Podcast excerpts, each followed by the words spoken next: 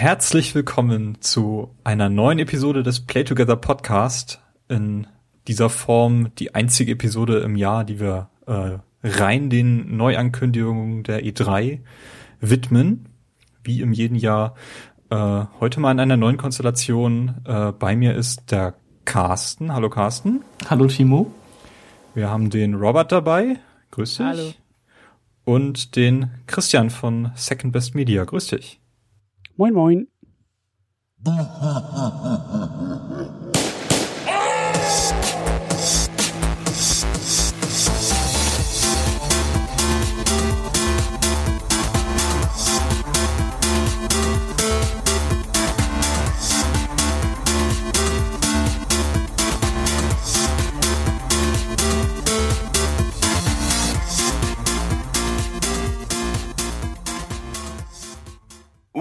Welcome. Ja, nun bin ich langsam echt gespannt, ähm, was ihr von dieser Messe gehalten habt, aber auch vielleicht im Vorfeld schon erwartet habt. Ähm, Carsten und ich haben ja schon in der letzten Episode so ein bisschen verlauten lassen, was wir uns für die E3 erhofft haben und so. Ähm, vieles ist ja auch schon im Vorfeld rausgeplätschert. Vor allem bei Microsoft gab es eine ganze Menge strategische Ankündigungen im Vorfeld. Unter anderem, dass äh, Kinect jetzt optional ist, die Konsole auch ohne diese Peripherie verkauft wird. Es sind ein paar Spiele angekündigt worden, äh, so wie Forza Horizon 2 oder Halo 5. Ähm, Christian, wie war denn so deine Erwartung im Vorfeld an die Messe 1, nachdem die neuen Konsolen auf dem Markt sind? Ähm, ich hatte, glaube ich, gar nicht so großartige Erwartungen. Also ich bin selber noch nicht irgendwie äh, umgestiegen auf die neue, aktuelle Generation, wie man das nennen will. Deswegen habe ich das alles mit ein bisschen Distanz auch eher verfolgt. Ähm, die Wii U habe ich auch nicht und ich bin in letzter Zeit so spielfaul geworden, ähm, dass ich mich viel eher so auf diese ganzen strategischen Sachen konzentriert habe. Ich war auch überrascht, dass die Kinect-Ankündigung vorher kam. Ich dachte, sowas würde eher auf der E3 irgendwie kommen. Und so im Großen und Ganzen bin ich eigentlich recht zufrieden so mit den Sachen, die angekündigt wurden, mit den Spielen. Ähm, hätte mir aber ein bisschen mehr, ich weiß nicht, mehr, ja, irgendwie doch auch Sachen abseits von Spielen gewünscht. So diese, diese TV-Serien, die da ja irgendwie mal so angekündigt wurden, Halo-Geschichten und jetzt diese Powers-Geschichte, das, sowas hätte mich mehr interessiert. Und ähm, ja, irgendwie Hardware. Das war ja, glaube ich, so ziemlich das einzige Jahr seit langem, wo wir mal nicht so richtig die neue Hardware oder neue weiß ich nicht, mobile Geschichten oder so hatten. Ähm, ja, aber so im Großen und Ganzen, die Spiele sind eigentlich schon, schon alle ziemlich cool. Das meiste kommt eher so nächstes Jahr raus, was mich ganz beruhigt. Dann habe ich noch ein Jahr länger Zeit, um umzusteigen und Geld zu sparen. Aber ähm, ja, doch im Großen und Ganzen fand ich eigentlich schon eine ziemlich äh, ereignisreiche E3. Robert, wie sieht's bei dir aus? Ja, im Vorfeld war es ein bisschen komisch, ne? Also ich, ich war sehr gespannt so. Ähm, also voll so der übliche so E3 Hype Train und so. Aber dann ähm, habe ich über Podcasts, also sogar Giant Bomb Podcast. Es gibt ja ähm, diese Judges Woche, ne, wo wo äh, Leute von von den Medien, ne, so Kotaku, Giant Bomb, Joystick etc. dahin gehen und sich die Spiele anschauen. Und da habe ich schon angedeutet bekommen, dass es vielleicht nicht so viele Spiele gibt, ne? Das ist vielleicht eher alles 2015 wird, so dass ich schon ein bisschen, so meine Erwartungen wurden ein bisschen gedämpft. Ähm, und dann fand ich das schon sehr komisch, äh, wie viel im Vorfeld dann äh, rauskam. Also zum Teil gab es ja ein paar so äh, Sachen, die geleakt wurden. Ähm, also gerade bei NeoGAF oder so gab es ja Gerüchte um Halo und so, was letzten Endes doch ein bisschen schade war.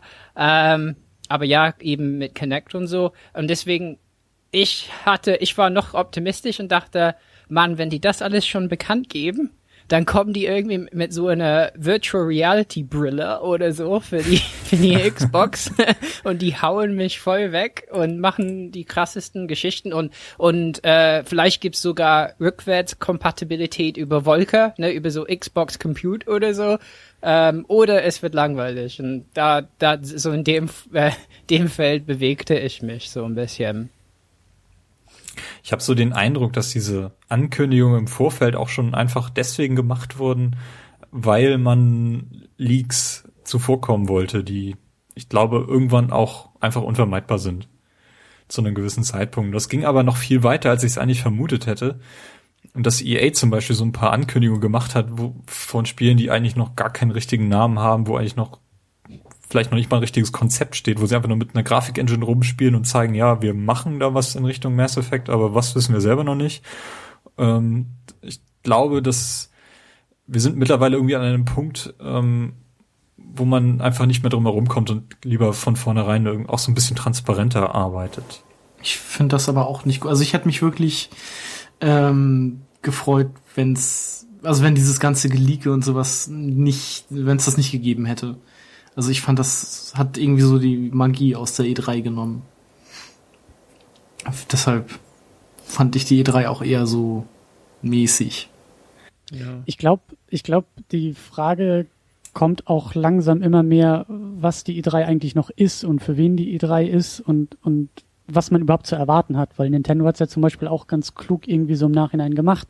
Die haben keine, keine richtige Pressekonferenz gemacht, die haben da ihren eigenen Stream gefahren, die haben irgendwie auf YouTube oder Twitch, glaube ich, viel ähm, hinter die Kulissen irgendwie auch gucken lassen und, und haben da irgendwie so ihr ganz eigenes Ding durchgezogen, was ja ziemlich gut eingeschlagen hat und, und ähm, die Frage ist halt, also auch diese EA-Geschichte, das ging wahrscheinlich eher in Richtung Aktionäre im Sinne von, Vorsichtig, Freunde, wir arbeiten tatsächlich noch an Sachen, die sind aber noch nicht fertig und also die Frage ist halt, für wen ist diese E3? Ist es für, für uns, für Fans? Ist das irgendwie für, für Händler gedacht, die da irgendwie schon sich die Spiele angucken sollen? Ist das irgendwie für die Aktionäre gedacht? Ist das für, für, ja, weiß ich nicht. Also muss man, muss man, also ich bin gespannt, was in den nächsten Jahren aus der E3 wird und, und auch ein paar Medien, also Giant Bomb wurde ja auch schon erwähnt, die haben sich schon gar nicht mehr selber in die Pressekonferenzen reingesetzt, sondern wie wir auch einfach einen Videostream angeguckt und den kommentiert, anstatt da irgendwie selber live vor Ort zu sitzen, weil muss man halt nicht mehr.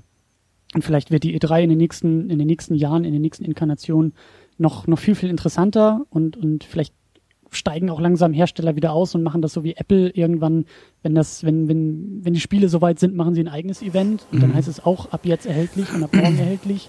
Also oder ja, so wer wie weiß, die, wo das alles noch hingeht. So wie die BlizzCon oder sowas. Ja, genau. Und Nintendo könnte das auch wunderbar machen. Also die wären, glaube ich, die ersten, die da irgendwie so ein eigenes Ding hochfahren könnten. Ähm, das mit den Zielgruppen ist ein sehr interessanter Punkt, weil ich genau äh, auch finde, dass ähm, das im Moment so ein, so ein Zwischending ist, so nichts Halbes und nichts Ganzes. Zum einen ähm, wenden sich alle an die Spieler und zeigen uns halt nur Spiele. Microsoft betont das auch extra. Hat dieses Jahr zum allerersten Mal in Deutschland mit äh, Synchronübersetzung sogar die äh, Pressekonferenz gestreamt auf die Konsolen direkt. Ähm, aber zum anderen, die, die Shareholder, die interessieren sich halt eben auch für äh, alles, alles drumherum. So, wie du schon sagtest, eben diese TV-Serien. Ähm, genau. Das ist ja durchaus so ein Selling Point für viele, die vielleicht jetzt äh, durch die Pressekonferenzen gar nicht direkt angesprochen wurden. Und auch bewusst, ich meine, Microsoft hat ja letztes Jahr äh, eine ganze Menge negatives Feedback bekommen für das, was sie da gemacht haben. Ähm, dass das vielleicht in der Form nicht mehr funktioniert und vielleicht funktioniert die E3 im Moment einfach nicht so, wie sie die letzten Jahre funktioniert hat. Wir hatten ja auch mal so zwei, drei Jahre, wo die E3 gar nicht so richtig stattgefunden hat. Mhm. Wann war das 2007? Oder noch früher? Irgendwie sowas, ja. Mhm. Die Santa Monica-Geschichte auch, oder? Ja, da war so eine, so eine, so eine richtige Flaute, hat man da gemerkt, wo mhm. irgendwie das, das ganze Konzept nicht mehr aufgegangen ist. Und ich habe irgendwie so das Gefühl, dass wir uns zu diesem Punkt gerade wieder hinbewegen. Ich glaube aber, dass jetzt der Unterschied da ist, dass, ähm, dass es vielleicht, dass es, dass es eher noch erkannt wird, anstatt dass es jetzt irgendwie alles in den nächsten Jahren implodiert und gar nichts mehr passiert, glaube ich eher, dass die, dass die Hersteller äh, sehen und lernen und auch so durch Geschichten mit YouTube und Twitch und, und, und Game Trailers und wie sie alle heißen, ähm, eher in der Lage sind, wie Nintendo, glaube ich, sich davon irgendwie was, was abzuschneiden und was eher was eigenes zu fahren.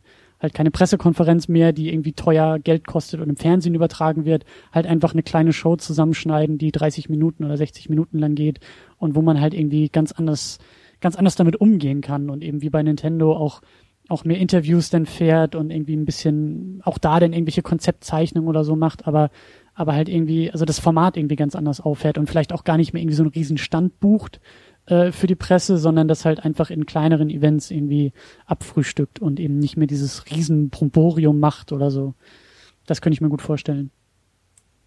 Also ich mag das, äh, die E3 immer noch so als Event, so wir zeigen jetzt einfach, packen einfach mal alles auf den Tisch, was so bis Ende des Jahres und bis rein weit in 2015 hinein so kommen wird, woran wir arbeiten. Ähm, aber ich glaube, ich wäre auch äh, lieber Freund davon, wenn man das alles so ein bisschen in kleinere Happen aufteilen würde. Das muss gar nicht so weit runtergehen, dass man dann irgendwie nur so eine fette Ankündigung für ein einzelnes Spiel macht. Ähm, also ich würde da schon irgendwie so wie Nintendo das halt macht, so gebündelt, so eine halbe Stunde, wie nennt sich das, Nintendo Direct halt, so alle zwei genau. Monate mal so hochziehen, das fände ich mhm. schon ganz cool. Ja, einmal im Quartal oder so, wie irgendwie sowas, dass man da. Ja. Und wenn halt was richtig Großes anliegt, dann kann man auch mal so eine fette Konferenz schalten, wie äh, letztes Jahr halt die, als die Konsolen angekündigt wurden. Mhm. Aber so dieses Zentrale, dieses äh, alles strömt dahin und das ähm, wird sowieso irgendwie alles geleakt im Vorfeld, ähm, außer die kleinen Dinger, die dann so ein bisschen noch überraschen können. Mhm. Äh, Stichwort Grim Fandango. Ähm, so diese Momente, die waren irgendwie doch so ein bisschen rar gesät. Und das andere Problem ist auch, dass die Indies ähm, auch nicht das Potenzial mhm. haben, sich da so weit in den Vordergrund zu drängen, weil dann ähm, die gehen da auch so ein bisschen unter auf der auf der E3. Das finde ich auch so ein bisschen schade. Also ich kann mir halt schon vorstellen, dass das eben ein bisschen nachher in die Richtung von Apple geht. Also das Ding bei Apple ist ja, dass die ihre Termine selber setzen. Die hatten früher irgendwie auch eine, eine, eine Konferenz oder, oder halt irgendwie so eine Messe, die, die Macworld, die war irgendwie immer im Januar und irgendwann, ich glaube 2008, 9 oder 2010 irgendwie um den Dreh, äh, haben sie das halt, also haben sie ihre, ihre eigene Pressekonferenz auf dieser Messe halt ähm, auslaufen lassen, weil sie selber gesagt haben, der Termin bringt uns nichts. Wenn die Projekte nicht im Januar fertig sind, wenn wir zu dem Termin nichts zum Präsentieren haben, dann wollen wir auch nichts präsentieren. Und so ähnlich könnte ich mir halt vorstellen, dass so dieser feste Zeitraum einfach wegfällt und dass nachher Sony und Microsoft und Nintendo einfach einen eigenen Zeitraum einberufen und sagen, okay, wenn wir erst im August soweit sind, eine Pressekonferenz zu machen, dann machen wir es halt. Aber dann irgendwie bei uns, äh, so wie Microsoft ja auch die, die Xbox irgendwie da in, in Redmond irgendwie vorgestellt hat mit einem Riesenzelt, so dann wird kurz was hochgefahren, Presse wird eingeladen, Livestream angeschmissen und dann ist das Thema erledigt. So, dann, dann werden irgendwie Ankündigungen gezeigt, Hardware wird gezeigt und ähm, dann langt das für eine Stunde und dann, dann dann ist wieder vorbei. Also so könnte ich mir das schon in den nächsten Jahren vorstellen. Wäre natürlich schade. Also ich finde es eigentlich auch cool, irgendwie diese drei Tage äh, mediale äh, Überbeschallung irgendwie zu bekommen und irgendwie Livestreams nachts um drei sich anzugucken und, und also der Hype Train, äh, der, der gehört irgendwie dazu. Obwohl, also abgesehen von den Pressekonferenzen, äh, habe ich mir dieses Jahr von der E3 halt auch überhaupt nichts weiter angeguckt. Also vielleicht im Nachhinein nochmal so den einen oder anderen Trailer zu einem Spiel, was mich interessiert hat. Aber ich habe mir irgendwie hauptsächlich die Pressekonferenzen angeguckt und dann war für mich das Thema E3 auch schon wieder so gut wie gegessen. Ja. Hm. Naja, also, also ich, ich, ich, ich habe ähm, bei Giant Bomb halt, die machen halt jeden Tag abends so äh, so ein Treffen äh, und das das macht auf jeden Fall viel Spaß zu gucken. Äh, da laden die, die hatten ja. ähm, Shuhei Yoshida, äh, Phil Spencer, äh, Frank O'Connor, hatten die alle dabei und und das das ist wiederum so für mich so ein Grund, weshalb das auch einen Wert hat äh, äh, für für so Leute wie wie uns. Ähm, ne, dass die Leute halt auf einem Haufen sind für ein paar Tage und dann kann man kann man äh, sehen, wie die so ähm, mit der Presse reden. Ähm, aber vieles um die E3, also ich glaube so GameSpot, IGN oder so. Ich meine, wenn man ähm, auf YouTube guckt, da hatte ich irgendwie äh, in fünf Ver Ver Versionen ähm, alle Konferenzen in fünf Minuten zusammengefasst. Ne, hätte ich ja. bei IGN und GameSpot gucken können und so. Mein, irgendwann ist es doch so, weil da, dahinter steckt natürlich unglaublich viel Arbeit, das alles zusammenzuschneiden. Und ja, irgendwann denkt man, ja, vielleicht hat es nicht so viel Zukunft, das so zu machen.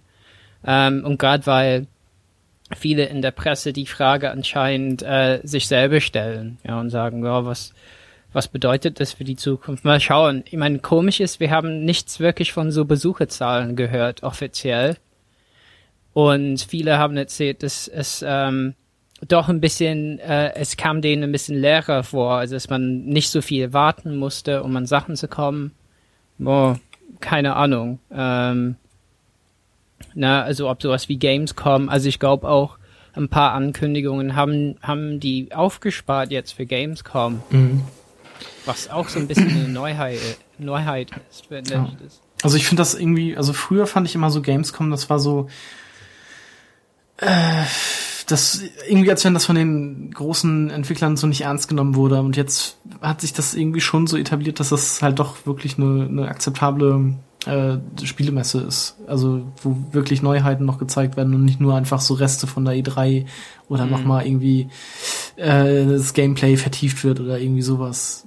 Also so kam mir die Gamescom oder die, ja doch, das kam mir so früher halt irgendwie schon vor, als wenn das einfach nur so dafür benutzt wurde.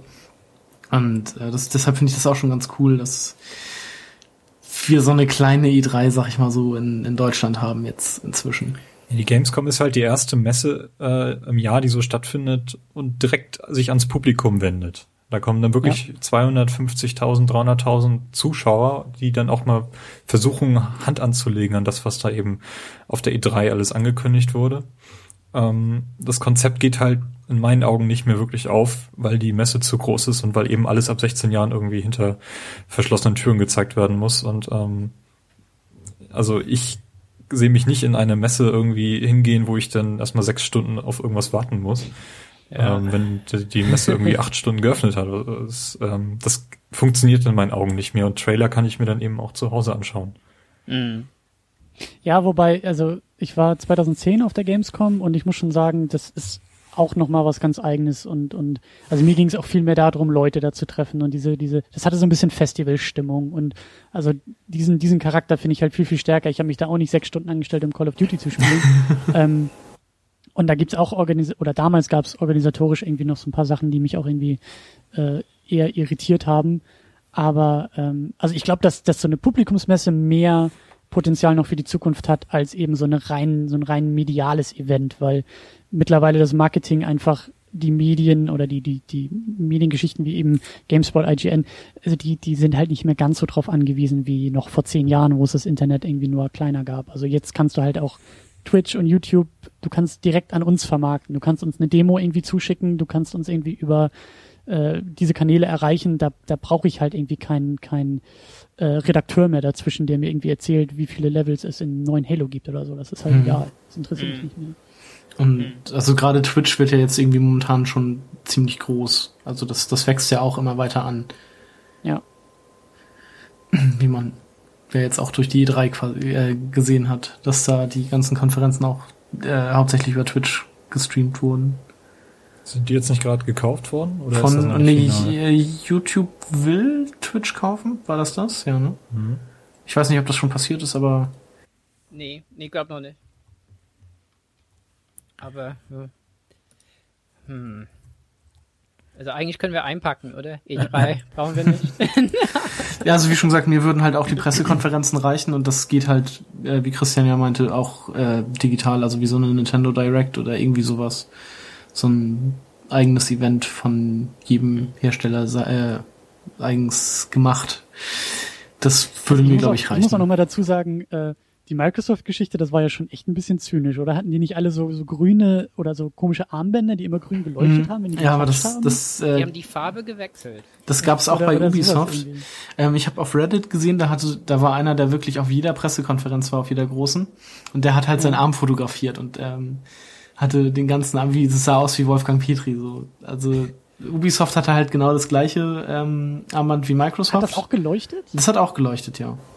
Ja, aber das ist doch, das, das sind Redakteure, das sind Journalisten und kein Klatschvieh, das irgendwie bunt leuchtet, damit das im Fernsehen gut aussieht. Also, naja, anscheinend schon. So wie diese Geschichte das damals. Sind, das sind auch MVPs und so, ne? Ich meine, die, die besonders laut klatschen, sind auch, also gerade bei, ähm, also bei Microsoft und Sony und so, haben die ja die MVPs vorne sitzen, damit die ja besonders laut ja. Äh, klatschen und und ich meine bei bei Giant Bomb hat der Jeff Gersman auch erzählt sowas hat ihm mal bei Sony letztes Jahr Angst gemacht ne, als irgendwie der Preis genannt wurde für die PS4, dachte äh, die Welt ja. geht zu Ende, ja.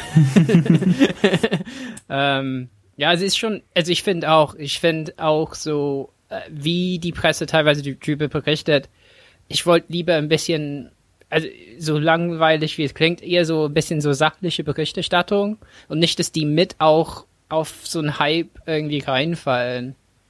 So, ähm, ja. weil ne, teilweise die erzählen einfach, wie ihr Eindruck war. Und, und dann guckt man sogar in ein NeoGAF-Forum, ja, also wo wirklich, ja, kann man über NeoGAF ein bisschen streiten, ob das ein, eine gute Umgebung ist, aber da hat jemand mit Grafiken äh, bessere Arbeit geleistet und Überblicksarbeit äh, über die Konferenzen gemacht, als, als, als die, die Geld dafür bekommen. Also ist schon ein bisschen komisch manchmal. Ja. Hm. naja. Na gut, dann können wir einfach mal diesen äh, Job Ja. übernehmen. Ja, ja, ja, ja. Lass uns doch einfach mal mit Microsoft ähm, starten. Die haben auch auf der E3 schließlich den, also wie alle Jahre jetzt schon den, den Auftakt gemacht. Und ich muss ganz ehrlich sagen, äh, ich hätte diesmal darauf gewettet, dass sie nicht mit Call of Duty starten. Oder aufhören. Letztes Mal haben sie aufgehört mit Call of Duty. Ja, diesmal haben sie gestartet Mhm. und äh, das haben sie halt auch viele Jahre gemacht und es gab auch berechtigte Kritik dafür und ich hätte echt drauf gesetzt, dass sie diesmal nicht mit Call of Duty starten. Sie sind mit Ja, äh, Advanced Warfighter gestartet. Das ist halt Call of Duty. Ich meine, Ja, aber es, man kann meine, im da auch einen Vorfeld- anderen. Im Äh, Vorfeld war es nicht klar, ob das weiter so geht, ne? Mit Ja. Exklusivität. Also das war schon, so als das am Anfang kam, war so ein bisschen, aha, das geht wohl weiter so Mhm. mit denen. Ne? Ich meine, die sehen ja auch, was da für Geld zu holen ist. Ähm, also es ist schon extrem wichtig für Microsoft da zu bleiben. Und ich glaube auch gerade jetzt, äh, wo die PlayStation 4 in den USA doch ziemlich stark ist, ähm, also nicht nur dort, aber es ist halt irgendwie so, USA waren bisher immer Xbox-Land und ähm, Call of Duty-Spieler sind dort auch zu Hause. Und äh, da ist, ist das wahrscheinlich immer noch ein so starkes Zugpferd, dass sie eben drauf setzen. Mhm. haben eben mit Advanced Warfighter gest äh, gestartet und zu meiner Überraschung hat mich das durchaus äh, sehr, sehr positiv überrascht. Also ich Echt? habe da, ich fand's optisch ansprechend und das war auch äh, durchaus für mich auch viel Neues da drin, was ich äh, so nicht erwartet habe. Es war bis, es ist doch so ein bisschen weiterentwickelt worden. ja, aber ich finde, das ist halt irgendwie, dass äh, sich äh, die Call of Duty-Macher hingesetzt haben und gesagt haben, hier, wir wollen jetzt nicht unseren 0815-Shooter wie immer machen. Was gibt's denn momentan noch auf dem Markt? Ah, da ist ein Titanfall, ah, hier Battlefield macht auch das und das. Lass uns mal alles irgendwie zusammenklauen und was Neues raus, draus machen. Also irgendwie alle angesagten Shooter in den Mixer werfen und das, was rauskommt, ist jetzt Advanced Warfighter. Also das. Und ich finde das, äh, fand es durchaus positiv. Also ich werde es trotzdem nicht spielen, aber ich ähm, sehe da irgendwie einen Trend hin zum Positiven. Ich weiß nicht. Was das also- Ganze auf den zentralen Teil für, für Call of Duty bedeutet, nämlich den Multiplayer, den ich niemals anfassen werde, äh, das äh, sollen andere entscheiden. Aber das, was ich gesehen habe, ähm, fand ich durchaus cool. Ich fand's halt einfach nur alles zusammengeklaut und langweilig. Also ohne eigene Innovation irgendwie so. Vielleicht kommt da noch was, wenn das Spiel fertig ist. Vielleicht ist das dann alles anders, aber für mich wirkte das jetzt halt alles erstmal nichts eigenes. Also Ich, ich fand die pa ähm, ähm, Partikeleffekte sehr beeindruckend so. Ähm, Und die Also- Halo-Waffen, wa? Ja. ähm, was ich auch gut fand, da war so eine Granate, ne, wo, wo es irgendwie alles, also sowas wie ein, äh, es Diese- hat alle Gegner aufleuchten lassen oder so, ne? Das fand ich nicht so schlecht oder ist schon ein bisschen innovativ, fand ich so. Also es ist sowas wie so bei Halo Reach war das, glaube ich. Nee, Halo 4 Promethean Vision, ne? also wo man durch Wände gucken kann. So. Also fand ich nicht schlecht. Und irgendwie die Vertikalität des Spiels scheint da, ich meine, ich glaube, man hat sowas wie einen Jetpack, oder? Dass man ein bisschen, Mhm. also man kann auf jeden Fall so zweimal springen jetzt oder so. Ja, wie in Titanfall. Ja, klar, ich meine, okay, Titanfall ist halt vertikal, ne? Also ist klar, ne? Nee, aber ich, Aber ja, ich, ich gönne ja Call of Duty auch den Erfolg, aber ich werde es halt auch nicht spielen. ja, ich habe Ghost sogar gespielt. Also- ich find's, ich, ich finde die Dinge meistens gar nicht so schlimm. Also ich spiele auch Multiplayer meistens ein bisschen. Ähm, ja, also ich, ich fand's gar nicht schlecht. Also ich fand, äh, ich meine, die Geschichte war natürlich, äh, so, das war halt so ein typischer Call of Duty Trailer, ne, so, da äh, verliert man einen Kumpel ganz dramatisch und dann Ja, verliert man sogar ein Gliedmaß irgendwo unterwegs. Und man weiß nicht, heißt es, dass man so einen Roboterarm bekommt, was dann seine Frau ist oder so? Keine Ahnung. Wer weiß. Aber, Call of Duty The Phantom Pain. ja, genau. Genau. Also wir haben ja die, die Pressekonferenz mit den Jungs von Daily D-Pad geschaut und haben nachher angefangen, äh, abgerissene Arme zu zählen. ja die das gab's. durchaus nicht das äh, einzige Spiel war, wo das äh, irgendwie Mhm, vor die Kameralinse geworfen wurde. das ist richtig. Ja. Äh, Running Gag, ja. Na gut, wo es keine abgerissene Arme gibt, ist Forza Horizon 2, gehe ich jedenfalls mal von aus. Kommt auf den Crash Ja, drauf der an. Gedanke, wenn das vorkommt. Ja. So, so Flatout-mäßig. Wo dann diese Crash-Test-Dummies auch durch die Gegend fliegen. ja. Ja, fa fand ich cool. Fand ich auch schön, dass sie ähm, bewusst auch so ein bisschen betont haben, dass sie nicht diesen Micropayment-Weg einschlagen wollen, der mit Forza 5 so ein bisschen in die Hose ging.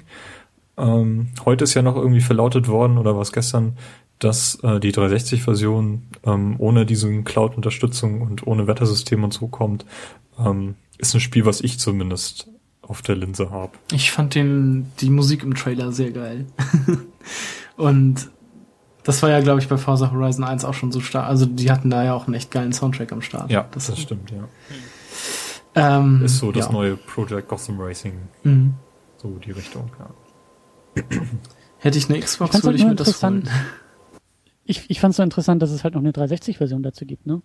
Also man könnte ja meinen, dass Microsoft irgendwie Interesse daran hat, dass alle auf die One umsteigen, aber also ich finde es irgendwie, also ich deute das zumindest so, dass ähm, die One jetzt irgendwie kein Riesenproblem hat, sondern dass man einfach diesen Umstieg irgendwie nicht so hart machen will wie in den vergangenen Jahren und in den vergangenen Generationen, sondern halt auch noch so ein paar Sachen irgendwie für die in Anführungszeichen alten Generationen irgendwie noch mit anbietet, was ja dann meistens auch nicht vom selben Entwickler kommt, sondern meistens irgendwie noch so outgesourced wird, ähm, finde ich eigentlich eine schöne Geste, dass man trotzdem so das eine oder andere Spiel irgendwie noch mitnehmen kann ähm, und nicht so so schnell gezwungen wird, umzusteigen.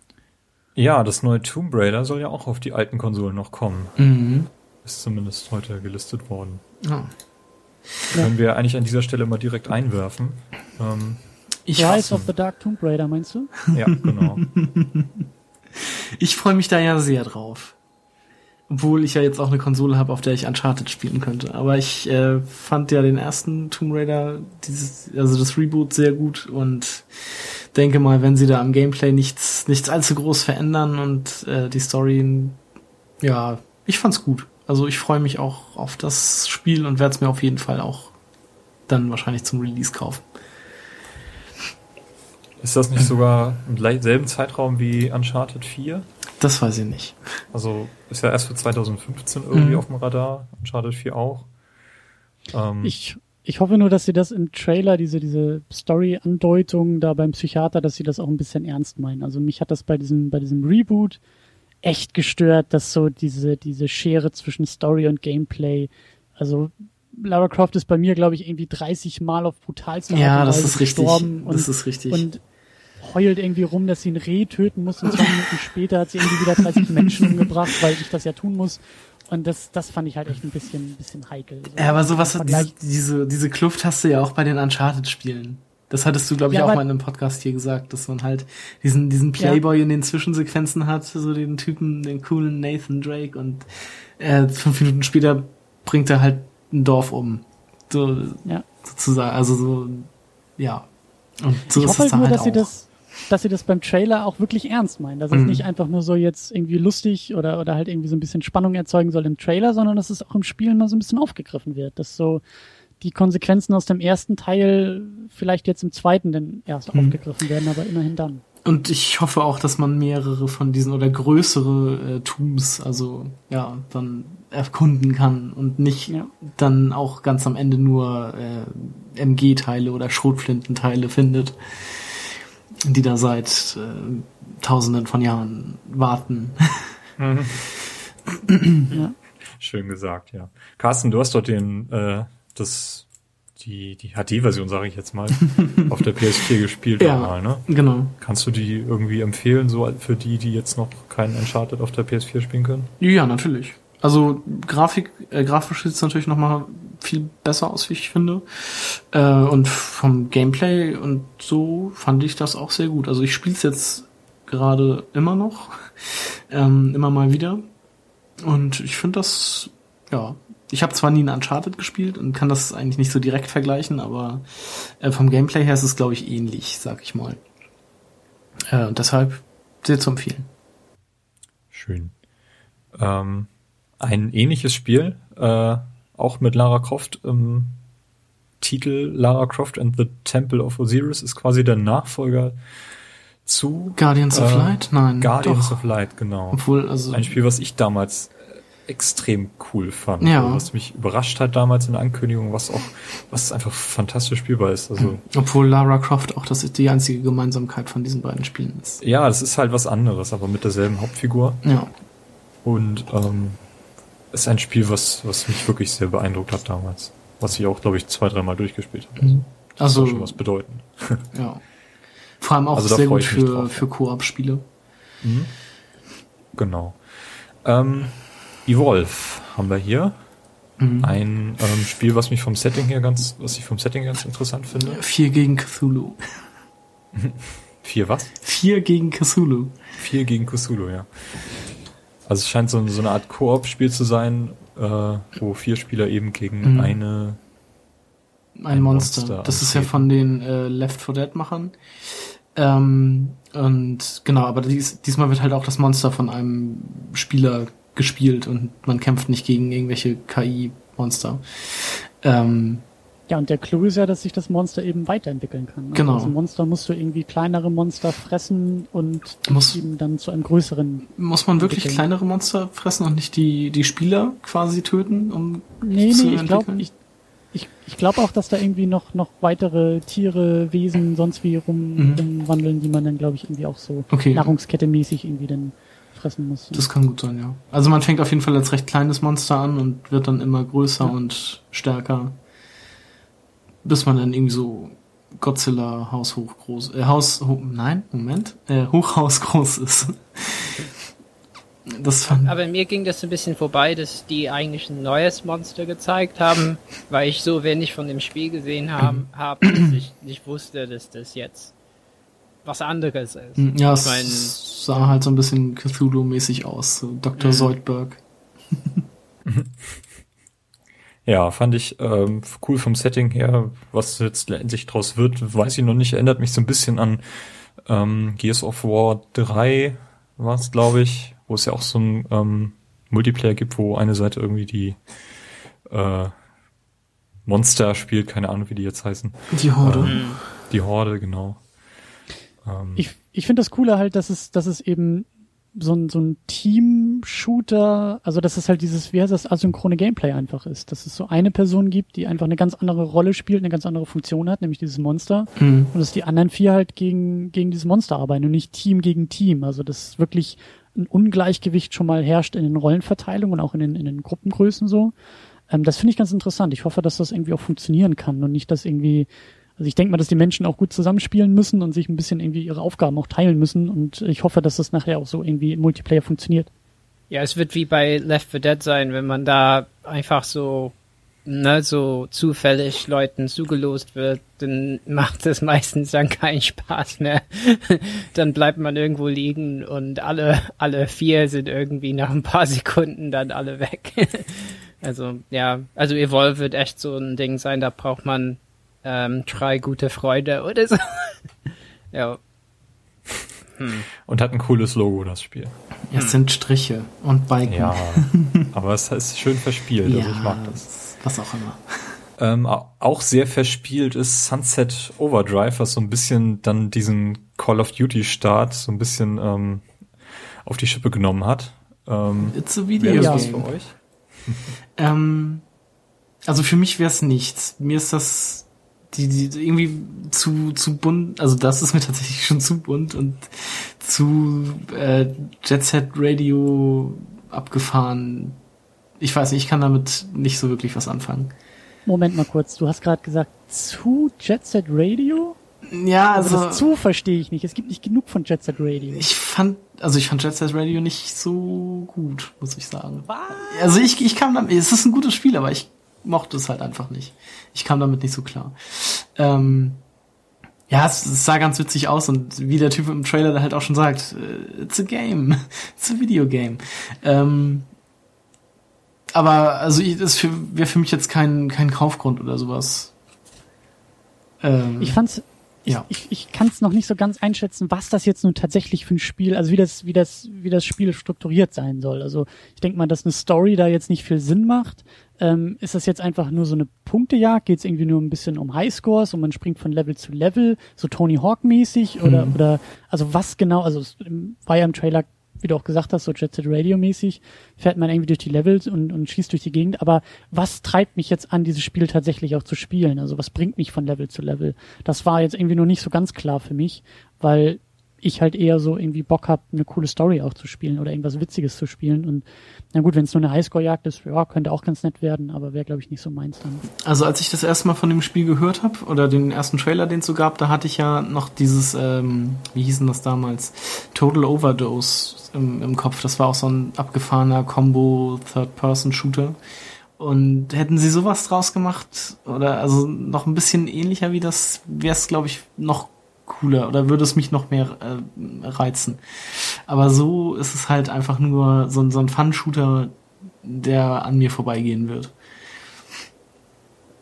Aber vom, Ja. Konzept her bestimmt also auch ganz gut. Also als, als Xbox One-Besitzer interessiert mich das, glaube ich, einfach schon mal ein bisschen mehr, ne, weil es ein Spiel ist, was dieses Jahr rauskommt. Ähm, aber mir geht's ein bisschen ähnlich, dass ich mir nicht so sicher bin, ob das Gameplay, so was ich bisher gesehen habe, mich überzeugt. Ich, also die Waffen sehen ganz interessant aus, ähm, aber es gibt ja andere Spiele, die auch verrückte Waffen drin haben. Ähm, ich mag die Farben, also ich finde die Effekte sehen ganz cool aus. Ich glaube, im Nachhinein haben die jetzt äh, gesagt, dass das in äh, 900p laufen wird und dafür machen die noch ein bisschen mehr Effekte rein.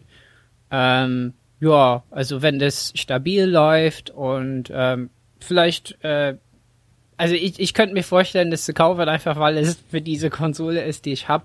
Aber ja, total sicher bin ich mir nicht, was das genau für ein Spiel ist. Ich glaube, irgendwas Co-op-mäßiges wird es auch geben.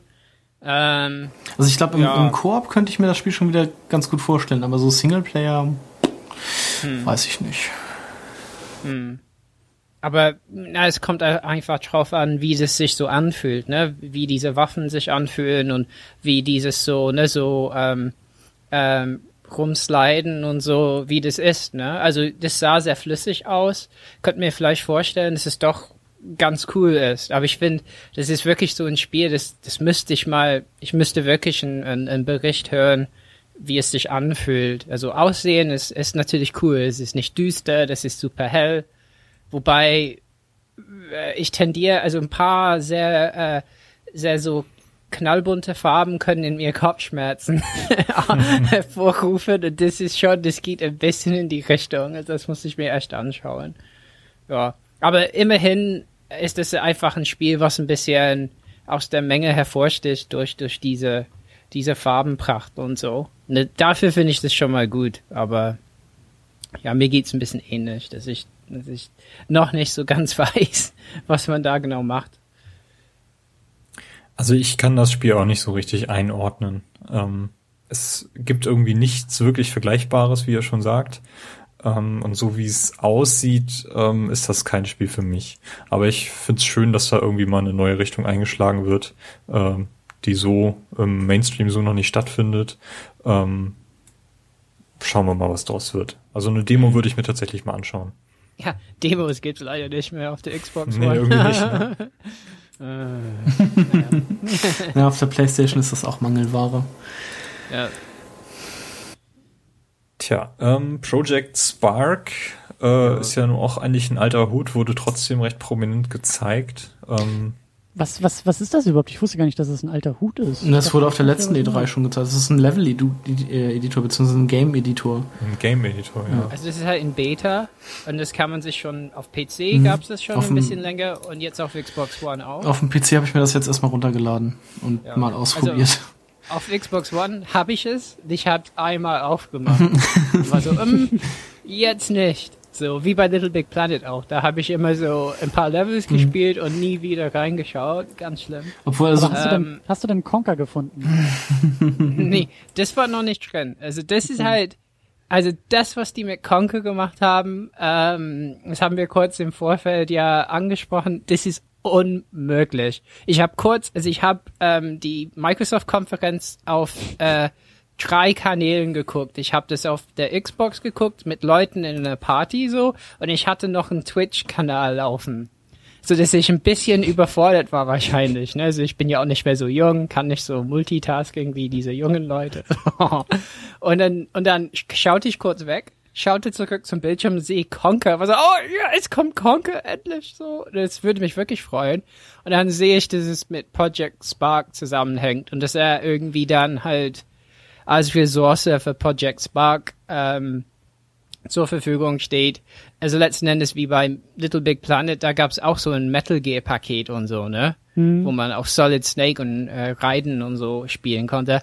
Das finde ich einfach ein bisschen arm. Das ist so, so Rare-Figuren. Ich meine, tatsächlich, ich glaube, Conker war nicht so unbedingt so beliebt und würde sich vielleicht nicht so gut verkaufen als Einzelspiel, keine Ahnung, kann ich nicht einschätzen. Also von Rare wollte ich Conker und Blastcore sehen, aber egal. Ähm, ähm, ja, aber das fand ich ein bisschen schade so und und auch was die da von Project Spark gezeigt haben, das war irgendwann irgendwie zwei Spielfiguren, die irgendwie über Spiele, die sie gemacht haben, gesprochen haben da habe ich halt nicht verstanden, war das irgendwie in-game hergestellt? Das glaube ich eben nicht. Also es war irgendwie so CGI-mäßig und hat nicht so viel über das Spiel gezeigt. Also ich glaube schon, man kann da viel machen mit Project Spark und es ist bestimmt ganz cool. Aber es ist wie bei Little Big Planet, entweder stellt man gern Sachen her und hat die Zeit und macht tolle Sachen oder nicht, ja. Also ich würde das halt auch nur benutzen, um äh, erstellte Sachen zu spielen. Und also für das, für das selber erstellen bin ich einfach nicht kreativ genug und habe da auch gar keine Lust, also Zeit oder Lust für. Ja, mir ging das, mir ging das ähnlich, als ich die Konferenz gesehen habe, bin ich auch eher so halb eingeschlafen, weil ja, Shooter und noch ein Shooter und hier fliegt ein Arm und da geht die Welt und alles klar. Hab dann irgendwie Twitter nebenbei gecheckt und bin dann auch so im richtigen Moment irgendwie aufgeschreckt, als ich gesehen habe, oh, Conker, irgendwas Neues von Conker und war dann auch eher enttäuscht, dass es eher so Level Pack-mäßig irgendwie ausfällt. Und ich glaube auch, dass irgendwie so, naja, das war, glaube ich, der letzte Sargnagel für Rare. Ich glaube, das Thema ist irgendwie durch. Rare ist jetzt nur noch dafür da, um irgendwelche Kinect Sports Sachen zu machen. Und äh, ja, die guten alten Zeiten sind halt vorbei. Schade. Das war jetzt der 35. Sargnagel auf, auf Rare. ja, ja. Der, der endgültige für mich zumindest der endgültige. So, ich dachte halt, dass da irgendwas, irgendwas so Xbox Live mäßig halt irgendwie, ne, so klar, Conker ist jetzt irgendwie nicht die größte Marke, aber vielleicht irgendwie so ein kleiner Plattformer irgendwie so. Ja, Blastcore würde voll gehen. Blastcore ja? war so toll auf N64 und es würde voll gehen, einfach äh, aufgehübschte Grafik und bisschen neue Levels oder so. Aber ich meine, die haben jetzt irgendwie verkündet, die Zukunft von Rare wird jetzt neu justiert oder so. Also die reden drüber, was ein Rare soll Sachen machen, die Rare Spaß macht und so. Machen die also. Es ist so, als würde man über so ein, so, so ein Familienmitglied sprechen, das irgendwie äh, nur noch Unsinn, also nicht eigentlich zu retten ist. Also soll so Sachen machen, die ihm Spaß machen. so. Naja. Haben die in letzter Zeit eigentlich irgendwelche Spiele gemacht oder sind die immer noch mit Xbox Live Avataren beschäftigt? Ja, die sind total Kinect. gescheitert an diesen Connect ja, Sport richtig. Rivals. Das war's, ja. Wo David Tennant, ne, der, der Dr. Who, ne, der Schottische, hm. der, der, der spricht es mit schottischem Akzent, wo viele Leute sich fragen, wieso.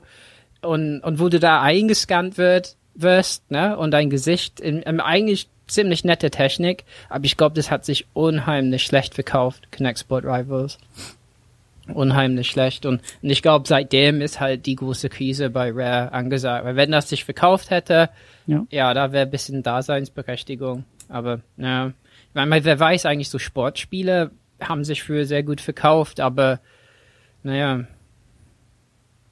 Also ich habe es nicht gekauft für 60 Euro. ja. Für 30 oder so hätte ich es mir überlegt, dann mache ich ein bisschen Bowling oder so, aber naja. Kannst du ja selber bauen in Project Spark. Genau. Na gut. Machen wir auch den Sargnagel aufs Project Spark und auf Conker und gehen weiter zu äh, Ori and the Blind Forest. Ein Spiel, was mich äh, sehr, sehr stark ähm, stilistisch an Child of Light äh, erinnert hat. Ist auch, glaube ich, mit derselben Engine. Kann das sein oder bin ich da falsch? da bist du falsch. Bin ich falsch, ne? Aber an Child of Light hat es mich jetzt persönlich so, obwohl. Das war so mein erster Eindruck. Ah, sie zeigen Child of Light. Nein, ist äh, Ori. Warum auch immer. Ja, so, ein- so ein Diese bisschen, das Figur stimmt schon. sieht ein bisschen so aus wie das Mhm. Lichtding, was man in Ja. Child of Light hat, so ein bisschen. Mich hat das irgendwie auch ein bisschen an, ähm, na, wie hieß das noch? Ähm, auf, von The, The Game Company äh, auf der PS3. Also mich erinnerte die erste Figur, die da zu sehen war, an dieses Escape Plan. Diesen, diesen dicken, mit dem weißen Gesicht. Also nicht Journey. Doch, Journey, genau. Ah, Okay. Ja, da hat's mich ein bisschen dran erinnert, einfach so diese, diese, diese Geisterwesen, irgendwie so, diese, dieses eine Viech, glaube ich, äh, was da irgendwie im Wald unterwegs war, so ein bisschen auch dieses Mystische, was da irgendwie so mitschwang. Und ja, ich mag einfach den, den Artstyle, das gefällt mir sehr, sehr gut. Sieht sehr gut aus, ist halt die Frage, was es nachher wirklich für ein Spiel ist. Aber ähm, das fand ich mal, fand ich mal schön. Das war sehr bunt und, und sehr hell irgendwie auch und, und ja, halt nicht irgendwie der nächste Shooter. Gut. Also ich habe das in, in der Party war ich mit so ein paar Engländern, ne, die nur Shooter spielen. Ne? Also eigentlich weiß ich auch nicht, wie wir überhaupt ähm, auf einen gemeinsamen Nenner kommen. Ne? Ich glaube nur, indem ich immer sehr englisch und höflich bin und, und mit den Halo spiele. Aber ähm, als dieses Spiel dran war, da hat man gemerkt, es gibt echt so unterschiedliche Zielgruppen. Die waren so, was ist denn das? Ja, es sieht, es sieht blöd aus, es ist ja Frauenspiel und so. Echt schlimme Meinungen gibt's da. Also man merkt halt, ich meine, das sind auch Leute, die würden sich nie eine Playstation kaufen, ne, weil die, die sagen halt, ne, Playstation-Spiele fühlen sich falsch an und so. Total komische Leute, aber die, für diese Zielgruppe, dann kommt sowas nicht. Aber ich fand Ori auch sehr, also es, es gab sowieso nur ein paar Indie-Spiele, die hintereinander sehr schnell Ja. eingeblendet wurden und die haben mich alle begeistert. Ne? Also ein Ori sieht auf jeden Fall super cool aus. Ich meine, sieht auch wie ein Spiel aus wie Brothers oder so, wo ich wahrscheinlich heulen muss oder so. Ne, also irgendwie, da waren ein paar Momente drin, die sehr traurig wirkten, so ein bisschen. Also irgendwie ist ein großes Tier auch da drin gewesen. Ne? Ja, und man, Am Anfang nur, also da haben die schon irgendwas angedeutet. ja genau, also man, Oh man, man sieht ja im Trailer, dass sich das irgendwie nachher nicht mehr rührt und der, dieses weiße, weiße Tier da so dran rumschiebt und sich, nee. Oh nein, also das könnte sogar ein bisschen zu viel. Es, es gibt ja auch, also ich bin da echt ein bisschen Weichei für sowas. Naja. Ja, aber das ist doch schön, dass es sowas auch irgendwie auf Konsolen gibt. Also ich Ja, möchte total. nicht, nicht nur irgendwie wütend schießen, ich möchte auch mal irgendwie was anderes fühlen, wenn ich irgendwie ein Spiel spiele. Ja, finde find, find ich auch. Nur, nur wie gesagt, ich kenne auch Leute, die nur wütend schießen wollen. da war ich auch ein bisschen entsetzt. So. Ja, aber die wurden ja gut bedient auf dieser E3, also die können sich ja überhaupt nicht beschweren. Tja, naja. Äh, apropos wütend schießen. Halo haben wir eine ganze Menge gesehen. Ähm, zum einen das, äh, das schon rumorte Mas die Master Chief Edition.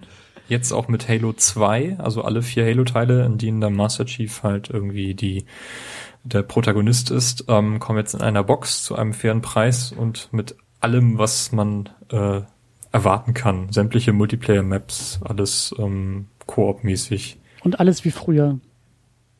Alles Da toll. sie, das haben, da haben sie ja irgendwie, das haben sie irgendwie betont, dass sie wirklich gesagt haben, das ist die gleiche Engine und da haben wir nichts gemacht und das ist alles so wie damals und irgendwie scheinen das die Halo-Fans wohl auch so zu wollen.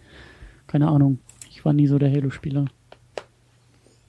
Also Halo 2 sah schon echt beeindruckend aus, muss ich sagen. So remastered. Also noch mehr als äh, die Remastered Edition vom ersten Teil. Ich hatte ja noch so ein bisschen gehofft, dass sie den zweiten auch noch auf die 360 kriegen, so dass man dort mal alles hat. Äh, aber das ist nun leider nicht der Fall. Äh, ist auch, Dafür jetzt auf der One. na, da kriegst du dann auch halt nur die vier halt Halo-Teile. Fehlt dann auch noch das eine oder andere. Ja, wart mal ab. Ja, da, gibt da gibt ja noch nur, E3s. da war ich auch so, wo sind, wo ist ODST und Reach? Und da ist mir natürlich aufgefallen, ja, da ist der Master Chief nicht dabei. Oh, das heißt ja Master Chief Edition. Ist das nicht, was, wie war das noch? Ähm, Reach ist, glaube ich, ein Prequel und ODST hat gar nichts mit das. Nee, das ist parallel zu zwei. Richtig? Es ist zwischen zwei und drei. Äh, Okay. ähm, genau, ODST. Also kann man schon mit der Master Chief Edition so die Hauptstoryline spielen. Total, Von ja. eins bis vier und dann mit fünf weitermachen und man verpasst jetzt nicht so. Genau, und die werden wohl wie bei ähm, Halo Anniversary Edition bauen die neue, äh, äh, also ähm, eine Cutscenes ein, mhm. ähm, um auf fünf vorzubereiten. Also da habe ich Leute gehört, die fanden das nicht so toll. Ich finde das eigentlich immer besser, weil die Bungie-Sequenzen und Terminals, die waren teilweise so kryptisch. Ähm, da muss man auch vorangehen, um irgendwie zu verstehen, was da angedeutet ist. Und ich fand die Sachen in Anniversary Edition, ne, die waren echt schöne Videosequenzen. Okay, mein, vielleicht muss ich halt richtig so Stück, stückchenweise gefüttert werden mit Story, aber das fand ich halt schon ganz, ganz gut gemacht, also richtig gut. Die sahen alle sehr, sehr schön aus. Also für mich als, als Halo-Fan, also bis dahin in der Konferenz war ich so, oh Mann, also irgendwie ähm, war nicht so eine Geschichte dabei, wo ich komplett ausgerastet bin oder so. Leider wusste man schon von dieser Sammlung ein bisschen, es wurde geleakt vorher, weil mir war klar, dass zwei kommt und fünf verschoben wird. Beziehungsweise mhm. haben die wohl letztes Jahr gesagt, die, also The Journey Begins, ne, 2014, haben die gesagt tatsächlich. Und vielleicht hatten die das immer in Plan, dass das fünf nicht kommt dieses Jahr und wollten es halt nicht sagen, ne, weil vielleicht Leute einfach gesagt hätten, dann warten wir. Oder vielleicht haben die es, also ein paar Journalisten haben auch gemeint, die haben bestimmt äh, verschieben müssen und eigentlich wäre fünf jetzt gekommen. Ich weiß es nicht, weil ich glaube auch so ein, so ein Remaster von zwei oder so, das ist ja auch nicht total banal oder so, ne? Da muss man schon neue Assets bestimmt reinmachen und so. Und die haben wohl das Umschalten zwischen alte und neue Grafik geht wohl schneller als bei Anniversary Edition, dass man wirklich äh, mit einem Knopfdruck total schnell, also äh, ne, in ein, eine Sekunde, dann ist man in der al äh, alten Grafik und bei, bei Anniversary Edition wurde es kurz dunkel oder es hat ein bisschen länger gedauert. Also was ich halt hoffe, ist, dass der Netcode ein bisschen besser ist, weil wenn man Anniversary Edition Co-op gespielt hat, war das echt teilweise sehr schlimm. Ähm, da fühlte man sich, als würde man so auf Glatteis bewegen. Und ähm, teilweise war es dann sehr schwer, die schwierige Folge zu machen im Co-op. Aber ja, für mich ist es ein tolles Paket. Also Halo 2 habe ich nie gespielt, zu meiner Schande, muss ich jetzt gestehen. Das kann ich endlich spielen. Und äh, 3 spiele ich auf jeden Fall nochmal. Das ist halt ein super tolles Spiel. Ähm, und so geil ist es, wenn man halt das letzte Level mit vier Leuten in Ghosts spielt und so. Das ist echt eine der besten Sachen, die man machen kann in einem Videospiel. Und vier nochmal HD, also vier sah halt schon mal toll aus. Also fände ich halt ganz nett zu gucken. Ähm, das soll ja irgendwie alles 60 Frames sein.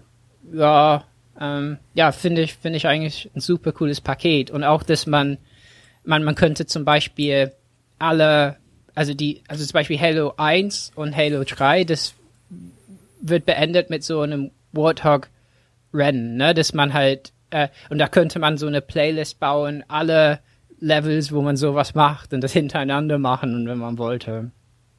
Und äh, online-mäßig, also Multiplayer, Halo 3 habe ich halt äh, viel ge gespielt damals.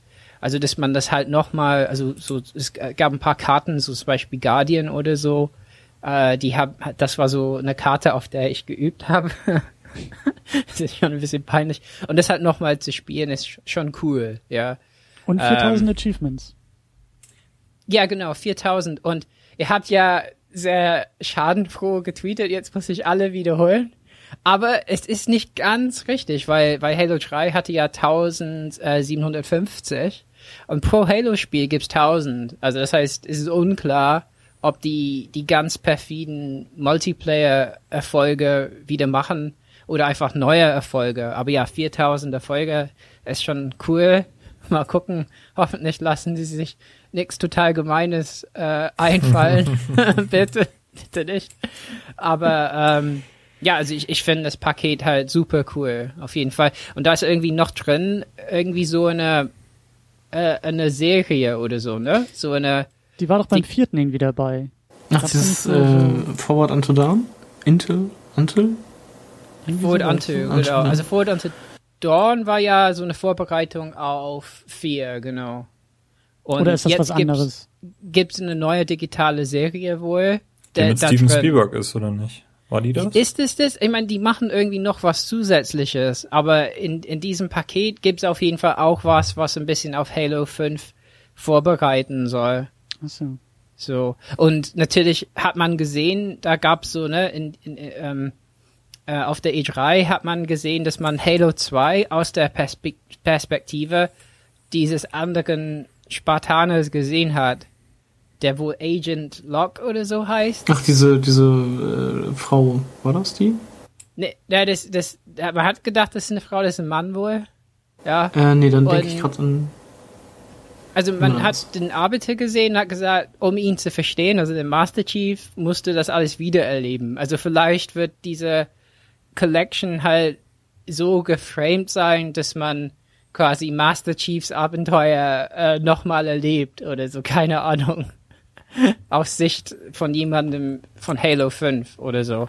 Ähm, keine Ahnung. Aber äh, cool, für, also für 60 Euro finde ich das auch nicht zu teuer für Mhm. vier Spiele. Auf gar keinen Fall.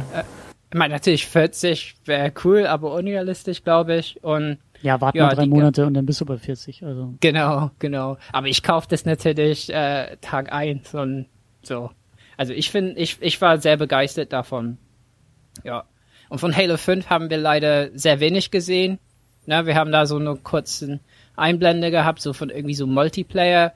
Und irgendwie sah es so aus, als könnte man jetzt. Also es deutete sich an, es gibt irgendwie neue Fähigkeiten. Aber es war alles gar nicht so klar. Es sah ziemlich bombig aus, fand ich. Also, ja, aber, aber mh, viel haben wir da nicht gesehen. Aber ich habe auf jeden Fall das Gefühl danach, also diese Bonnie Ross, die übrigens, die jetzt so Chefin ist von so Halo und so, die hat übrigens Fusion Frenzy gemacht. vorher. Bill Gates Lieblingsspiel. Also ich habe das Gefühl schon, dass es bei, bei ihr, so Frank O'Connor und 343 und so, in ganz guten Händen ist. Also im Übrigen im Phantom Dust gab's äh, auch von der Leinwand in diesem Trailer gab's äh, Halo Wars zu sehen. Also vielleicht äh, ist das auch so ein bisschen ein Verweis äh, auf was was kommen soll. Meinst du, Aber ich- die Halo-Reise geht über die Master Chief Edition nächstes Jahr zu Halo Wars 2, erst übernächstes Jahr zu Halo 5? Das, So 2016. ich glaube, das können die nicht machen, oder? Äh, Nee, das glaube ich auch nicht. Also Halo Aber- 5 wird schon nächstes Jahr kommen. aber ich weiß nicht, wie ihr das fand, äh, fandet, aber ja, von Halo 5 hätte ich schon lieber, ich hätte gern einfach vielleicht, keine Ahnung, eine Minute Gameplay gesehen. War ein bisschen enttäuscht, dass so wenig war, aber äh, trotzdem irgendwie wie so ein Fanboy halt äh, ne, total begeistert und, und freue mich einfach unglaublich ähm, darauf halt Halo 2 und 3 nochmal zu spielen. Äh, Na gut. Ähm, wir haben eine Ankündigung, beziehungsweise war es glaube ich schon vorher bekannt, dieses Scalebound von Platinum Games. Ähm, reizt euch das? Ist ja, so- also Platinum Games ist ja, wird ja die, demnächst ähm, Bayonetta 2 rausbringen. Äh, ist auch eher so für Spiele bekannt, die mich eigentlich so gar nicht reizen. Also Mad World, Van- Vanish, ähm, Wonderful 101, Metal Gear Rising. Also da erhoffe ich mir eigentlich persönlich nichts. Aber Carsten, das ist doch bestimmt so eher so dein, deine Richtung. Also wenn man Gameplay gesehen hätte, könnte ich da vielleicht eher was zu sagen. Vom Trailer her war ich jetzt nicht so angetan. Also äh, ja, weiß ich auch nicht. Sah so schon irgendwie ganz cool aus, aber also wenn man dazu Gameplay sieht, dann kann ich dazu mehr sagen, ob mir das gefallen würde oder nicht. Ähm, ja, weiß ich jetzt leider noch gar nicht. Gut, dann haben wir äh, eine Ankündigung zu Crackdown äh, gesehen. Was wahrscheinlich auch eher so ein Reboot sein wird. Ähm, war vor allem deswegen interessant, weil wir im Trailer Technik gesehen haben, die, ich glaube, es war auf der GDC, wenn ich nicht irre, wo diese Cloud-Technologie gezeigt wurde, mit dem man so Riesenhäuser irgendwie einstürzen lassen kann und so. Das geht halt irgendwie nur mit der Cloud und das wird hier wohl zum ersten Mal direkt angewendet werden. Wo man einen Typen in einem Haus mit einem anderen Haus tötet. Genau. Frage ich mich Also, auch, wo äh, ich das denn noch irgendwie steuern kann, werde können, aber es sah doch ziemlich beeindruckend aus. Ja, also wenn man das machen kann, ne, dann, dann würde man das äh, Spiel bestimmt kaufen. Na, also bei, Ähm, naja. bei Battlefield 4 konnte man ja auch schon alle möglichen Gebäude zum Einstürzen bringen. Deshalb denke ich mal, dass das da auch auf jeden Fall möglich ist. Okay, Fable Legends. Ähm, da war ich so ein bisschen enttäuscht, dass äh, das Fable, die Anniversary Edition, die ich ja dieses Jahr Anfang des Jahres gespielt habe, dass die nicht so aussah wie Fable Legends. Weil so hätte das aussehen müssen. Mhm. Ähm, Ich habe ja, aber Wo es ist ein war, neues wo war Fable. nochmal das Schnarchgeräusch? Von wem kam das? Carsten? Ja. Also ich habe die, ich habe tatsächlich die Befürchtung, dass Fable, wie heißt das jetzt, Legends, äh, wieder genau das gleiche wird wie dieses Fable Heroes, nur halt in hübsch, aber halt trotzdem schlecht. Ja, das- also ich erwarte da auch nichts. Ähm, Fable ist für mich durch. Das ist wieder so ein vier, äh, vier Spieler Koop Dingenskirchen, oder? Ja, war so. Ne? Dingenskirchen, ja. Also ich habe da echt, nee. Es ist nicht mehr Molyneux, sondern Molyneux. Naja, nee, also ich, ich fand, das war auch ziemlich ähm, langweilig in der Konferenz. Mhm. Und der Typ hat auch ganz komisch gesprochen. Ne? War so, you can play a God! Und es war irgendwie total überbetont und total langweilig, fand ich. Also, ja, ja, ich habe auch kein gutes Gefühl. Als, als wenn er sich selbst ähm, einreden müsste, dass das Spiel gut ist. Ja, ja.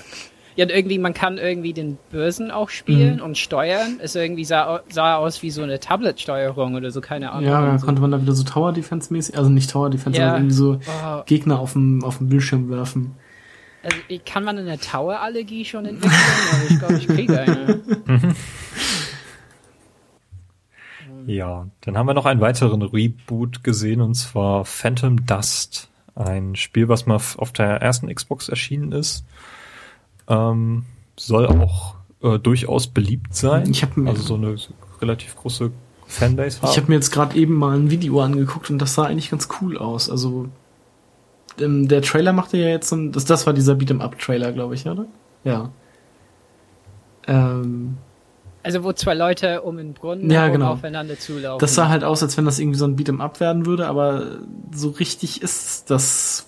Also es ist, glaube ich, kein Beat'em Up, sondern eher so ein Third Person durch die Gegend rennen und prügeln Spiel. Also, es war irgendwie ein Kartending Echt? auch. Also, man sammelt irgendwie Karten oder so. Also ich habe da eben halt nur mal ganz, ganz kurz äh, Gameplay-Ausschnitt gesehen aus dem alten Spiel und fand das eigentlich, sah, das sah schon mal ziemlich cool aus. Also das machte mehr her, als der Trailer irgendwie gezeigt hat. Und deshalb, ja. Also im Trailer sah es halt auch aus wie einfach nur irgendein Beat'em Up. Es gab genau ein Kinect-Spiel, ähm, Dance Central Spotlight. Ich sehe Robert gedanklich schon vor seiner Konsole abrocken. Ja, nee, nee, nee, das nicht mehr. Äh, ähm, wobei natürlich gut ist zu wissen, die lassen diese äh, Geschichte nicht äh, liegen und machen weiter. Naja, Ähm, naja noch, noch. So, wie, so, so wie Sony mit der Vita.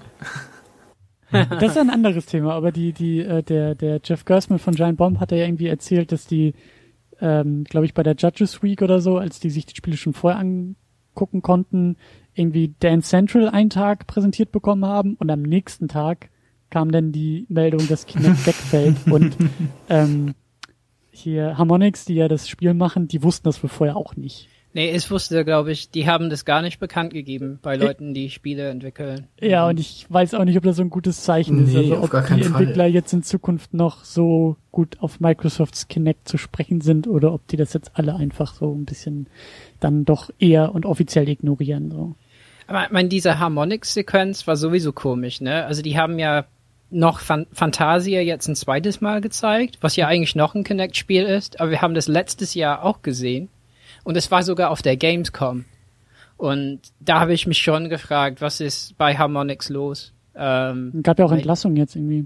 ja, genau, also John Drake wurde ja äh, entlassen jetzt irgendwie, ne, der PA-Typ von Harmonix. Ja. Ja, also es war auch komisch, die haben ja nichts gezeigt von, der, das war eigentlich der einzige Beitrag, wo jemand einfach, das war der Alex Rigopoulos, ne, der hat einfach da gestanden und gesprochen. Hm. Es wirkte schon so, als, als hätte Microsoft gesagt, es tut uns echt leid mit dem Kinect und so.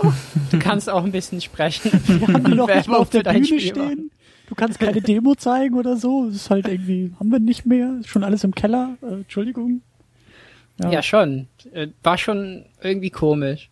Ich glaube auch, dass das irgendwie, also ich hätte nicht gedacht, dass Microsoft das Thema auch so krass verschweigt. Ich glaube echt, also das wirkte auf mich so wie, wie echt, als ob Harmonix noch gesagt hat, also das ist das Mindeste, was wir für uns tun können, dass wir zumindest diese, diese, diese 30 Sekunden auf der Bühne kriegen und mal kurz über die Spiele reden dürfen. Und Microsoft am liebsten das Thema wahrscheinlich komplett ignoriert hätte, was schon ein bisschen, bisschen krass ist eigentlich so. Also ich fand's echt krass. Ähm, ich meine, die Ankündigung, dass Kinect wegfällt, war jetzt, glaube ich, ein oder zwei Wochen vorher.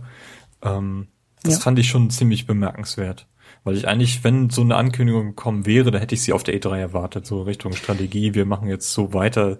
Es wäre, hätte ja einen ähnlichen Impact gehabt wie ein Preisannouncement Jein. von einer neuen Konsole. Jein, ich glaube, dass das, ich, ich finde das eigentlich ganz geschickt gemacht, weil so haben sie diese ganze Bad Press, die sie bekommen haben, diese ganze Diskussion ähm, nach der Ankündigung war ja eigentlich, dass sich alle irgendwie kopfnickend äh, zugesichert haben, ja, das wussten wir schon immer und Kinect ist scheiße und das will keiner haben und jetzt sieht Microsoft das auch. Also das war eigentlich ja eher ein Zeichen, die, die haben sich einen Fehler eingestanden. Und das war wiederum schlau aus der E3 rauszuhalten, diesen Fehler in Anführungszeichen und den halt vorher zu bringen, damit der zwei Wochen totgetreten wird, um dann bei der E3 mit Spielen ablenken zu können. So, jetzt geht's nicht mehr um den Fehler Kinect, das Thema ist erledigt nach der E3, also eigentlich. Jetzt geht's um die ganzen Games. Jetzt geht's um Halo, um die Master Chief Edition, jetzt geht's um Forza Horizon 2. All diese ganzen Sachen sind jetzt Thema und nicht mehr irgendwie Kinect. Das wäre, glaube ich, viel zu groß geworden, wenn sie es auf der E3 gemacht hätten.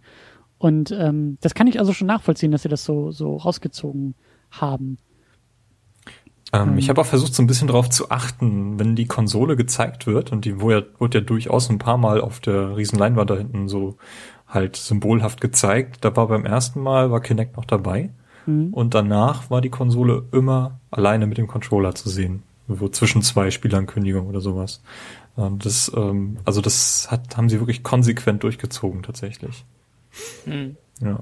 Also ich fand es in der Konsequenz, wie sie das gemacht haben, war, war ich, hat mich das doch durchaus ein bisschen überrascht. Was ich ein bisschen scheiße finde, ist diese, diese, ähm, diese ganze Rhetorik, die auch irgendwie bei anderen Ankündigungen manchmal irgendwie dabei war, dieses Ihr Spieler habt uns gesagt, ihr wollt XY und wir hören auf euch und deswegen bringen wir euch das, was ihr wollt und das finde ich total ein Schwachsinn. Also das ist so, ich will nicht irgendwie bedient werden, weil, weil NeoGAF wurde ja auch schon erwähnt, also solche, solche Foren und Reddit und, und diese ganzen, diese ganzen überlauten Gamer, die halt irgendwie das Wildeste vom Himmel fordern, wenn, wenn, wenn denen noch die Nachricht gegeben wird, eure Wünsche werden erfüllt, finde ich das eher ein schlechtes Zeichen. So, weil Das haben will- sie alle gemacht, ne? Ja, aber das hat ja auch Sony gemacht. Ich meine, die haben ja da diese, diesen, diesen Brief von diesem Kind da vorgespielt, woraus dann Grim Fandango vorgehen. Das haben sie halt auch zum Thema dieser Pressekonferenz gemacht. So, wir hören euch und ich fand das irgendwie, das wirkte so erzwungen, so unecht, so picken sich ja dann doch wieder die Rosinen aus und ist das überhaupt echtes Feedback und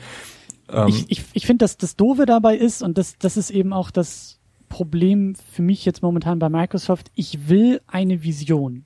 Ich will eine Vision für neue Konsolen. Sony hat keine Vision. Sony sagt, wir machen Games, Games, Games und das ist okay so. Das scheint irgendwie auf den Markt anzukommen. Ich fand's interessant, dass Microsoft zumindest eine eigene Vision hatte. Die ist jetzt nicht angekommen, die ist eher gefloppt. Diese Vision war ja Kinect und dieses ganze Entertainment-Media-Ding. Ähm, aber ich will diese Vision irgendwie sehen. Ich will nicht nur, äh, äh, also ich, ich, ich bin da irgendwie der Meinung, dass wir als, als, als Kunde und als Publikum, ähm, ich will überrascht werden und ich will eben genau das bekommen, was, was, wovon jetzt noch keiner irgendwie zu träumen wagt. Und, und deswegen finde ich das halt irgendwie doof, wenn immer gesagt wird, wir hören auf euch, wir hören auf euch. Und das ist eigentlich genau das, was ich nicht will. Weil wenn nur auf uns gehört wird, dann kriegen wir wahrscheinlich irgendwie jedes Jahr nur noch 20 Call of Duties. Ja, und wie schon das gesagt, ist für mich das, das Falsche. sie Microsoft. Wenn das war Steve Jobs äh, Philosophie, ne? Also die Kunden wissen nicht, was die wollen. ähm, ja, das ist ja auch so. Das ist so, wenn, Ja. wenn auf uns gehört wird, ich, wer die Folge von den Simpsons kennt, wo Homer so ein Auto entwickelt, so, so Ja, sieht dann genau. nachher die Xbox 2 aus, ja? ja, Und Ja, ich genau mein- das will ich nicht. die haben im Nachhinein für Spence hat ja noch viele Interviews gegeben. Also die sind auch echt cool zu lesen. Da merkt man schon, der ist menschlich und auch da in der Spielentwicklung für gearbeitet hat, kennt er sich auch super aus. Der hat immer betont, Kinect gibt's noch, wir, wir unterstützen das noch. Aber Tatsache bleibt, im ersten Jahr der Konsole gab's wirklich nicht genug Spiele, die ein Argument für Kinect gemacht haben. Ja. und folgerichtig musste ihn jetzt rausstreichen, aber das auf der E3 nur Harmonix letzten Endes was zeigt, ja, das ist super komisch. Und ich verstehe einfach nicht, was die im Vorfeld der Xbox One äh, gemacht haben, als die Kinect äh, 2 entwickelt haben, dass die da nicht mehr Spiele organisiert haben und so. Man passiert vielleicht, weil Rare halt so klein geworden ist oder keine Ahnung, einfach nicht die Ressourcen hatte, außer nur außer Kinect Sport Rivals zu entwickeln. Aber ja, also das ist echt ähm, äh, einfach zu, so, so eine äh, zu einem Bedienungselement der Konsole geworden, was sehr gut funktioniert in dem Sinne, aber ja, dafür zahlt man eben 100 Euro und mehr nicht. Ja. So als reines Bedienelement würde ich es ja nur akzeptieren, aber dafür ist es dann auch irgendwie zu mächtig, zu prominent und ähm, ja, das und kann man auch irgendwie kleiner machen, so wie zum Beispiel jetzt dieses Amazon Fire TV, wo eben auch diese ja. Sprachsteuerung funktioniert, aber die ist halt in deiner winzigen Fernbedienung. Da musst du jetzt nicht irgendwie so einen fetten Klotz auf den Fernseher besser, stellen. ne? Weil, ja. weil das nah am Mund ist. Also wenn die Kinect einen nicht versteht, dann liegt's oft an Störungen im Raum oder so. Ne? Also einmal habe ich, ich habe so einen Schrank im Raum, habe ich ein paar Mal auf und zu gemacht, wo Kinect halt hingehört hat noch und es hat Wörter verstanden. Nein, bitte nicht.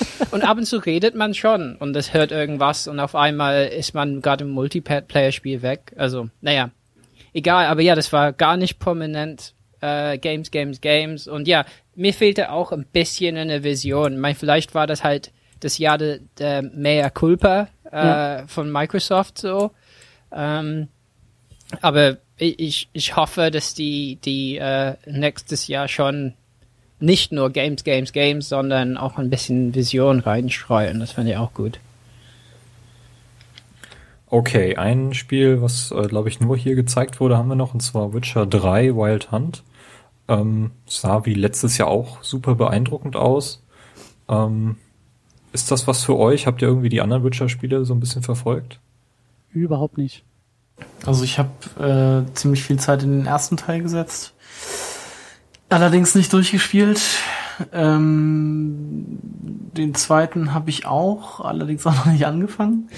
Ähm, er hat ja noch bis 2015 Zeit. Ja, ich natürlich. Äh, aber ich denke schon, dass ich mir den dritten auch noch holen werde. Aber ich fand den jetzt nicht so interessant wie zum Beispiel das neue Dragon Age. Aber es sah halt trotzdem ziemlich cool aus.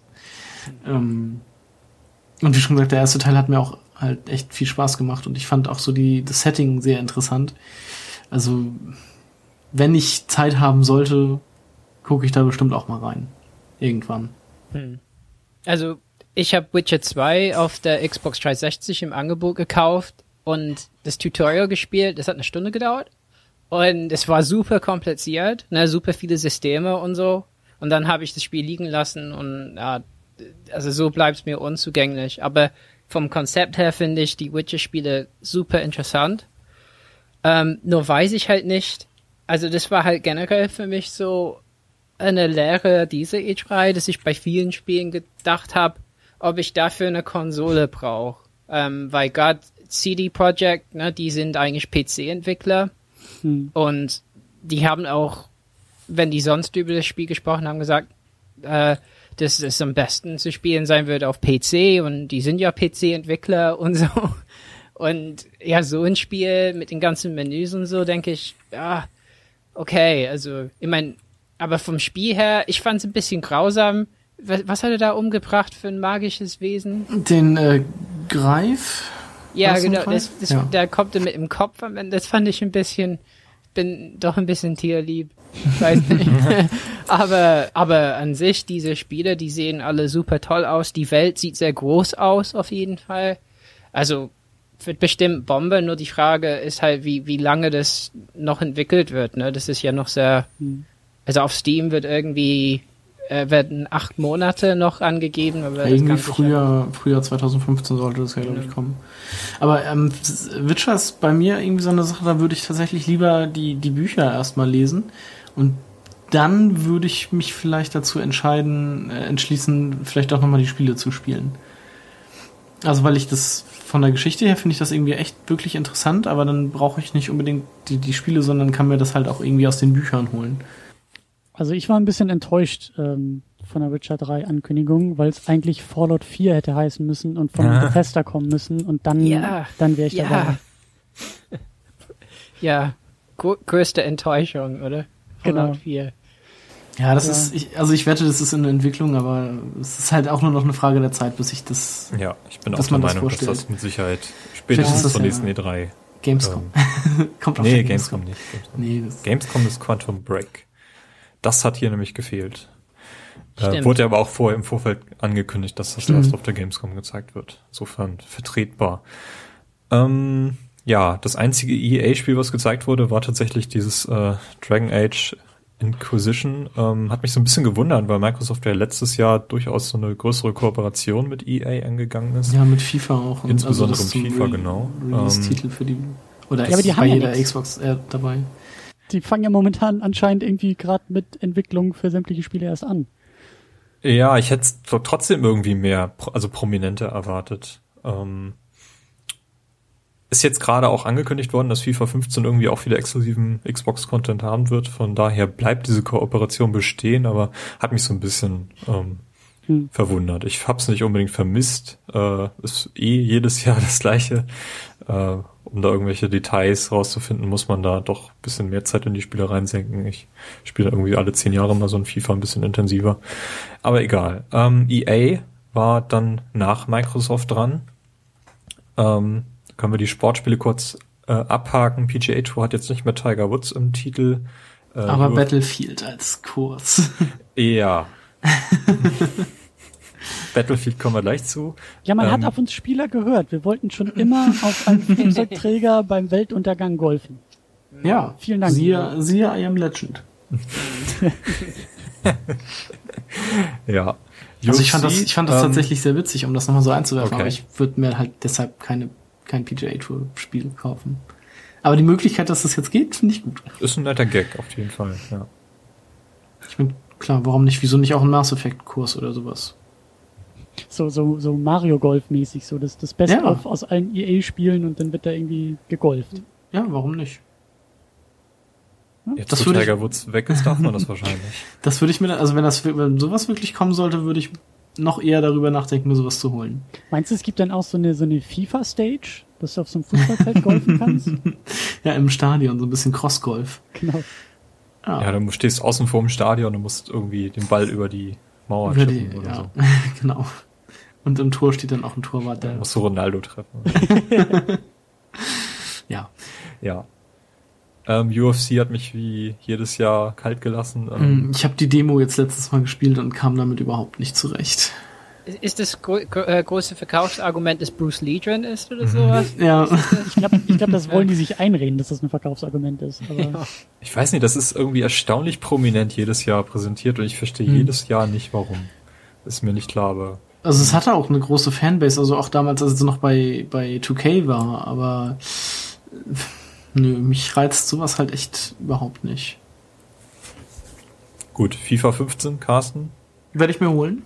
Okay. Ähm, aus einem einzigen Grund, äh, weil Finn Bartels jetzt bei Bremen spielt, Oh. äh, der alte Kieler. Ähm, und einfach um wieder mal ein FIFA zu haben. Madden und NHL haben wir dann noch. Äh, Mhm. NBA scheint zu fehlen. Ähm, naja gut. Battlefield Hardline ja. ist ja, glaube ich, ähm, Das- im das Vorfeld geleakt und dann doch offiziell schon angekündigt worden. Mhm. Fand ich interessant vom Setting her, auch wenn Ja. das, glaube ich, in Deutschland so nicht funktionieren wird. Das ist so ein, das ist so ein äh, Counter-Strike-Setting irgendwie, ne? Kann das sein? Ja, so Polizei und Räuber und Gendarm Mhm. halt. Ähm, fallen klar, viele, fliegen viele Kugeln. Ich musste mich, also als ich das gesehen habe, musste ich irgendwie tatsächlich irgendwie an so Polizeistatistik denken. So in Deutschland sind letztes Jahr äh, acht Kugeln verschossen worden und in diesem Spiel sind in drei Sekunden 50 verschossen worden. ja, aber äh, finde ich auf jeden Fall witzig, da mal so einen Wechsel zu haben. Vom Setting her. Mhm. Spielen Ja, wir das das ist-. Das ist aber ja auch wieder nur so ein Spin-off wie Bad Company oder sowas. Also Battlefield 5 wird ja trotzdem noch irgendwann kommen. Mit Sicherheit, ja.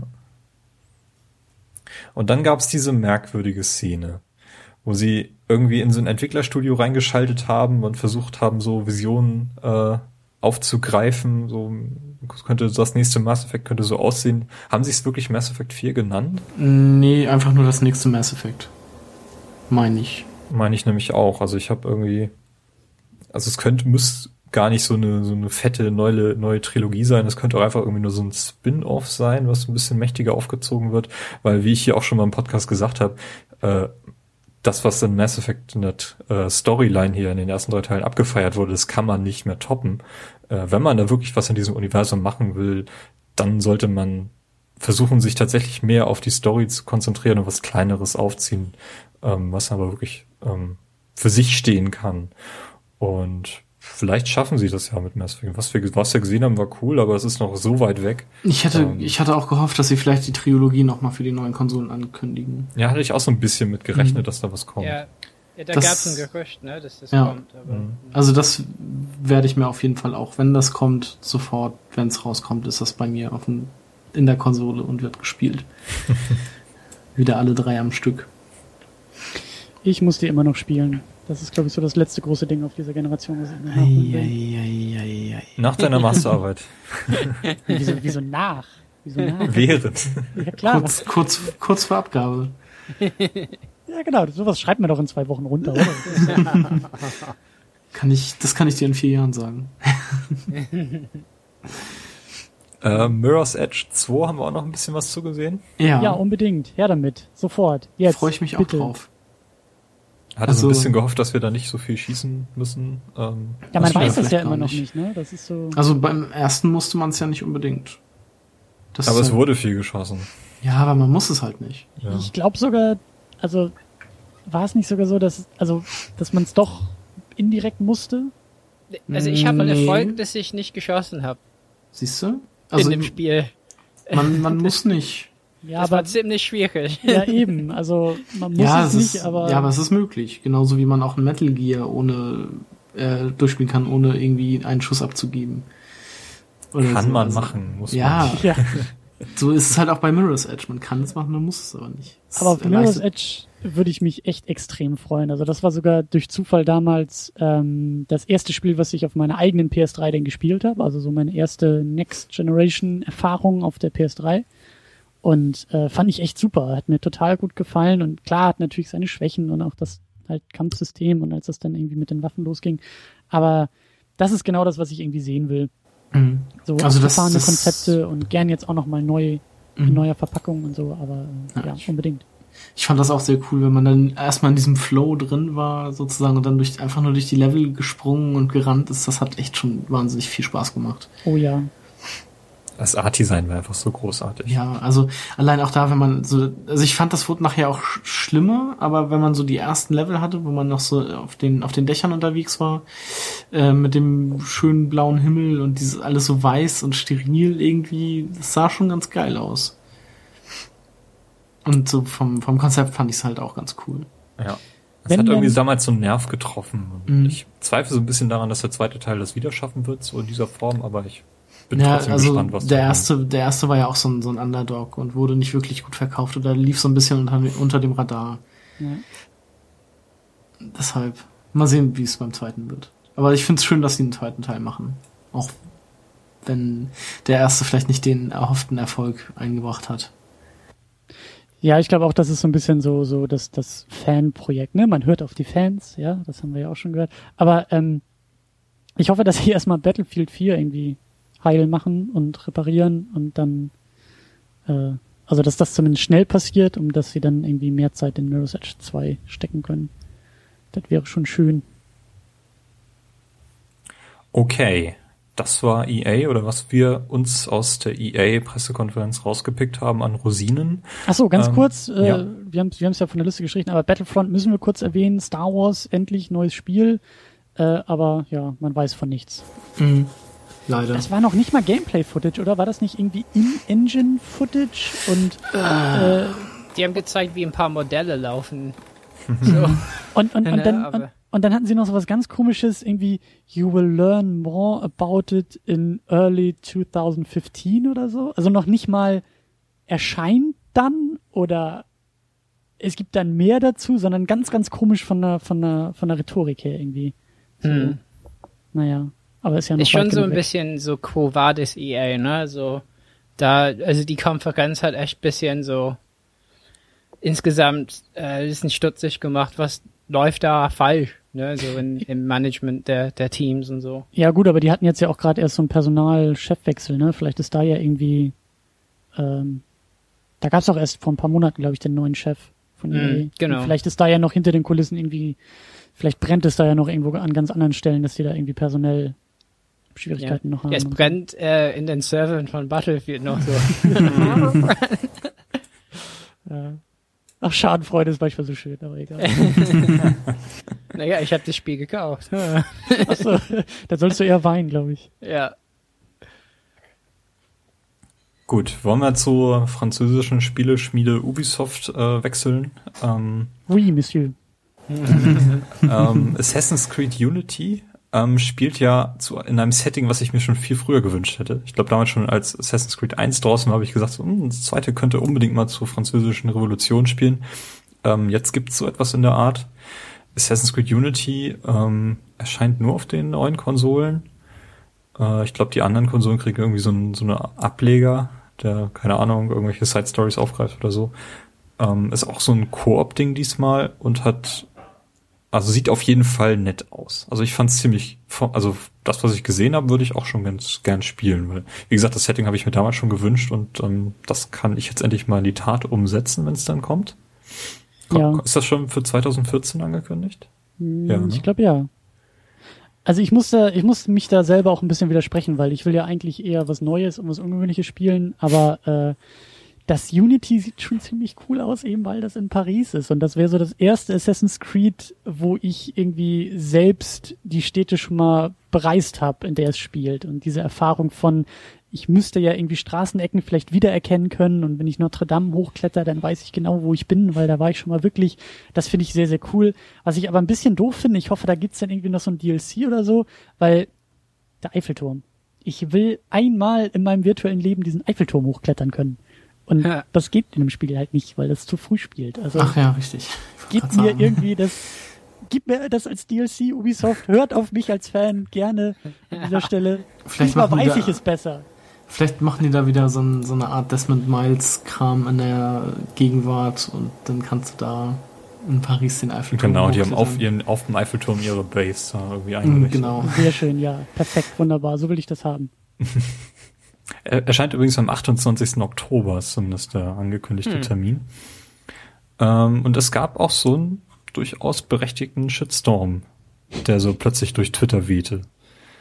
Den ich so nicht auf dem, auf dem Kieker hatte, weil ich das Spiel auch, äh, ähm, die Konferenz auch gar nicht so verfolgt habe. Also äh, Unity wurde ja auch auf der Microsoft-Pressekonferenz gezeigt. Das ist so das, was ich dann mitbekommen habe. Mhm. Ähm, und zwar ging es darum, dass äh, nur männliche Charaktere spielbar sind, soweit ich weiß. Ähm, vielleicht Genau, da müsst also- ihr mich mal ein bisschen unterstützen. In Also Watch ja, Dogs also war es auch zum Beispiel so, dass wenn du Multiplayer gespielt hast, den, den du selbst gespielt hast, ist immer die Hauptfigur und alle anderen sind irgendwelche ähm, Nebenfiguren und jeder Mitspieler sieht sich selbst immer aus der Sicht des, des Hauptcharakters und so ähnlich scheint das hier wohl auch zu sein.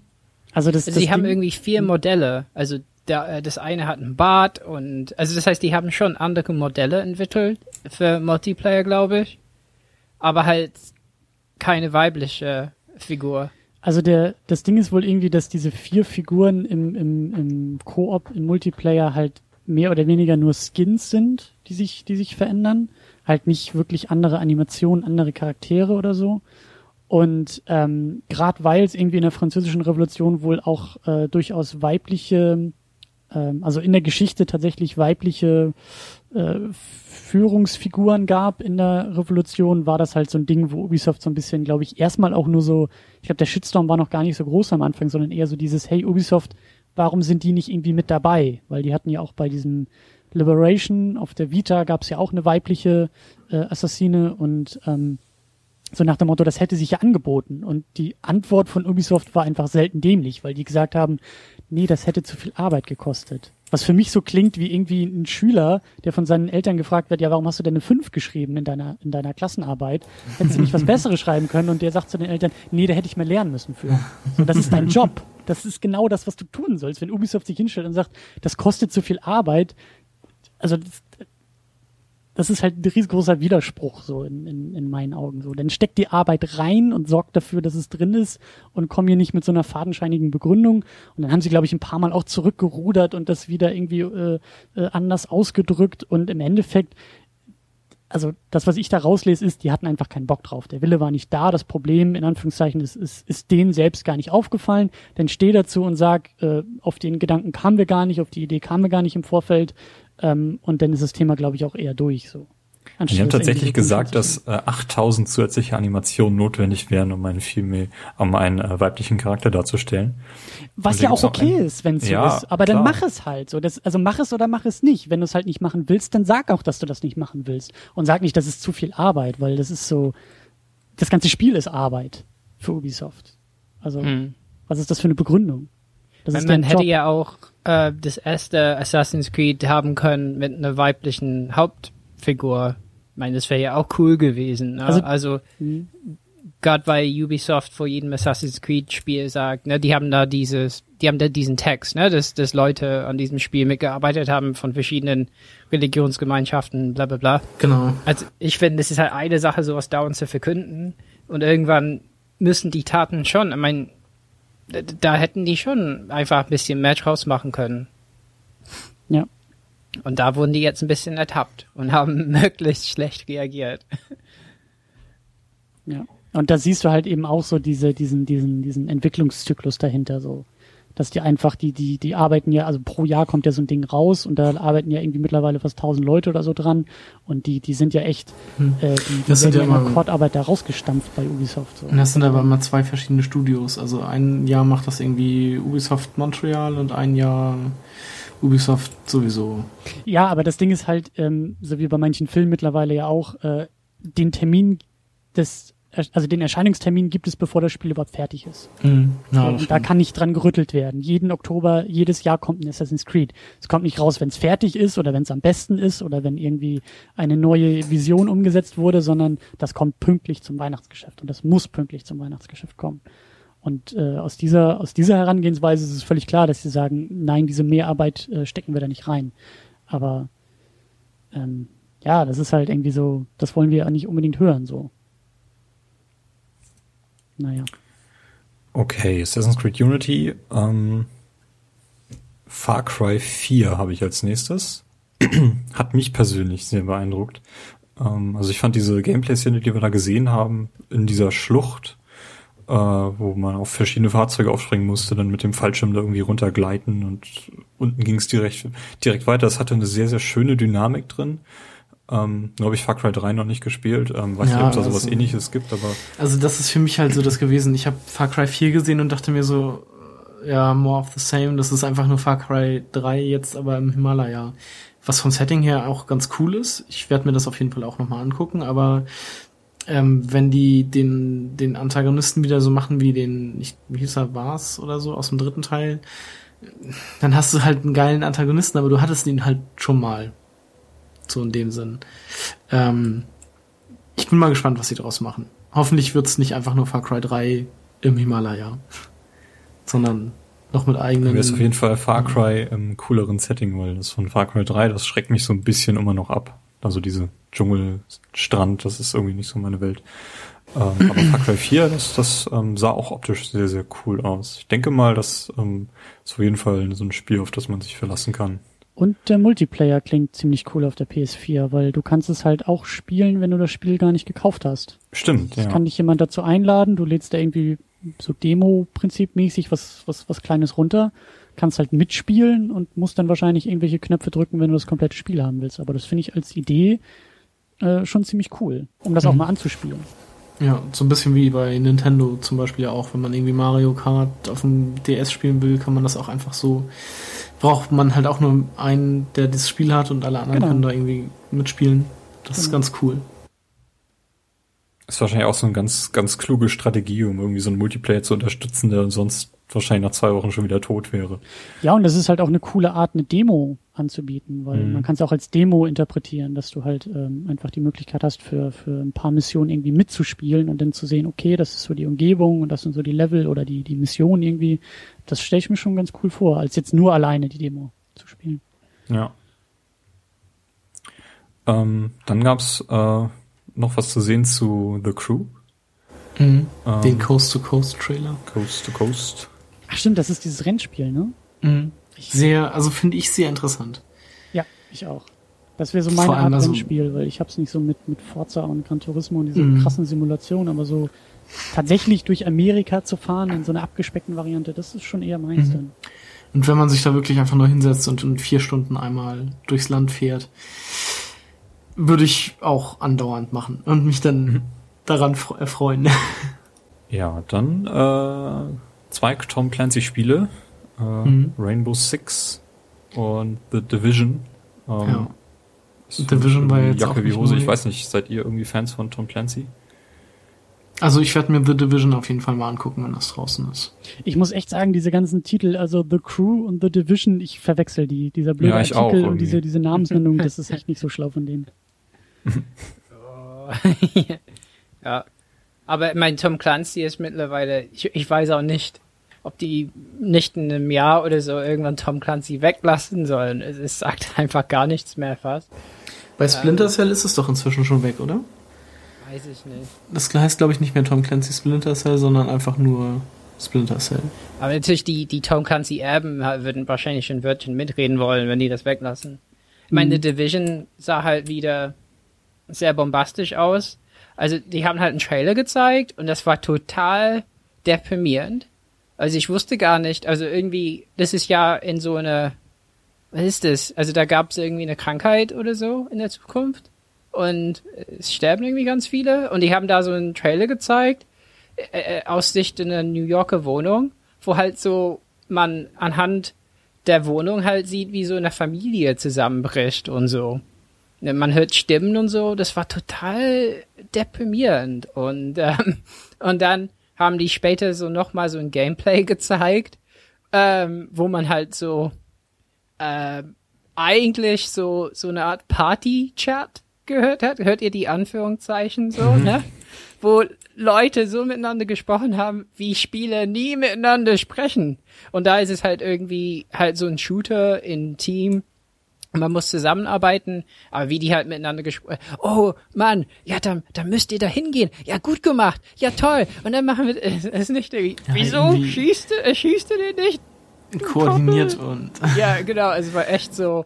Aber irgendwie, ich habe gar nicht gerafft, dass es so ein Setting war. Und halt grafisch, also das war halt letztes Jahr auf der E3 war das die Geschichte, dass ähm, die Animation war, dass die Figur gegen so eine Autotür rennt Mhm, und, und und die die, dann war leicht auf und es ist nochmal passiert. Dieses Mal, ja, sieht, sieht halt schon super cool aus, aber es ist halt wirklich so ein Team-Shooter, also irgendwie braucht man Leute so für.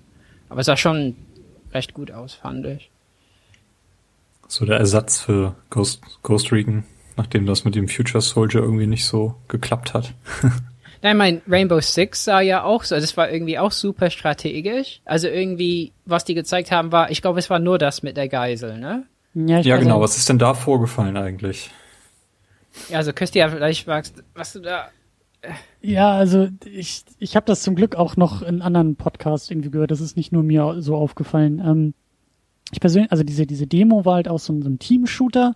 Du hattest so zwei Parteien, einmal die Terroristen, die halt irgendwie so ein, so ein Haus besetzen und eben dann die Sondereinheit, die irgendwie das Haus stürmen soll. Und so vom, vom Gameplay-technischen her sah das alles auch total spannend und interessant aus, weil sie dann irgendwie gezeigt haben, dass, dass, dass dann irgendwie einer von, von dieser Sondereinheit dann irgendwie äh, ins obere Geschoss gegangen ist und die halt irgendwie, äh, er hat ja oben dann, dann irgendwie so, so äh, Bomben gelegt, dass er von oben in das äh, Stockwerk drunter runterspringen kann und währenddessen die anderen die Tür aufsprengen und so taktisch und so sah das alles schon ganz interessant aus und auch grafisch auch total super.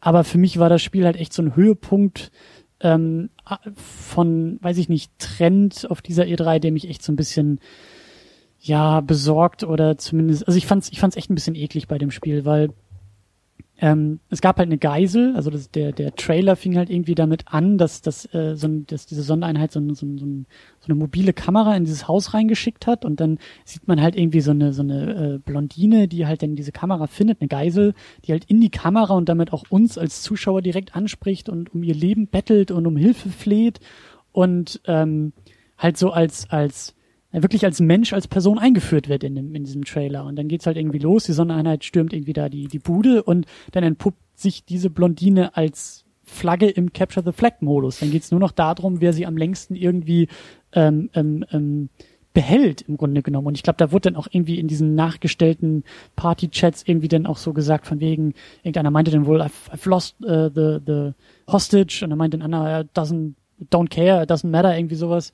Und, und das war irgendwie total, also dieser, dieser Gegensatz von, von der, von der Erzählweise her will man total ernst und, und, und ein menschliches Drama irgendwie uns vermitteln, um dann im Gameplay Figuren und dann auch wieder Frauen, was ja auch das Thema auf der E3 war, halt einfach nur so als Objekte zu degradieren, die irgendwie beschützt werden müssen und bei Bedarf in die Ecke geworfen werden und halt nichts mehr wert sind. Und das fand ich schon echt, also das hat, das habe ich auch in anderen Trailern gesehen, dass halt dieser, dieser, ähm, ich vergleiche das so ein bisschen halt mit Film, mit Hollywood, dass halt so diese, diese, diese Blockbuster-Mentalität irgendwie auch in Spielen mittlerweile einher geht, dass, dass Drama nur noch irgendwie angerissen wird, aber nicht mehr wirklich thematisiert oder entfaltet wird. Es geht nicht mehr um die Menschen, es geht nicht mehr um die, um die menschliche Perspektive, um die menschlichen Probleme bei den meisten Sachen, sondern wirklich nur noch darum mit anzusehen, wie Häuser zusammenfallen und äh, äh, Bomben explodieren und irgendwie 9-11 nur noch irgendwie nachgestellt wird. Und das finde ich schon echt ein bisschen bedenklich, dass das jetzt bei Spielen eben auch, ja, und dass das alles so ernst wird und alles so, so, so versucht dramatisch rüberkommt, aber, aber so pubertär wirkt dabei, so, so oberflächlich. Und das, das fand ich halt bei der Demo ganz besonders so. Ich weiß nicht, ob, ob euch das auch aufgefallen ist oder, oder ob ich das nur so gesehen habe oder man weiß ja nicht, was das Spiel tatsächlich nachher so ist, aber das fand ich schon echt mhm. bedenklich. Ich meine, beeindruckend war halt die Technologie, äh, dass man halt irgendwie durch Wände halt hindurch kann oder ja. ne, man kann da so eine Ladung setzen, auch äh, auf dem Dach oder so und dann, dann unten, äh, also dann von oben rein in ein Zimmer. Also das, das wirkte schon nicht schlecht. Also, wenn es so ist. Aber das war halt noch ein Spiel, wo die so Schauspieler engagiert haben, um so zu tun, als seien die Spiele. Mhm. Ja. Und äh, ja, da, also ich glaube, es wäre echt besser, die, die holen einfach ein paar Spieler und lassen die spielen und und finden die besten äh, äh, finden finden finden eine Gruppe, die gut miteinander redet, ohne viel zu fluchen oder so, ne? Wobei das wahrscheinlich gar nicht geht eben, ne? Was ja auch ein bisschen, man klar, man irgendwie äh, die Diskussion ist halt, wird immer aufgeladener mit so so Gender-Sachen und und es sind auch sehr viele Männer, die noch spielen und äh, ja, also ich finde es gut, dass es mittlerweile Thema wird. Ja, auf jeden Fall, auf jeden Fall. Ähm, ich habe so ein bisschen den Eindruck, dass Ubisoft dieselbe Strategie verfolgen will, wie sie es bei, bei der letzten Konsolengeneration gemacht haben. So, da war irgendwie Xbox 360 war da und PS3 war da und so die ersten größeren Spiele, die kamen, waren eben von Ubisoft. Das war Ghost Recon Advance, Warfighter 1 und 2 und dann eben zwei Rainbow Six Vegas Spiele. Und ich glaube, Game Trailers war das, die damals für das erste Ghost Recon eine Bewertung von 9,9 vergeben haben und gesagt haben, da geht nichts mehr drüber, das ist das äh, Größte, was ihr jemals spielen werdet. Hm. Und ähm, die sind damit recht gut gefahren, haben auch kommerziell durchaus Erfolg gehabt und die wollen das jetzt irgendwie ähnlich aufziehen, bevor sie vielleicht mal was Neues wagen oder so. Weiß nicht, warum es immer unbedingt Tom Clancy sein muss, aber das äh, scheint ja immer noch ein Selling Point zu sein, definitiv. Ja. Und dass sie jetzt da so ein bisschen auf die Schnauze gefallen sind, äh, nicht nur mit Rainbow Six, sondern eben auch mit Assassin's Creed Unity so ein bisschen Gegenwind bekommen haben, ähm, finde ich durchaus auch positiv. Also wenn man schon nicht von alleine darauf kommt, dann darf man durchaus mal mit der Nase drauf gestoßen werden. Das äh, man sich als Spielerschaft vielleicht auch ein bisschen weiterentwickelt hat. Weiß ich da nicht. darf man gerne wirklich mal auf die Spieler hören. Also das äh, bei allem ja. Zynismus und, und Scherz beiseite. So, das ist vielleicht kommt das ja auch. Ich meine, Spieler haben eine lange Entwicklungszeit. Also das Assassin's Creed, wie Carsten ja auch gesagt hat, das war ja schon seit Jahren in der Entwicklung bei mehreren Studios und und äh, da kannst du halt einfach so kurzfristig dann nicht mehr irgendwie eingreifen. Wenn das aber so in den nächsten Jahren nicht besser wird, dann finde ich, ist es wirklich ein Problem. So jetzt die ganze Debatte und auch die Gender-Debatte, die kommt immer mehr auf, die wird immer lauter und immer, immer klarer und das ist okay. Muss man ein bisschen auch langfristig gucken, wie, wie, wie sich das langfristig eben alles dann äußert in den Spielen. So. Ich glaube, da ist auch noch, da ist noch Hoffnung. Ein Spiel haben wir noch von Ubisoft, ähm, was mir so gar nichts sagt. Val Valiant Hearts heißt, ist das richtig? The Great War. Hm. Ähm, was, was haben wir denn da vor uns? Es ist wieder ein Spiel, was mit dieser UbiArt Engine gemacht wurde, also wie Rayman und jetzt zuletzt Child of Light. Er spielt im ersten Ja. Ja. Weltkrieg ähm, und äh, begleitet so die Story von vier Menschen und einem Hund. ähm, das sind irgendwie ja drei Männer und eine Frau, ähm, die alle irgendwie irgendwie so ein eigenes Schicksal im, im Krieg erleiden, glaube ich, ist das. Ähm, oder? Sehe ich das richtig? Ich Ja, ne? weiß das gar nicht so genau. Ich fand halt den Trailer auch so geil, weil, Mhm. weil, weil da so Briefe von der Kriegsfront vorgelesen wurden und dieser Hund halt die ganze Zeit zu sehen war, so als ob der irgendwie als Nachrichtenübermittler irgendwie im, im, im Krieg fungiert. Und das, ich meine, wenn man jetzt erstmal hört, Erster Weltkrieg, das Thema ist eigentlich schon total ausgetreten im Videospiel. Naja, Aus dieser Erster Weltkrieg ja noch gar nicht so. Also Zweiter Weltkrieg ja, aber Erster ja noch gar nicht so wirklich. Ja, gut. Aber also Krieg generell ist. Genau, genau. Das durch. klingt jetzt erstmal nicht so innovativ, wie es dann irgendwie im Mhm. Trailer aussieht. Und äh, Ja, das, das Tolle ist, dass es eigentlich, äh, wenn alles gut geht, am 25.06. rauskommen müsste. Also vielleicht Mhm. schon da ist, wenn ihr das hier hört. Ähm, das finde ich auch total super. Ja. Also da, da Also ich auf jeden ich- Fall reinspielen. Ich finde diesen Artstyle halt auch unfassbar gut, also diese, was mit dieser Engine immer gemacht wird.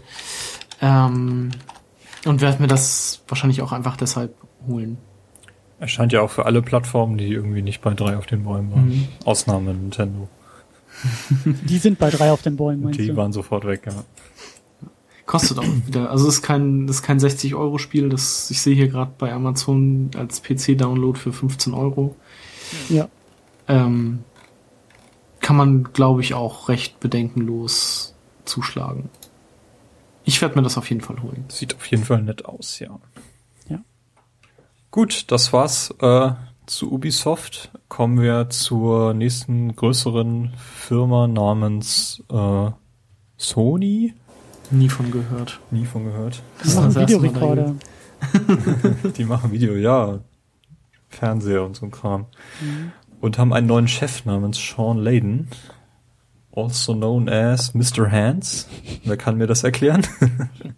Naja, der, der hat irgendwie, entweder hat er eine Rhetorikschule durchgemacht oder Ja. kommt aus der Politik oder so, aber der hat wirklich die Gesten eines Politikers. Also gerade, ähm, es gibt ja diese Daumen auf, auf Zeigefinger-Geste, ne? Mit, bei dem man jeden ähm, Satz betont am Ende. Das hat er fast bei jedem Satz gemacht. Und er hat auch jedes Mal, wenn er Welt gesagt hat, hat er eine Welt markiert mit seinen Händen und so. Und ich meine, es war einfach ein bisschen viel. Ähm, äh, ich meine, ich glaube, der hat's schwer. Ich meine, ich fand Jack Trent Tretton hat mich nie so eingelullt eigentlich. Der war super. Also ich weiß, viele fanden ihn super. Also ich fand ihn eher ein bisschen so, der hat immer gemeint, ja, mein Puls ist jetzt auf 180, bin total aufgeregt, aber ich so, ja, du kriegst auch paar Millionen im Jahr. Bleib mal locker, Alter, so, ne? Aber ich meine, die verdienen, ich meine, ist schon ganz cool. Wir gucken immer zu, wie ein paar Millionäre halt über ihr Geschäft sprechen bei, E- bei der E3, ist schon krass. Aber egal, Sean Lane war, glaube ich, ein bisschen unsympathisch. Ich meine, der war mitten in der Show.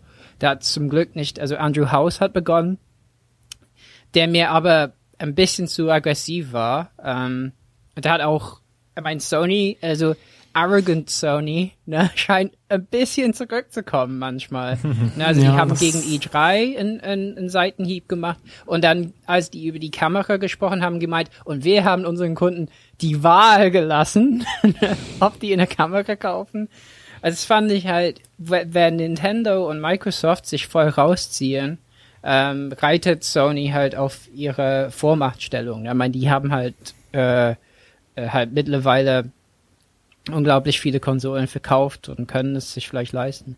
Aber schon Layden war halt echt ein bisschen steif und Ja. das Problem ist, die haben ihm auch sehr viel langweiligen Stoff gegeben. Na, Also der hat Ja, Das das, ist- das über, ist halt über die- Video. Das ist halt die Frage. Ich frage mich, ob, also wenn er der neue Chef bei Sony USA ist, ähm, kann ich mir auch vorstellen, dass er, dass er gefordert hat, diese Sachen präsentieren zu können. Weil das waren halt Zahlen, das war wirklich so, das war für die Anzugträger irgendwie im Publikum oder die, die äh, Und der hatte auch einen, einen sehr schicken Anzug an, ne? mit Ja. so lilanen Krawatte. Oder Ja, aber das, das Tolle war ja, dass wir so in den letzten ein, zwei, drei Jahren von dieser Art Präsentation ja weggekommen sind. Und Microsoft hat's ja auch gar nicht gemacht. Da war ja nicht einmal dieses, und es wurde 30 Millionen Mal gesagt, Xbox Go Home und wir haben Ja. 50 Millionen Achievements und 3000 Mal, also diese, diese Zahlen, die halt nichts aussagen, so. Die wurden aber dann irgendwie präsentiert von Mr. An Anzugträger und das fand ich halt so ein bisschen, wie du sagst, mit diesem politischen, mit dieser politischen Rhet- Rhetorik und so, so glatt ge geschält und das fand ich halt, das, das, also ich hoffe, dass der auch nie wieder auf der Bühne zu sehen ist. Der darf gerne irgendwie die Excel-Tabellen im Hintergrund irgendwie ausfüllen und, und Ahnung vom Business haben und so. Aber das war halt echt nicht so. Das war auch wieder so ein bisschen so das alte Sony, was eigentlich schon hoffentlich lange, lange weg war. Das kam da wieder zurück. Hm. Naja. Ist das richtig, dass sie dieselbe Bühne aufgebaut haben, wie sie sie auch bei der PS4-Präsentation hatten? Also die mit diesem ewig langen Bildschirm, der sich da so durch die Halle schlängelt? Also sie hatten Das einen ewig langen Kam mir Bildschirm. irgendwie bekannt vor, sage ich mal so. Aber ob es die gleiche war, das weiß ich nicht. War auf jeden Fall sehr groß wohl, dass man im Raum selbst gar nicht wusste, wo man genau hinschaut. naja. Aber, Okay. Äh, Highlight der Präsentation war eine weiße PlayStation 4, richtig? Nein. Also, also ja, aber nein. War ganz hübsch. Es gab noch Mit so einem andere kleinen Highlights. Spiel, was dann dabei gelegt wird, namens Destiny. Ähm, könnte jetzt, kann man das jetzt schon in der Alpha spielen? Auf jeden Fall gab es da eine Mhm. Menge, ja, bei uns äh, super exklusiv und nur das Neueste hier und Bungie ist jetzt unser bester Freund. Gut, das haben sie letztes Jahr auch schon gemacht. Ähm, aber mit Destiny zu eröffnen, das habe ich auch so ein bisschen erwartet. Ähm, fand ich zumindest recht solide. Also das Spiel würde ich mir durchaus mal anschauen wollen. So. Ja.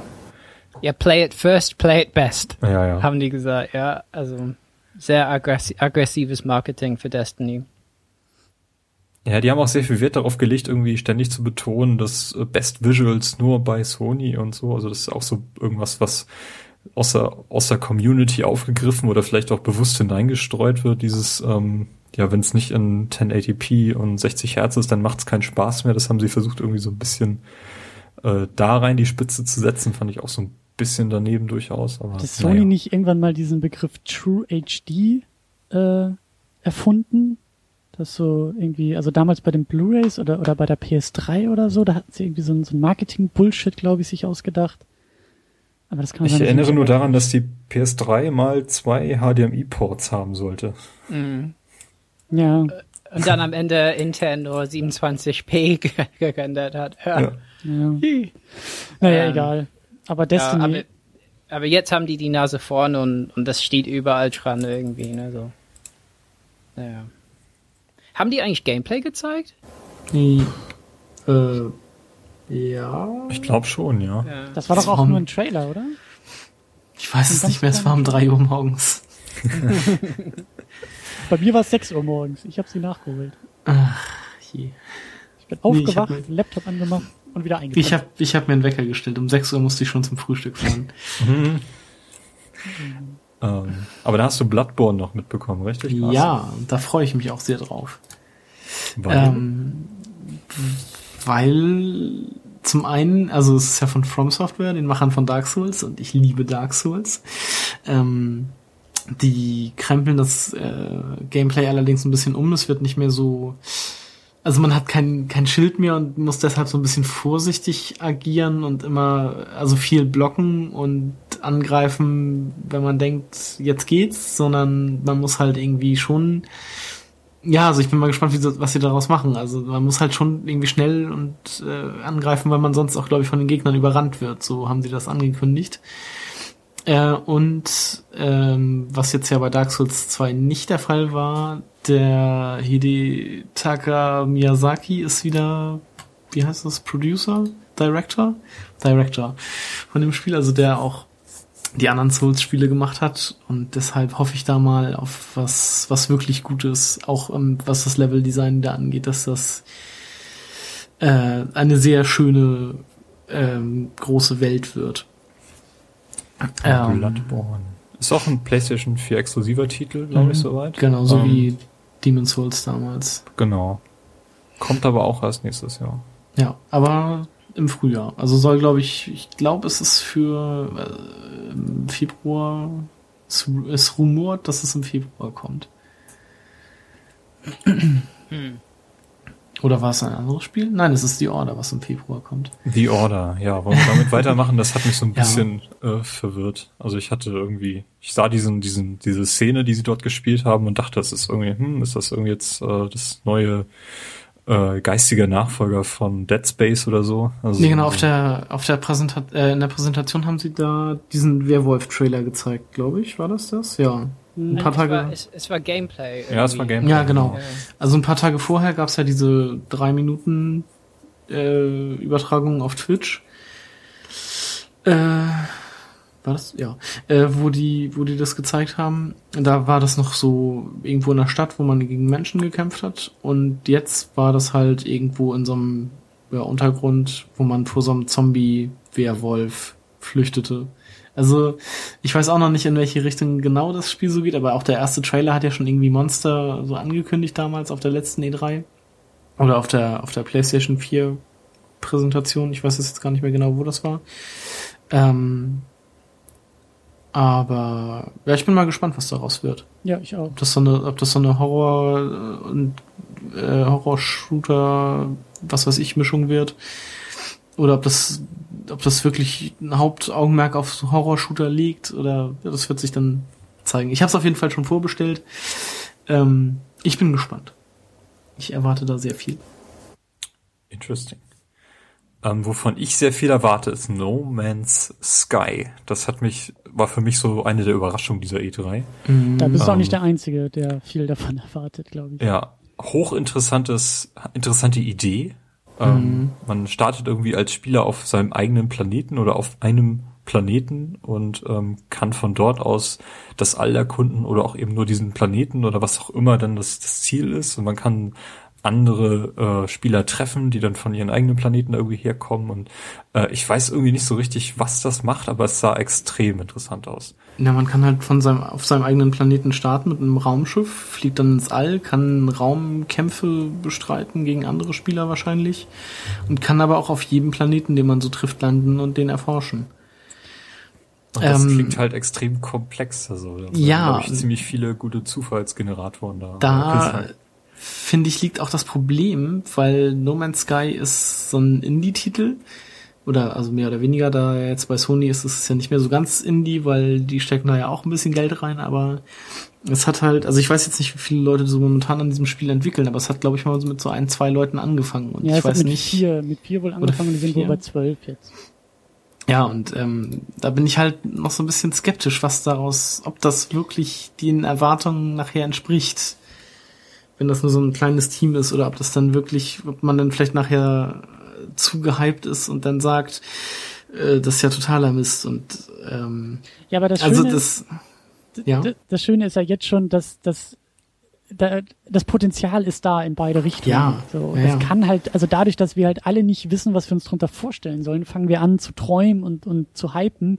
Und genau das will ich halt sehen. Genau das, Mhm. so viele Spiele, die du mittlerweile irgendwie in den, mittlerweile schon in Screenshots einordnen kannst, weil du siehst, okay, ist dunkel, ist düster und es gibt eine Waffe, du weißt sofort, was das für ein Spiel ist. Und ähm, das ist bei No Man's Sky irgendwie überhaupt nicht der Fall. Das sieht komplett anders aus und dann siehst du da diesen total verschüchterten Entwickler äh, auf der Bühne stehen, der irgendwie von seinem Spiel erzählt und selbst wenn er erzählt, weißt du immer noch nicht, was das genau sein soll, aber das klingt alles total interessant und die hatten Ja. bei bei Giant Bomb hatten die äh, in diesen in diesen ähm, Talk-Geschichten irgendwie am Abend hatten sie auch den Entwickler zu Gast und der hat halt so eine geile Anekdote erzählt, weil die haben halt echt, also das das wird ja alles so zufällig generiert irgendwie Mhm. und die haben irgendwie ähm, Algorithmen programmiert, die halt für die Entwickler sozusagen das Universum erstellt. Mhm. Und um das zu kontrollieren, haben sie wiederum neue Algorithmen programmiert, die halt die anderen Algorithmen sozusagen überwachen. Und die haben einen einen Server bei sich im Entwicklerstudio stehen, wo animierte GIFs drauf landen von diesen zweiten Algorithmen. Die fliegen sozusagen durch das Universum und Mhm. machen GIFs aus dem, was da irgendwie zu, zu finden ist, damit die Entwickler kontrollieren können, okay, sieht jetzt jeder Planet gleich aus, haben die alle irgendwie die gleiche Farbe, laufen da überall die gleichen, die gleichen äh, Tiere rum. Und, und das finde ich ist irgendwie schon, schon eine geile Idee, dass die halt irgendwie ihr eigenes Universum bauen lassen, um es dann zu überwachen und dann irgendwie nur noch händisch an manchen Stellen eingreifen zu können. Wenn das wirklich so funktioniert, wenn das alles tatsächlich so ist, wie sie es, wie sie es erzählen und nachher auch irgendwie den, den, dem Hype einigermaßen gerecht wird, dann also das, ich glaube, das ist für viele auch so das erste Spiel, was wirklich Next Generation sich irgendwie anfühlt. Und ähm, also ich persönlich kann sagen, dass ich auf sowas noch gewartet habe, weil Mhm. alles, was bisher irgendwie rausgekommen ist und was sich jetzt auch für 2014 noch angekündigt hat, das ist für mich alles nett und schön, aber das lohnt sich, das, das rechtfertigt noch keine neue Konsole für mich. Aber No Man's Sky wäre so ein Titel, bei dem ich wirklich sage, jawohl, das ist das, was ich von Next Generation irgendwie will. Eine Erfahrung, die ich so vorher hoffentlich noch nie hatte. Mhm. Aber also, wie schon gesagt, da bin ich dann, ich bin noch skeptisch, aber lasse mich da auch gerne eines Besseren belehren. Und also ich meine, das Konzept, klar, das äh, macht schon Lust, aber ich warte halt ab, bis es fertig ist und Ja, macht dann, dann lasse ich mich auch gerne hypen. Die haben letzten Endes ähm, zweimal das gleiche ge gezeigt, ne? Mit vier Monaten Abstand dazwischen. Also dass man auf einem Planeten beginnt und dann in ein Schiff steigt und dann rumfliegt. Und ich kann mir auch noch nicht so vorstellen. Also ich mag nicht, wie die Kamera funktioniert auf dem Planeten. Das sieht ein bisschen so entkörpert aus. Mhm. Ähm, aber gespannt bin ich. Aber ich finde es halt immer ein bisschen schwierig bei Titanfall, was ja auch so war. Ich, ich vermute, No Man's Sky wird Game of the Show oder so, wahrscheinlich. Mhm. Ja, Und Titanfall war es ja auch. Und irgendwie der Hype äh, kann irgendwann nicht mehr so eingeholt werden. Also bei Titanfall war es ja auch so. Irgendwann äh, kann es kein Spiel mehr erfüllen. ja. Äh, total enttäuscht bin ich, dass Sony ähm, das eingesagt hat. So. Wobei ich denke, für PC wird es wahrscheinlich gleichzeitig kommen. Ja, das denke ich auch. Jetzt, also bei Sony, wenn die die Exklusivität holen, ähm, also letztendlich, ich, also ich bin ein, einfach satt äh, von diesen Exklusivitätsgeschichten bei beiden, äh, aber dann dürfen die gar nicht mehr über die andere Konsole oder, oder über andere Plattformen reden. Ja, Ja. aber die werden ja höchstwahrscheinlich trotzdem kommen. Also Exklusivität heißt Ja. meistens ja heutzutage ein halbes Jahr oder sowas. Und dann Klar. kannst du auf andere. Ich Ja, finde, No Man's Sky ist prädestiniert für diese Cloud-Geschichte, die Microsoft da eben anbietet. Ja. Ähm, also Ja. das würde perfekt passen. Ja, aber schade, schade fand ich das. Also sobald er auf der Bühne war, war ich so, ach Mann. naja. Aber cool sah es aus. Ja, das ist richtig. Ja, kommen wir zu den Superhelden. Äh, Batman Arkham Knight. Äh, Ich dachte, jetzt kommt Manny Calavera. nee. wer, wer möchte das nächste Batman spielen? Also ich bin ja immer noch nicht über Arkham Asylum hinaus. Mhm. Ähm, mittlerweile gibt's da schon zwei weitere. Das wäre das, das dritte, äh, was ich da in diese Schlange einreihen würde. Ähm, warum sollte ich Arkham Knight spielen? Weil es gut aussieht und weil es Batman ist. Also das ist vor allen Dingen ja auch wieder Rocksteady, weil das letzte war ja dieses Prequel. Ich weiß gar nicht mehr, wie das hieß. Batman. Arkham Origins. Origins. Ja, genau, Arkham Origins. Und das habe ich auch komplett ausgelassen und ähm, ich freue mich eigentlich drauf. Ich bin ein bisschen skeptisch, was so diese ganze Batmobil-Geschichte jetzt angeht. Ja, also, ich auch. so, also gerade diese, diese, dieser Panzermodus oder so, das ist irgendwie nicht Batman. Und ich fand auch schon Arkham City von diesem Grundansatz jetzt dieses Asylum war so schön auf einen Punkt, auf einen Raum zugeschnitten und Mhm. City hat es so aufgemacht und so diese Öffnung in, in diese größere Stadt fand ich jetzt nicht unbedingt besser. Mhm. Und ich weiß eben nicht, ob jetzt mit dem Arkham Knight und dann mit dem Batmobil, ob das so, ob das jetzt, jetzt mal sehr krass gesagt, diesen für mich nicht ganz richtigen, fast falschen Weg weitergeht oder ob Ja. sie die Schwächen von Arkham City äh, ausmerzen können. Das, das weiß ich noch Mhm. nicht so genau.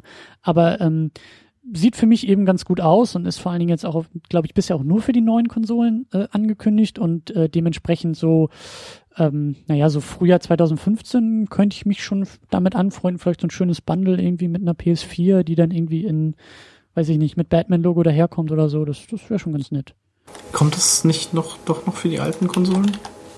Ich meine nicht. Also als sie das irgendwie vor ein paar Monaten angekündigt hatten, meine ich, dass es nur für die neuen angekündigt war. Im Gegensatz zu so Äh, vielen anderen Sachen. Schnell. Ja, laut Amazon auch nur für die neuen und für PC. Ja. Genau. Ist ja auch nicht so schlimm. Nö. Also, Nee, aber das spricht halt dafür, dass dann die neuen Konsolen auch gut ausgereizt werden können. Oder dass Ja. es zumindest dann auch ein bisschen mehr rausholt aus den neuen Kisten, als jetzt irgendwie noch Spiele, die für alle Plattformen rauskommen müssen. Mhm. genau. Hm.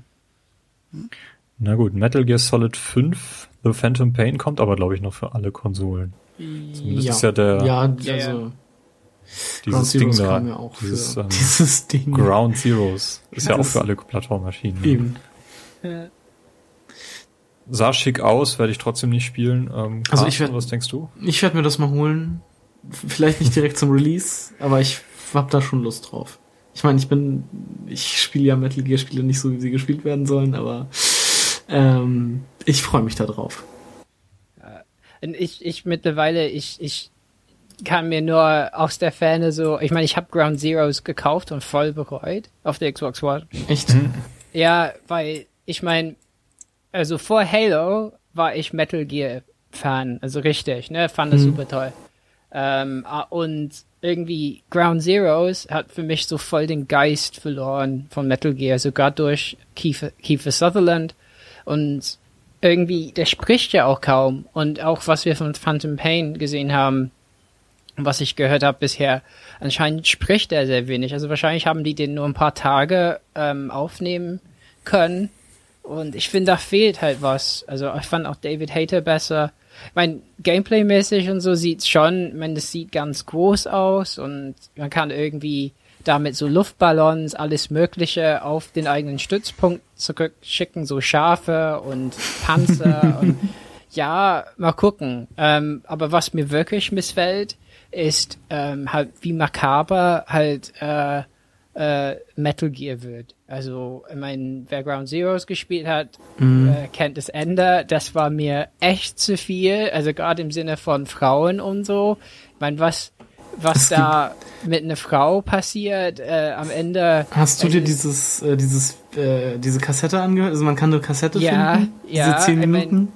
das, das, das, das geht alles für mich gar nicht. Also es ist halt irgendwann halt nur noch und und und ich finde halt Phantom Pain, da gab es auch Sequenzen in in dem Trailer, was wir gesehen, da hat er sich irgendwie Asche, da, da, Mhm. die Menschen wurden eingeäschert und er hat es sich ins Gesicht geschmiert Ja, so. das, das fand ich auch krass, obwohl äh, das Spiel noch viel äh, krassere Szenen zu bieten hat.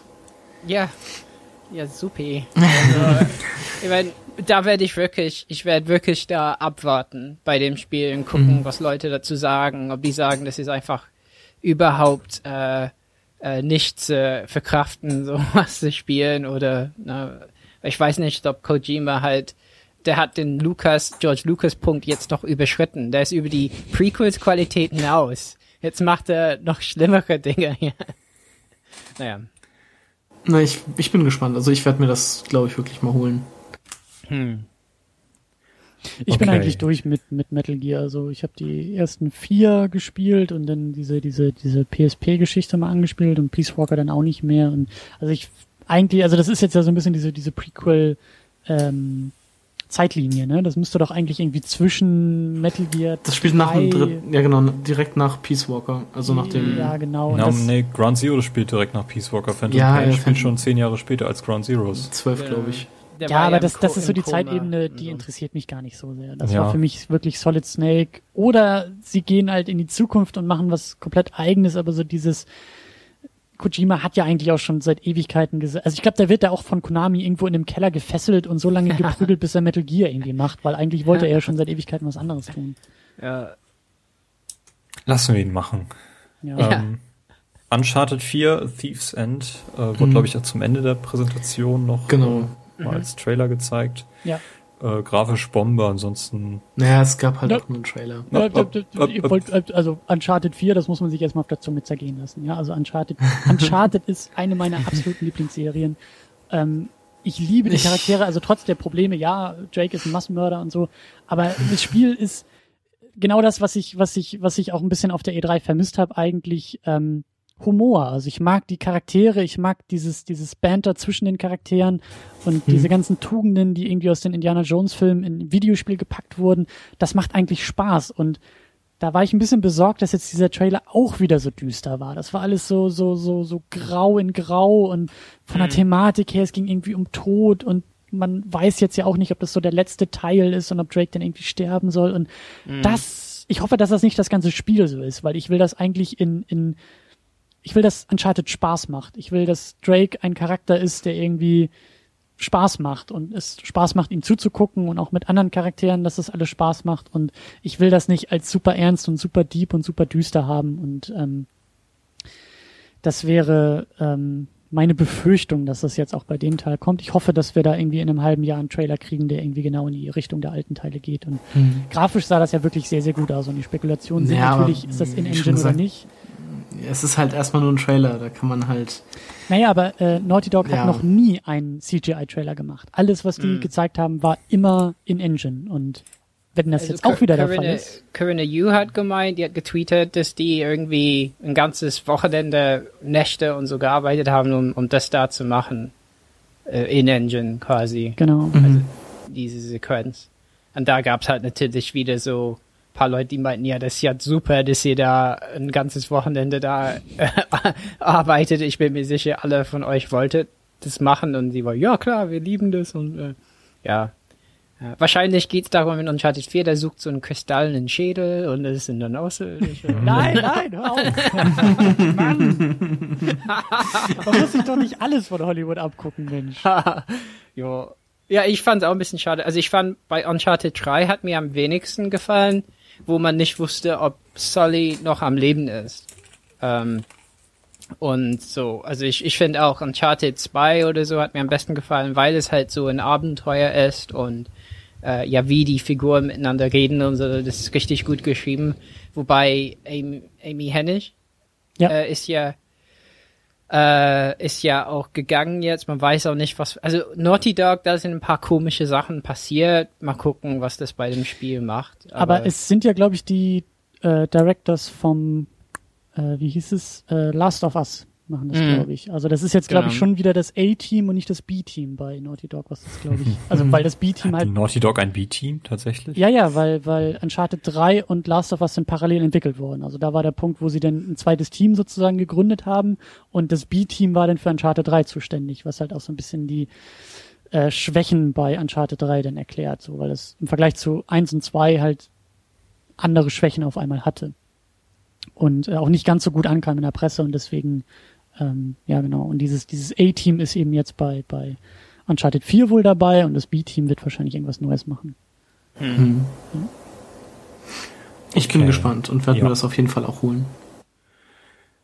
Ähm, wir haben einen Reboot zu Raged and Clank versprochen bekommen. Also tatsächlich zum ersten Teil dann wahrscheinlich. Ähm, Finde ich persönlich interessant, weil ich die Reihe auch gerne mal spielen würde und ähm, wenn ich dann mal eine PS4 habe, dann auch tatsächlich mal anfangen würde. Und äh, die wurden ja auch für die PS3 umgesetzt, äh, die PS2-Teile, und das war einfach nur so ein halbgarer HD-Aufguss. Ähm, das mal vernünftig zu machen, würde dem Spiel, glaube ich, ganz, ganz gut stehen. Ich denke, da ist genug Potenzial drin, um was Vernünftiges zu machen.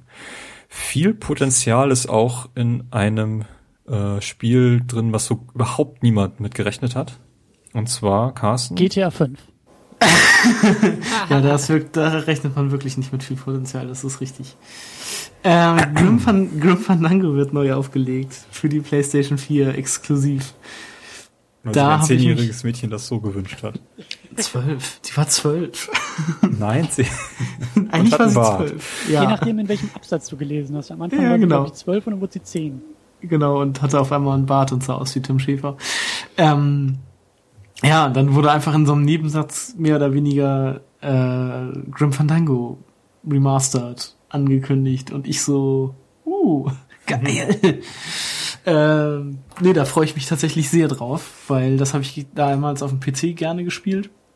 Es war natürlich was komplett Neues und für mich damals auch sehr überraschend, weil ich mir das eigentlich äh, gekauft hatte, weil ich ein Adventure, also so ein klassisches Point-and-Click-Adventure erwartet habe und dann ja, kam da halt was ganz Neues bei raus.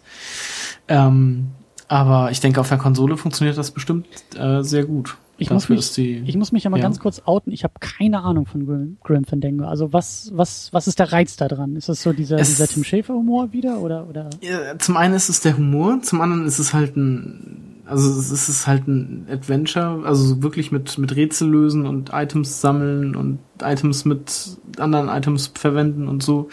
Nur, dass es halt irgendwie komplett mit, mit äh, Gamepad gesteuert werden kann und nicht man irgendwo den, den ganzen Bildschirm abklickt. Ähm, und es spielt halt in der Welt der Toten. Ähm, man spielt ein Skelett, ähm, Manny Calavera, der bei einer, ja, im Reich der Toten bei einer Firma arbeitet, die Karten für äh, die die Reise ins, ins richtige Jenseits oder sowas verkauft. Also man kann irgendwie mit dem Schiff fahren, glaube ich, mit dem Zug oder den Weg auch zu Fuß machen und dafür äh, verkauft man halt irgendwie auch so Reisekarten und äh, ja, ist ein ganz nettes Setting. Also mir hat das damals wirklich viel Spaß gemacht. Und deshalb freue ich mich auch echt riesig auf das, auf das Reboot.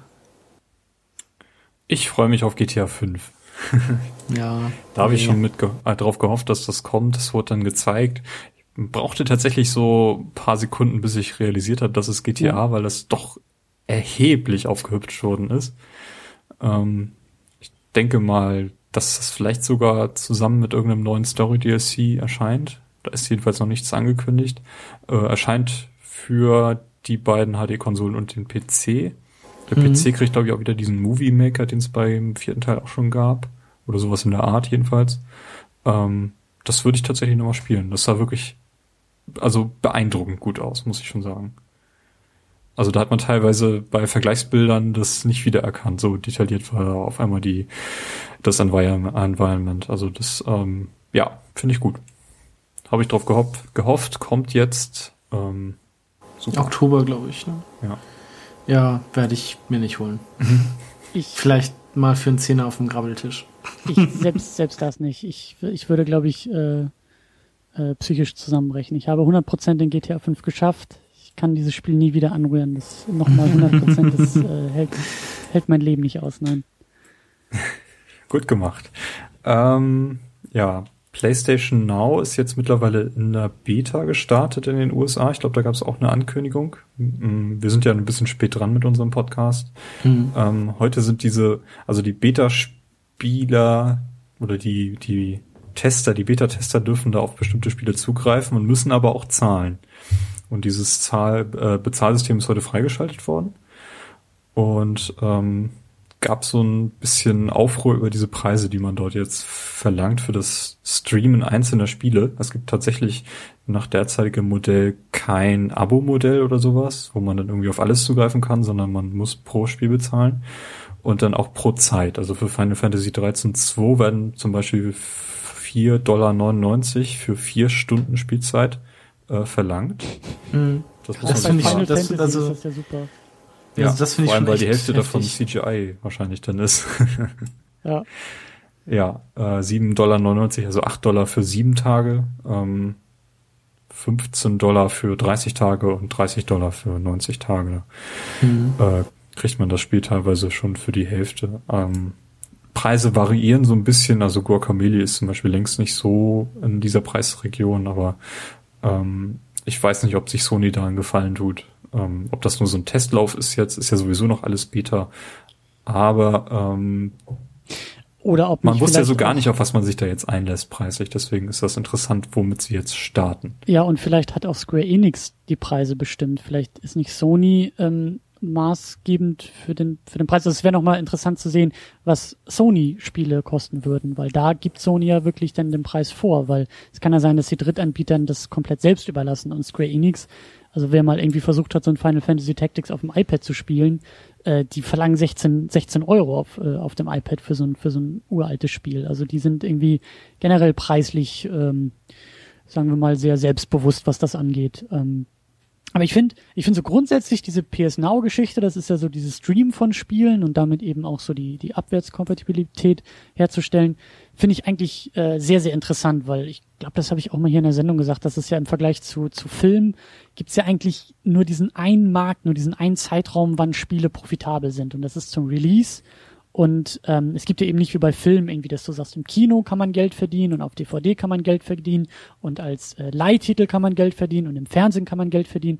Und das wäre klasse, wenn, wenn diese Streaming-Kiste halt so ein, so ein weiterer Baustein ähm, wäre für, für Publisher und Entwickler, um irgendwie eine neue auch vernünftige Einnahmequelle irgendwie zu kriegen. Das finde ich schon ganz schön, wenn sich das nicht alles immer so auf diesen Start ballen würde und, und Pre-Order-Geschichten irgendwie gehypt werden und, und äh, also wenn, wenn, wenn das alles mal so ein bisschen entzerrt wird von diesem Starttermin weg und, und diese, diese hm. Streaming-Kiste ist ja auch nochmal spannend, wie das denn tatsächlich auch technisch alles läuft und wann das in Europa ja. rauskommt und wo die Server denn stehen und ob wir hier in Deutschland irgendwie auch äh, äh, ob die Leitungen hier auch irgendwie funktionieren, ob das irgendwie ähm, Sinn macht. Dann hast du aber das Problem Netzneutralität, ob dann auch irgendwie auch auf lange Sicht äh, die Leitungen irgendwie auch so stabil bleiben oder ob dann nachher noch die, die äh, ja, Netzbetreiber irgendwie von Sony Geld haben wollen für die für das Stream von Spielen und äh, ja, mal gucken. Aber also Preise finde ich auch ein bisschen gesalzen, aber ich bin da wirklich sehr, sehr gespannt, was da noch, was da noch so draus wird. Und ich würde eigentlich auch nicht pro Spiel irgendwie zahlen wollen. Das wäre schon schön, wenn es da irgendwie so ein paar Abo-Modelle irgendwie gibt.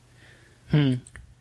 Ich finde es halt interessant, dass man eben nicht nur auf die Konsole streamen kann, sondern davon losgelöst auch auf diese neue PlayStation TV, auf die wir gleich noch kommen, ähm, aber auch auf bestimmte neue Fernseher, die Sony anbietet. Also dass sie Mhm. das ähm, nicht an die an die Konsole, an die PS4 binden, sondern an ihr Ökosystem, was äh, ohnehin besteht, was man damit sehr gut füttern kann, auf jeden Fall. Ja. Interessant würde es, wenn man auf einen PC streamen könnte auch, ne, oder sowas, ne, was unwahrscheinlich ist vielleicht, aber das wäre natürlich super cool. Ja, Ist halt, aber ja. ja, sorry. Ne, also mich enttäuscht nur, dass nie die Rede von Europa ist oder so, ne? Also es ist immer nur USA und ich wei weiß nicht, ich meine, ähm, vielleicht liegt es an, an, an, an, der Bandbreite, die die erwarten hierzulande oder so, oder an den Servern, die die aufgestellt haben, aber ja, bin, bin ein bisschen, also der Service wird cool, aber ähm, bin mal gespannt, wie lange es bei denen dauert, bis die das halt weltweit irgendwie haben oder so. Aber hier soll er doch Anfang 2015 starten. Ja? Mhm. Ah, okay. ja, das wäre wär auch ganz schön dann.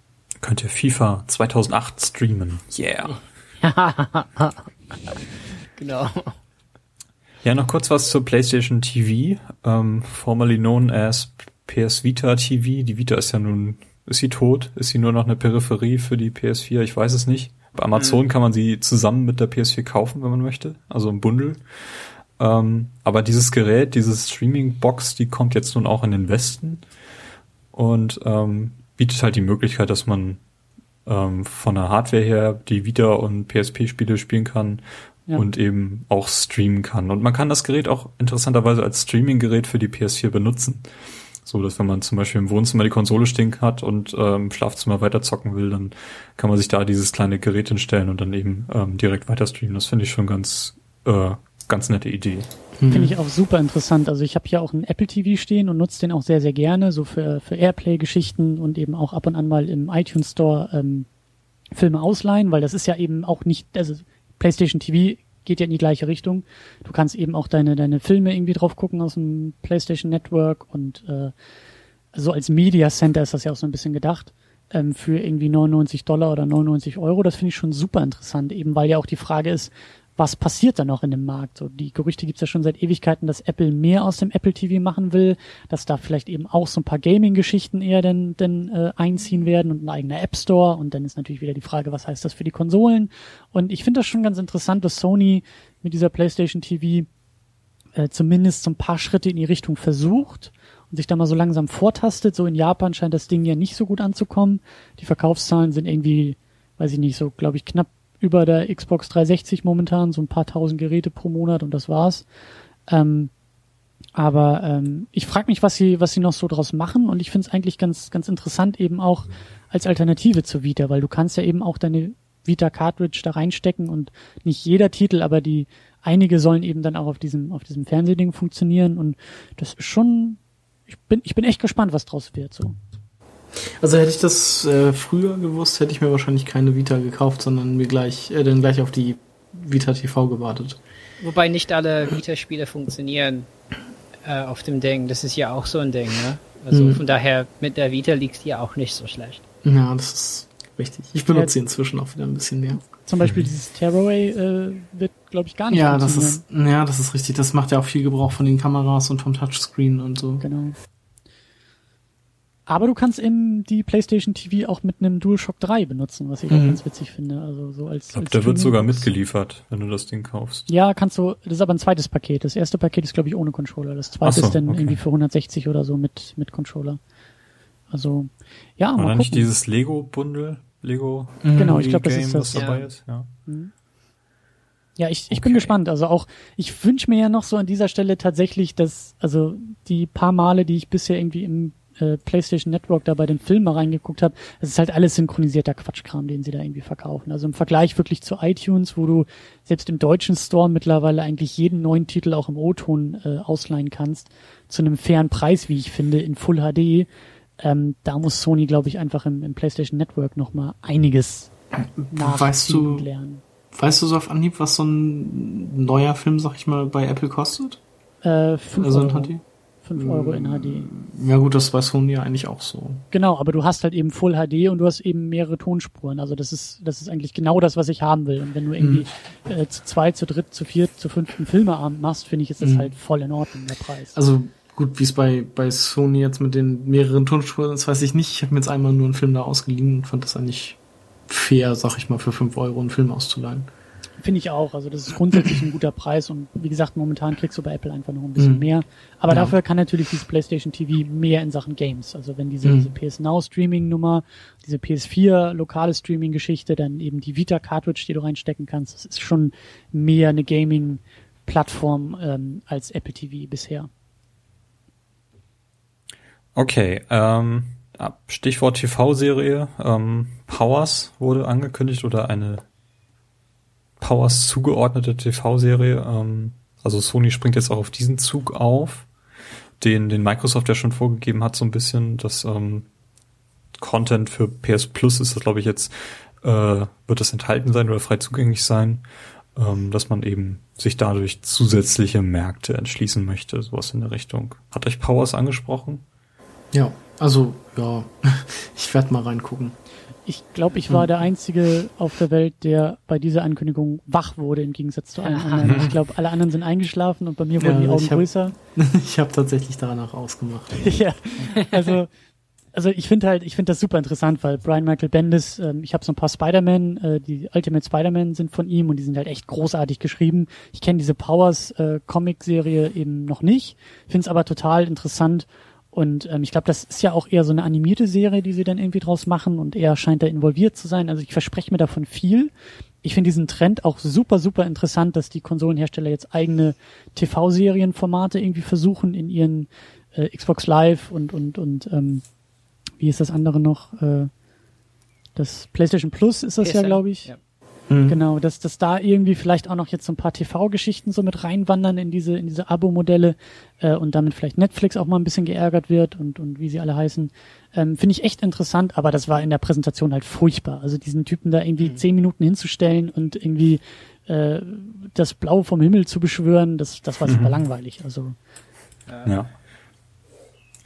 Okay, verlassen wir Sony so ein bisschen, äh, gehen rüber zu Nintendo, die uns ja nur eine äh, Online, ähm, ja, man kann schon Pressekonferenz, zumindest haben sie das so ein bisschen veräppelt mit diesen Knetfiguren. Das war schon ganz putzig, fand ich. Mhm. Ähm, hat bisschen geärgert, dass sie mit Smash Brothers angefangen haben und dann äh, neue Figuren irgendwie angekündigt haben. Aber auch diese NFC-Geschichte, die jetzt äh, wohl ein bisschen konkreter wird. Diese NFC-Chip ist ja schon seit Anfang an im Gamepad enthalten. Und man kann jetzt wohl, äh, wird auch schon in Mario Kart später benutzt werden, da so Figuren eben auf dieses Gamepad halten und dann können die in beide Richtungen kommunizieren. Du kannst da irgendwas, irgendwelche Statistiken auf dieser Figur abspeichern, äh, als auch ähm, eben in der anderen Richtung diese Figur dann halt im Spiel einsetzen. Ähm, bin gespannt, wie sie das vermarkten, ob das so ähnlich läuft wie dieses, ähm, wie nennt sich das, was äh, Skylanders? Skylanders, genau. Ob das so ähnlich laufen wird wie das oder ob die da nicht ganz so krass äh, reingrätschen. Das Interessante ist ja, dass, dass Nintendo viel mehr als, als Plattformhersteller halt viel mehr Möglichkeiten hat. Dieses Skylanders ja. funktioniert halt nur bei Skylanders Games und bei Nintendo, das haben sie auch schon so angekündigt, dass sie sagen, die wollen das in Mario Kart irgendwie noch reinpatchen, dass du halt mit derselben Figur, die benutzt du in Smash Bros. als KI-Kämpfer und bei Mario Kart vielleicht irgendwie, also in einem anderen Kontext und dass diese Figuren halt irgendwie mit mehreren Spielen auch, auch äh, sich austauschen und ich finde auch, dass die echt also diese waren ja wahrscheinlich nur Prototypen oder so, die sie auch irgendwie da hatten und auch in diesen Streams gezeigt hatten, diese physikalischen Figuren, die sehen schon echt ziemlich gut aus. Also das wirkt relativ hochwertig, finde ich. Also die größte Konkurrenz ist auch Disney, glaube ich. Wie heißt es Disney? Infinity. Weil die haben natürlich ganz viele Sachen, ne? Star Wars und Ja. Marvel und so. Ja. Genau. Ja. Aber ja, mal gucken. Also ich äh, diese Am Amiibo-Dinger, bin mal gespannt, ob die das ne, großflächig integrieren können in Spiele oder ob das mehr so ein Gimmick wird oder so. Ich meine, ich habe äh, Super Smash Bros. Melee auf dem GameCube gespielt und diese, diese virtuellen Figuren, die man da freispielen konnte, die haben mir auch eine Menge Lebenszeit gekostet. Und wenn ich jetzt dran denke, sowas im Laden irgendwie kaufen zu können, und also da muss ich schon sehr stark eigentlich meine Brieftasche festhalten. Ich habe noch nicht mal eine Wii U, ich könnte sie noch nicht mal benutzen, aber. Ich sehe schon ein Regal füllen, ne, vor meinem geistigen Auge Ja. bei dir. So. Ja, genau. Ja, ist Also, wie deine Steam-Bibliothek. Ne? ja, genau. ja. Gut, ähm, ja, Bayonetta 2 äh, kennen Mhm. wir alle schon so ein bisschen, wird, äh, ist angekündigt worden, dass Teil 1 nun auch dabei ist, wenn man es kauft. Finde ich einen sehr, sehr netten Schachzug. ja, macht auch Sinn. Weil- macht auch Sinn. ja, ich glaube, macht die definitiv wenigsten Sinn, ja. kennen den ersten Teil. Und ich glaube, es sind auch, äh, wie bei Rayman, auch schon irgendwelche Nintendo-Skins da enthalten. Kannst du irgendwie mit Link oder Mario oder... Samus gibt's auch irgendwie, äh. Pe Peach, Link und Samus habe ich irgendwie gesehen. Mhm. Dass sie das da mit reinziehen. Okay, ähm, für Fans, also ich bin kein Bayonetta-Fan, ich werde es nicht spielen, aber äh, finde ich auf jeden Fall sehr nett. Ähm, ähnliche Richtung Hyrule Warriors. Ähm, da war ja auch irgendwie lange Zeit nicht klar, ist Link denn jetzt eigentlich der spielbare Charakter oder muss man sich generell bei den neueren Zelda-Spielen die Frage stellen, ist Link da überhaupt da noch der, der Main Character? Bei Genau, Hyrule das wurde ja beim, auch, ja. das wurde ja auch beim Wii U Trailer dann im Nachhinein irgendwie gesagt, dass, äh, oder der, der Nintendo Mensch hat dazu ja gesagt, ich habe nie erwähnt oder in keinem, mit keinem Wort gesagt, dass das äh, Link ist, den man da im Trailer sieht. Ja. ja, Hyrule Warriors, weiß ich nicht, äh, überzeugt mich noch nicht so, aber das ähm, kann man sich ja bald selbst von überzeugen. Das kommt, glaube ich, im September raus. Ähm, es wird aber auch ein neues äh, The Legend of Zelda angekündigt. Unter diesem Arbeitstitel läuft das derzeit. Ähm, Open World.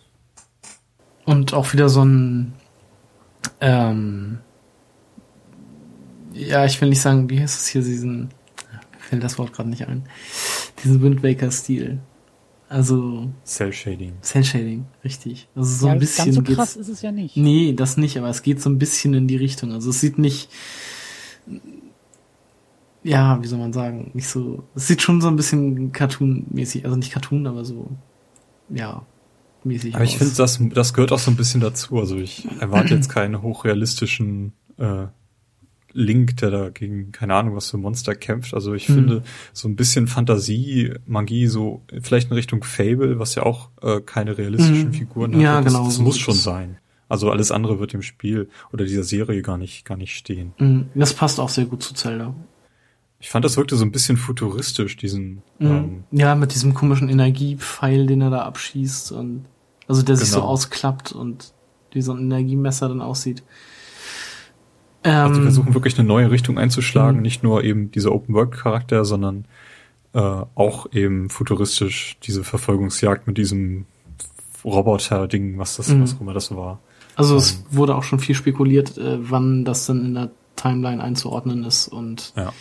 äh, wo es spielt. Es gab jetzt auch schon Referenzen zu Wind Waker und sowas. Also das, ich bin gespannt, wann und wo das spielt und ob man Link spielt oder ob das jetzt eine, ein neuer Charakter ist oder ja, man wird sehen. Das wäre auf jeden Fall ein Wii U Kaufgrund für mich. Ja. Mario Kart nicht. Nee. Oh. Zelda, Zelda ist für mich ein absoluter Nintendo System Seller. Ich habe mir Ja. den 3DS damals gekauft für Ocarina of Time 3D. Hab mir den 2DS gekauft für ähm, wie hieß es? A Link Between Worlds. Und also ich hab schon bei Wind Waker HD überlegt, ob ich mir eine Wii U holen soll. Aber also wenn das Zelda rauskommt, denke ich, wird kein Weg mehr dran vorbeiführen. Das Ding ist auch, ich habe das Gefühl, dass Nintendo so, so zwei, zwei Herangehensweisen hat. Mario Kart 8 und Super Smash Bros. ist für mich so das gleiche Spiel auf der neuen Plattform. So ein bisschen dieses, dieses Disney-Prinzip, die haben ja bei ihren DVD-Veröffentlichungen, so wie König der Löwen, da sperren die in den Tresor und das kommt alle acht Jahre auf den Markt. Mhm. Und dann kannst du es halt erst wieder kaufen. Und so ähnlich ist es irgendwie, also so ein, so ein, so ein Mario Kart, so ein Smash Bros., das kommt auf jeder Plattform einmal raus, gleicht sich für meinen Geschmack immer sehr stark äh, mit dem Vorgänger, was okay ist, für Leute, die die Vorgänger nicht kennen, aber ähm, bei Zelda jetzt haben sie, haben sie, oder hatten die auch schon Jahre eigentlich davor immer diesen zweiten Ansatz von, wir übernehmen die Prinzipien, wir übernehmen die Struktur, wir übernehmen den Geist, den Kern, was auch immer, aber wir machen was Neues, was eigenes draus. Und das war bei Wind Waker ja auch dieser, dieser Zeichenstil und dann bei Skyward mhm. Sword halt diese ganze Wii-Steuerung und jetzt ist es halt irgendwie mehr so back to the roots, wir wollen wieder mehr Open World und das finde ich auch viel, viel interessanter als halt Mario Kart, was ich zum Erbrechen auf dem Gamecube gespielt habe und zum Erbrechen auf der Wii, das müsste ich jetzt nicht nochmal spielen. So, das, das, das, das Spielerlebnis hatte ich schon mal, aber das Spielerlebnis von, von dem neuen Zelda, das sieht schon irgendwie, das sieht wirklich anders und neu aus. Und, also gut, ähm, ich muss, äh, ja. Wolltest du? Nee, also außer so, vielleicht würde ich mir dafür meine Wii U gönnen, aber dann mal abwarten. Also ich würde mir auch für ein Ocarina of Time Wii U gleich sofort eine Wii, ah, äh, Wii U kaufen. Nein, das wird nicht mehr kommen, aber sollte Nintendo sowas machen, würde ich mir halt auch für sowas direkt eine Wii U kaufen. Nintendo versucht ja schon diese Strategie zu fahren. Das haben sie beim, beim 3DS gemacht, ähm, bei der Wii damals auch schon und jetzt bei der Wii U, dass sie zum Start der Konsole relativ früh erstmal ein Zelda rausbringen, was es schon mal gab vielleicht oder eben im Fall von vom Wii, das war Twilight Princess, ja. dass sie das eben nochmal schnell rüber, rüber adaptiert haben und danach sich in Ruhe auf ein neues ähm, Zelda vorbereiten. Und genauso war das jetzt bei der Wii auch. Da ist jetzt erstmal dieses Wind Waker draußen, das haben sie dick in Bundel verpackt und Sonderedition hier und da und ja. äh, obwohl jeder das schon kannte, aber es ist erstmal ein Zelda auf der Konsole, damit kann man, darauf kann man verweisen und da kann man sich in Ruhe auf was Neues vorbereiten. Diesmal sogar noch ein bisschen anders, weil dieses Hyrule Warriors da auch noch in diese Zielgruppe schielt. Gut, ähm, ein Spiel, über das ich mich sehr, sehr freue, weil ich das instinktiv erhofft habe, ist Captain Todd Treasure Tracker. Äh, da habe ich wirklich so einen kleinen äh, Jubelschrei ausgestoßen, als das angekündigt wurde. Ähm, Hintergrund Captain Todd, das sind ähm, bestimmte Level aus Mario 3D World. Gibt es, glaube ich, in jeder Welt einen Captain Todd Level. Ähm, Captain Todd spielt man dabei selbst, der kann nicht springen, sondern nur in Richtung laufen und ähm, da muss halt mit dem zweiten Stick die die Welt, die aussieht wie so ein riesiger offener Würfel, äh, drehen, damit er dann, damit man dann die Kamera richtig einstellen kann und so. Ist total putzig, sind super geile Puzzle-Levels. Und ähm, wenn man ein Level in Mario 3D World beendet, dann sieht man immer Einblendungen von Miiverse-Kommentaren. Äh, die da Leute geschrieben haben, wo sie meistens ihre Stempel, die sie im Level gesammelt haben, dann ausprobieren. Im Falle hiervon sieht man auch ganz oft äh, so, so ein Stimmungsbild, wie hat der Level den Menschen gefallen, so super cooler Level oder das war viel zu schwer und bei diesen Captain Todd Level jedes Mal Jubel, Jubelschreie und äh, super tolle Levels und macht daraus ein eigenes Spiel. Ich glaube, das hat Nintendo mitbekommen und hat das auch direkt umgemünzt. Ist dieselbe Engine, ist ein Spiel, auf das ich mich wirklich sehr, sehr freue. Finde ich toll, dass sie da ähm, das Feedback aufgegriffen haben in der Hinsicht. Ja. Ähm, es gibt neue Pokémon-Spiele oder auch Remakes, Carsten. Du hast ja doch mit dem 2DS auch aus ein Pokémon-Spiel gekauft. Was ist denn jetzt dieses Omega Ruby und Alpha Saphir? Es ist ein Remake von Ruby und Saphir auf der neuen, also auf der X und Y Engine von Pokémon, also auch in komplettem 3D. Äh, ja. Warum muss man die spielen? Weiß ich nicht. Pokémon. Also reicht, reichen diese beiden Pokémon-Spiele nicht? Ich, ich bin da nicht so, nicht so drin.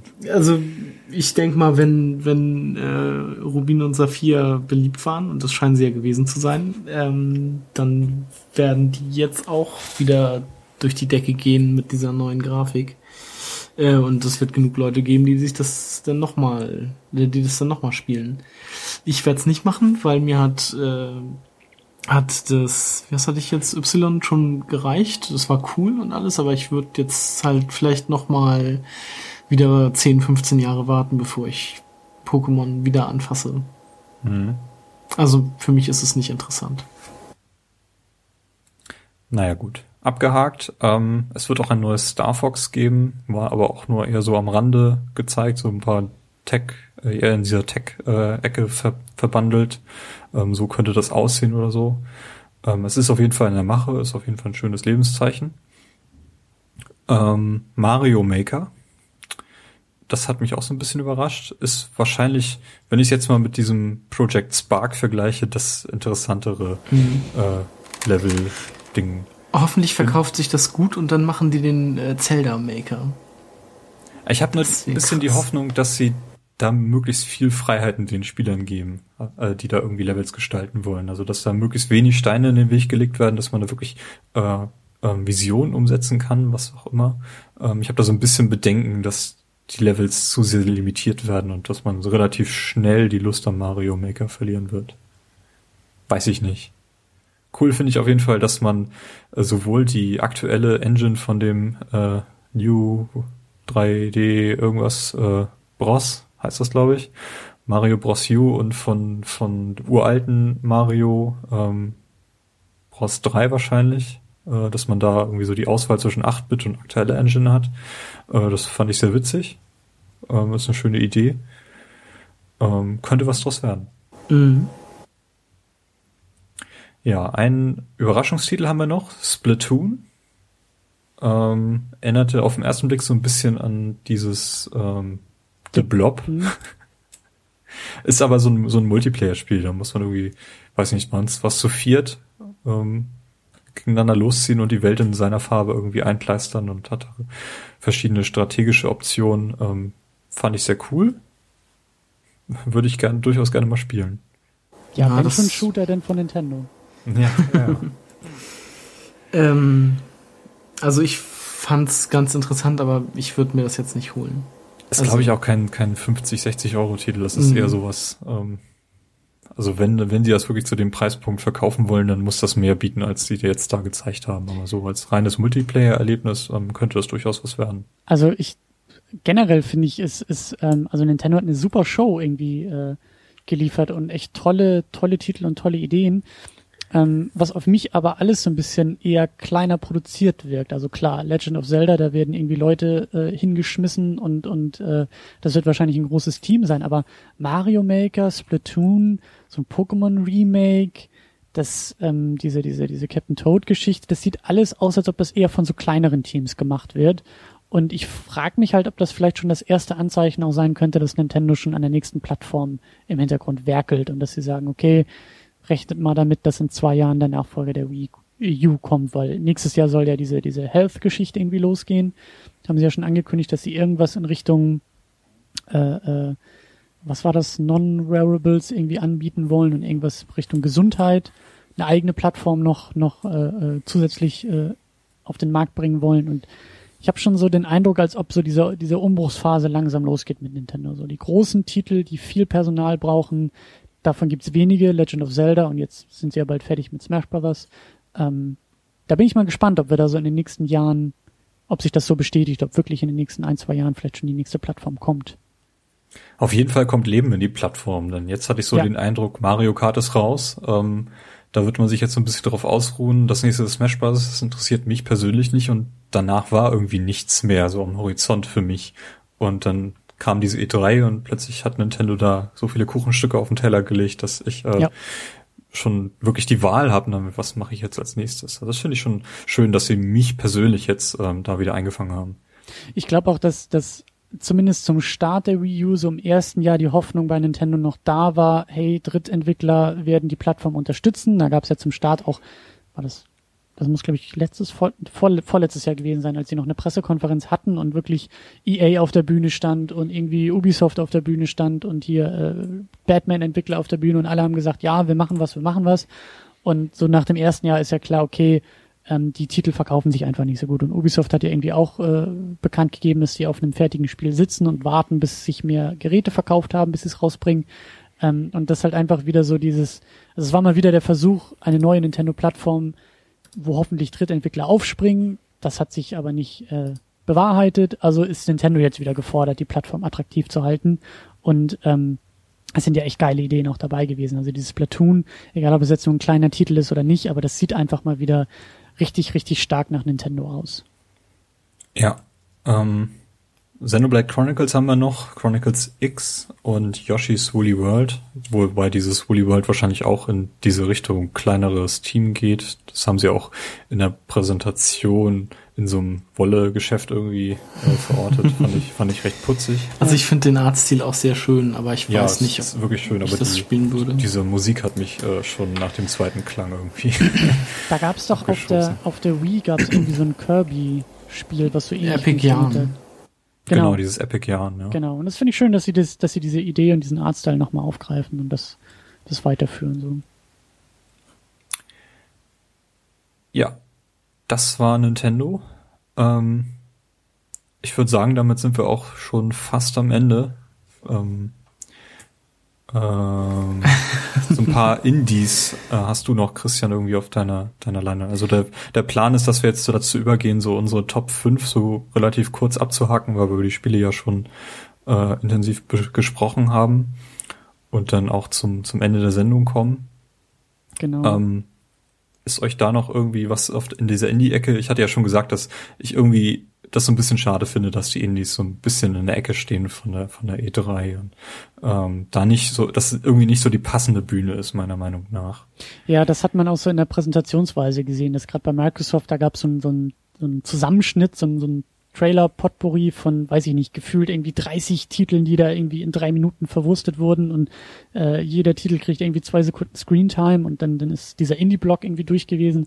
Aber da gab schon schon ein paar nette Sachen. Also ähm, für mich sind nämlich so auf Platz fünf halt die Indies irgendwie äh, meine Lieblingstitel und ähm, wir hatten ja schon ein paar erwähnt. Aber besonders dieses Cuphead sah total cool aus, dieses Oldschool Mario, also wie äh, Oldschool Mickey Mouse. Total geil, äh, denn Inside von den Limbo-Machern, der Nachfolger, der, der, der nächste Titel, der sah total schön aus. Denn dieses Entwine von, von ähm, Sony, ähm, genau, was ich, was ich, was ich total geil finde, halt, dass das so langsam bei Microsoft gab es ja irgendwie so ein DLC, äh, der irgendwie angekündigt wurde mit der Bemerkung und ab sofort erhältlich. Und wenn das auch so ein Trend wird, irgendwie für die nächsten, für die nächsten Konferenzen, wäre das super.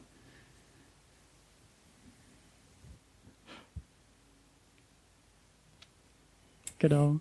Und und äh, der letzte Indie-Titel, den, der, der mir noch aufgefallen ist, zu dem ich irgendwie auch so gut wie gar nichts irgendwie weiß, ist Ab Abzu, heißt es, glaube ich. Ähm, und das ist irgendwie so ein, so ein Unterwasserspiel. Also da sieht man die ganze Zeit nur so einen Taucher in, in Unterwasserwelten und dann ziehen da irgendwie so Herden von Walen, von Blauwalen vorbei und das hat so eine mystische Atmosphäre und das ist für mich halt typisch Sony irgendwie. Das geht so in die Richtung von Journey, von so, von so Indie-Titeln, die irgendwie, ja, die man so schwer beschreiben kann, bevor man sie gespielt hat und hoffentlich eine ganz eigene Stimmung und Erfahrung irgendwie sind. Das, das wäre schön. Ja. Genau, und Ja, mach doch einfach weiter mit deinen Top 5, dann ja, steigen also ich will ein. unbedingt Mirror's Edge 2 sehen und endlich auch mal mehr, genauso Uncharted 4. Also das ist für mich dann auch, also Uncharted war damals echt so, ein, so, ein, so eine riesen Überraschung auf der Playstation und wie gesagt, absolute Lieblingsserie. An zweiter Stelle ist es tatsächlich Assassin's Creed Unity, wie schon erwähnt. Ich will in Paris durch die Gegend klettern. Äh, auch wenn das Spiel wahrscheinlich total uninspiriert sein wird und so Assassin's Creed in den vielleicht letzten Atemzügen liegt als Serie, aber ähm, das hat mich nochmal begeistern können. Und an erster Stelle ist es natürlich No Man's Sky. Also auch wenn es ein riesen Hype momentan ist und wenn da irgendwie das Spiel total scheitern kann, aber also das ist so, wenn die Fee mit diesem einen Wunsch gleich bei mir anklopft, dann würde ich dafür sorgen, dass wir alle No Man's Sky ab morgen spielen können. Robert, mach du doch weiter. Ja, ja klar, an erster Stelle war für mich Halo Master Chief Collection. Ich glaube, wir haben vorhin Edition gesagt übrigens. Wir sind ganz schlimm. Oh, oh. Ja, ja, es ganz heißt richtig. Collection, habe ich nochmal gemerkt. Ja, also das, äh, ja, ist klar, das wird toll und Highlight für mich. Ähm, ähm, Witcher 3 reizt mich irgendwie wahnsinnig, wie alle Witcher-Spiele, aber das ist wirklich so der Reiz des Unbekannten, glaube ich. Weil ich, wie gesagt, sehr wenig, ich habe nur Witcher Gameplay gesehen, ne? also Video Gameplay auf YouTube oder so und nie selber wirklich gespielt. Aber das sieht einfach bombig aus. Und da ich vielleicht demnächst einen neuen PC bauen muss, weil ich meinen Arbeitscomputer zurückgebe und es irgendwie eingefädelt habe, dass ich vielleicht einen neuen Spieler-PC auch baue, äh, wäre das äh, was sehr Schickes. Aber ich bin mir sogar nicht sicher, ob eine neue Grafikkarte dieses Jahr das gut spielen kann. Das müssen wir sehen. Ja, drittens, also äh, eigentlich bin ich ein bisschen, also Destiny, also, also ich mag, wie Bungie-Spiele sich anfühlen. Ich mag, was die mit Waffen machen und ich merke irgendwie, wenn ich das sehe, so was ich von Bun äh, was ich von Destiny gesehen habe, merke ich schon ähnliche Sachen am Laufen, ähnliche äh, eine ähnliche Mechanik, wie die Waffen funktionieren. Deswegen bin ich sehr gespannt drauf.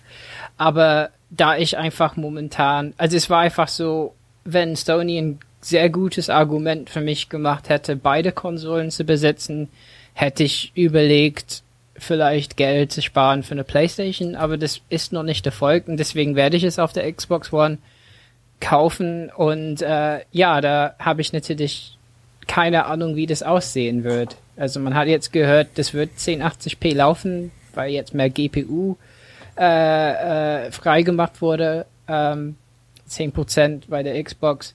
Ja, aber da fühle ich mich ein bisschen im Dunkeln, ne? Und äh, ich weiß, das ist Marketing und moralisch über Marketing äh, zu reden, das hat keinen Sinn, ja, aber deswegen habe ich ein bisschen ungutes Gefühl als das drittes Spiel, aber ja, Destiny sieht schon gut aus, was ich von, von der Alpha-Phase ge gehört habe, das klingt super. Naja, viertens, also Sunset Overdrive war halt wirklich was Buntes, was Neues ähm, und ist 2014 auch. Äh, also das heißt, ist auf eine Konsole, die ich hab und ich kann es auch spielen und sieht bunt und nett aus. Ähm, aber ich muss gucken, ob ich Kopfschmerzen davon bekommen werde, bevor ich das kaufe. Ja, und fünftens hätte ich nochmal Sky erwähnt, obwohl mittlerweile ich mir sicher bin, dass der Hype äh, kaum eingeholt werden kann. Ähm, aber stattdessen, also die Division, ich fand halt die, äh, also Tom Clancy's The Division, ich fand halt, dass die Grafik super geil wirkt, also how, how die, das Interagieren mit der Umgebung, also so Autotür zu machen und so. Und so wirklich ein, ein Teamspiel fände ich super cool. Nur mittlerweile auf der Xbox habe ich vielleicht nicht genug Leute, die online sind und kooperativ spielen, aber ich finde, das sieht sehr cool aus und, und auch äh, ähm, äh, äh, äh, also die, diese Zukunft, die ein bisschen düster ist als, als Hintergrund, ähm, äh, macht mich sehr neugierig. Das sind meine fünf Spiele. Machst du weiter, Carsten? Ja. Ähm, bevor, also bevor ich zu meinen Top 5 komme, will ich nochmal zwei Spiele anmerken, die es knapp nicht reingeschafft haben. Das wäre zum einen das neue Mass Effect, weil es dazu halt auch noch nichts zu sehen gab, aber ich mich trotzdem sehr darauf freue und auch Metal Gear Solid 5. Ähm, ich habe auf Platz 5 äh, Mirror's Edge 2, weil ich den ersten Teil auch geliebt habe und deshalb, ja, hab ich, haben wir ja schon erwähnt. Ähm, auf Platz 4 glaube, ich freue mich noch eher als auf Uncharted 4 auf äh, das zweite Tomb Raider. Deshalb nehme ich das jetzt einfach mal auf Platz 4. Obwohl sich die vom Gameplay her wahrscheinlich nicht unbedingt was, äh, was tun. Auf Platz 3 äh, Bloodborne, weil es einfach wieder ein neues Souls-Game ist, so mehr oder weniger. Ähm, auf Platz 2 den ultimativen Nintendo System Seller, das neue The Legend of Zelda das noch keinen Namen hat. Ähm, und auf Platz eins Tim Schäfers äh, Grim Fandango, weil das, also das hat mich wirklich, da hätte ich ja am liebsten Freuden-Luftsprung gemacht, als das angekündigt wurde. das nochmal in schöner Grafik und dann auf der PlayStation 4, das wird super. Ja. Was sind denn deine Top 5? Okay, ähm, ja, ganz kurz, Platz 5 habe ich den Mario Maker hingelegt, ähm, weil das auch so ein bisschen so eine Überraschung war und ähm, viel Potenzial drin steckt. Da würden, glaube ich, viele Level entstehen, die man, die ich mir gerne mal anschauen würde. Ähm, schauen wir mal, wenn das Ding rauskommt und wie viel Freiheit Nintendo da dann den Spielern und Kreativen dann wirklich gewährt. Ähm, auf Platz 4 habe ich den vierten Far Cry Teil, äh, weil ich durchaus angetan war von dem, was da gezeigt wurde. Eben diese Landschaft im Himalaya, diese, dieses Setting hat mich sehr angetan und diese äh, nahtlosen Übergänge da, die wir da gesehen haben. Ähm, der dritte Platz, äh, The Legend of Zelda, Open World. Ähm, ich habe die Wii U nun mal hier stehen, ich muss mir dafür nicht mal extra eine Konsole kaufen. Das ähm, wird großartig werden. Denke ich mal. Äh, no Man's Sky habe ich bei mir auf Platz zwei stehen, ähm, weil ich halt auch noch nicht so richtig weiß, was dann jetzt wirklich oder was uns da jetzt wirklich erwartet. Also das, was ich gesehen habe, hat mich sehr, sehr angetan und ähm, es könnte durchaus eine Welt sein, in der ich äh, versinken würde und ähm, ich bin wirklich sehr, sehr angetan von dem, was ich da gesehen habe. Platz eins äh, Captain Todd, ähm, weil es einfach ein Spiel ist, mit dem ich, das ich so erhofft habe, aber eigentlich nicht wirklich mit gerechnet habe, ist dann tatsächlich angekündigt worden und ähm, diese Überraschung hat Nintendo gelungen untergebracht und ähm, das wird auch mein Weihnachtsspiel werden, was ich dann 2014 noch spielen werden können. Ja, ich würde sagen, ähm, sind wir so gut wie durch. Ähm, Habt ihr noch irgendwie was anzumerken am Rande der E3, irgendwelche E3-Tops, Flops, was euch jetzt spontan einfällt? So eine Kleinigkeit, ähm, die ich noch gerne kurz erwähnen oder vielleicht auch ganz kurz noch diskutieren möchte, ähm, ist halt die PS Vita, die ja eher, naja, hinten rausfiel bei Sony und keine große Beachtung fand. Und dann mhm. irgendwie so ein, zwei Tage nach der Konferenz halt irgendwie so ein Interview äh, die Runden machte, wo es denn irgendwie hieß, ja, von Sony, wir sehen die PS Vita nicht mehr als eigenständige Plattform, sondern als Zubehör fürs PlayStation Network. Hm. Und ähm, dieser Trend war ja auch so ein bisschen deutlich, also Grim Fandango wird auch noch für die Vita irgendwie gemacht, also viel Indie-Titel, die irgendwie dann auch noch für die Vita mit umgesetzt werden. Aber so im Großen und Ganzen ist die Vita jetzt vielleicht eher eine Streaming-Maschine für PS Now, äh, Portmaschine für die Indies, aber so die Top-Titel von Sony und anderen muss man vielleicht gar nicht mehr so sehr erwarten. Ähm, Finde ich interessant und vor allen Dingen, Carsten, du hast ja oder hattest eine Vita. Ich habe ähm, sie immer noch, ja. Du hast sie immer noch. Also wie, wie, wie gehst du damit als Vita-Besitzer um? Weil ich so oft schon in den letzten Monaten diesen Gedanken hatte, mir eine zu besorgen, aber halt immer wieder irgendwie auch an einem Spieleportfolio gescheitert bin und naja. Hm. Also ich benutze sie im Zusammenhang mit der PlayStation 4 also eigentlich nicht. Ich hatte mir die Vita ja damals gekauft, weil ich da hauptsächlich auch äh, Final Fantasy X drauf spielen wollte, was ich jetzt äh, auch angefangen habe. Ähm, aber wenn man sich mal so anguckt, was mit der Vita gemacht wird, ich weiß nicht, ob es sich lohnt, eine zu holen. Also wenn, wenn man Spiele hat, die es schon gibt, die man gerne mal spielen würde, klar, kann man sich eine holen, aber ich glaube, auf zu viel sollte man da ja jetzt nicht noch hoffen. Und wenn man, ich weiß nicht, also als, als zusätzliche Peripherie zur PlayStation 4, weiß ich nicht. Oder Dafür halt lohnt es halt nicht. Als, als Indie-Plattform, ne? Wirklich so als, als äh, erste Anlaufstelle für diese ganzen Indie-Titel, die, die zumindest noch für die Vita mit umgesetzt werden. Ja, aber dafür habe ich persönlich halt einen PC. Und wenn man PC hat, braucht man halt auch keine Vita, weil alles, was es an Indie-Kram gibt, gibt's halt auch auf dem PC. Ja, ich, ich weiß es nicht. Ich finde den Gedanken halt schon ein bisschen verlockend, äh, irgendwie abends im Bett noch, noch, weiß ich nicht, Hotline Miami 2 zu spielen, um einschlafen zu können oder so. Aber, ja, das ähm, stimmt. Oh, das gibt ähm, schlimme Alter. Aber ähm, nee, also ähm, ich klar sie, für sowas. Ich, ich finde sie auch noch zu teuer dafür. Also wenn das jetzt mhm. wirklich nur eine Indie oder oder so eine so eine so eine Peripherie irgendwie ist, bist ja immer noch bei irgendwie, weiß ich nicht, 160, 180 offiziell und eine Speicherkarte brauchst du vielleicht trotzdem noch. Und, ja, eben. Und also ja, auf jeden Fall. Also ich glaube, in dem neuen Vita-Modell sind irgendwie ein paar Megabyte verbaut, dass man zumindest irgendwie ein Spiel starten kann. Aber ähm, eine Speicherkarte extra zu haben, ist natürlich immer praktischer. Mhm. Und ähm, das Problem ist ja, dass halt auch inzwischen schon äh, alle möglichen auch neueren Titel äh, gratis bei PS Plus erscheinen. Also es gibt ja zwei Vita-Titel pro Monat. Ähm, und deshalb hat man halt diese Konsole und denkt sich dann so, ach, jetzt kommt ein neues Spiel raus, dann kaufe ich mir das vielleicht nicht, sondern warte einfach drei, vier Monate, bis es kostenlos ist. Mhm. Ähm, und das ist natürlich auch nicht unbedingt förder, also fördern, dann denken sich auch viele Entwickler bestimmt irgendwie, ja, nee, für die Vita muss ich halt auch nicht entwickeln, äh, kauft ja sowieso keiner. Oder deshalb, das, das ist halt auch so ein bisschen blöd von Sony gemacht, wie ich finde.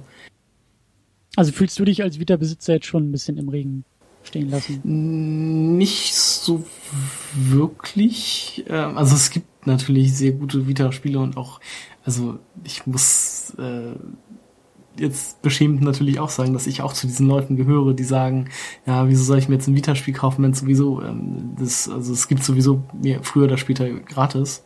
Mhm. Ähm, also ich bereue den Kauf nicht, sag ich mal so. Okay. Ich freue ich freu mich jetzt auch äh, an, an Final Fantasy X, dass ich das nachholen kann in hübscher Grafik und habe mir auch viele ähm, klassische PlayStation-Titel gekauft Also hauptsächlich äh, Rollenspiele, die ich alle jetzt nachholen kann und auch werde. Ähm, die ich halt damals mangels PlayStation nicht spielen konnte, aber dafür kann man eine Vita halt auch ganz gut haben. Es sei denn, man spielt das irgendwie auf der PlayStation 3, wo es halt auch geht. Ähm, aber dafür habe ich halt auch die, die Vita und aber für Vita-Spiele direkt benutze ich sie halt eher selten. also eher weniger. Naja, mal gucken. Vielleicht gibt's ja noch mal irgendwie ein Redesign oder ein günstigeres Modell und dann ja, mal schauen. Rob, hast du noch irgendwas E3 Ja, also an, irgendwie. anzumerken? Letztlich, wir, wir sprechen, glaube ich, seit drei Stunden. Da geht der Hype auch ein bisschen. Ne? und irgendwie war das generell so. Also ich bin mit sehr viel Energie da reingegangen und am Ende der Woche war ich so, hm, ja. Und das das fand ich ein bisschen schade. Also ich glaube, es war sehr anständig. Es gab äh, jede Menge Spieler so. Aber ähm, im Gegensatz zur letzten Generation, wo sowas wie Mass Effect halt angekündigt wurde, und ich dachte, oh, wow, so ein Spiel habe ich noch nie gesehen.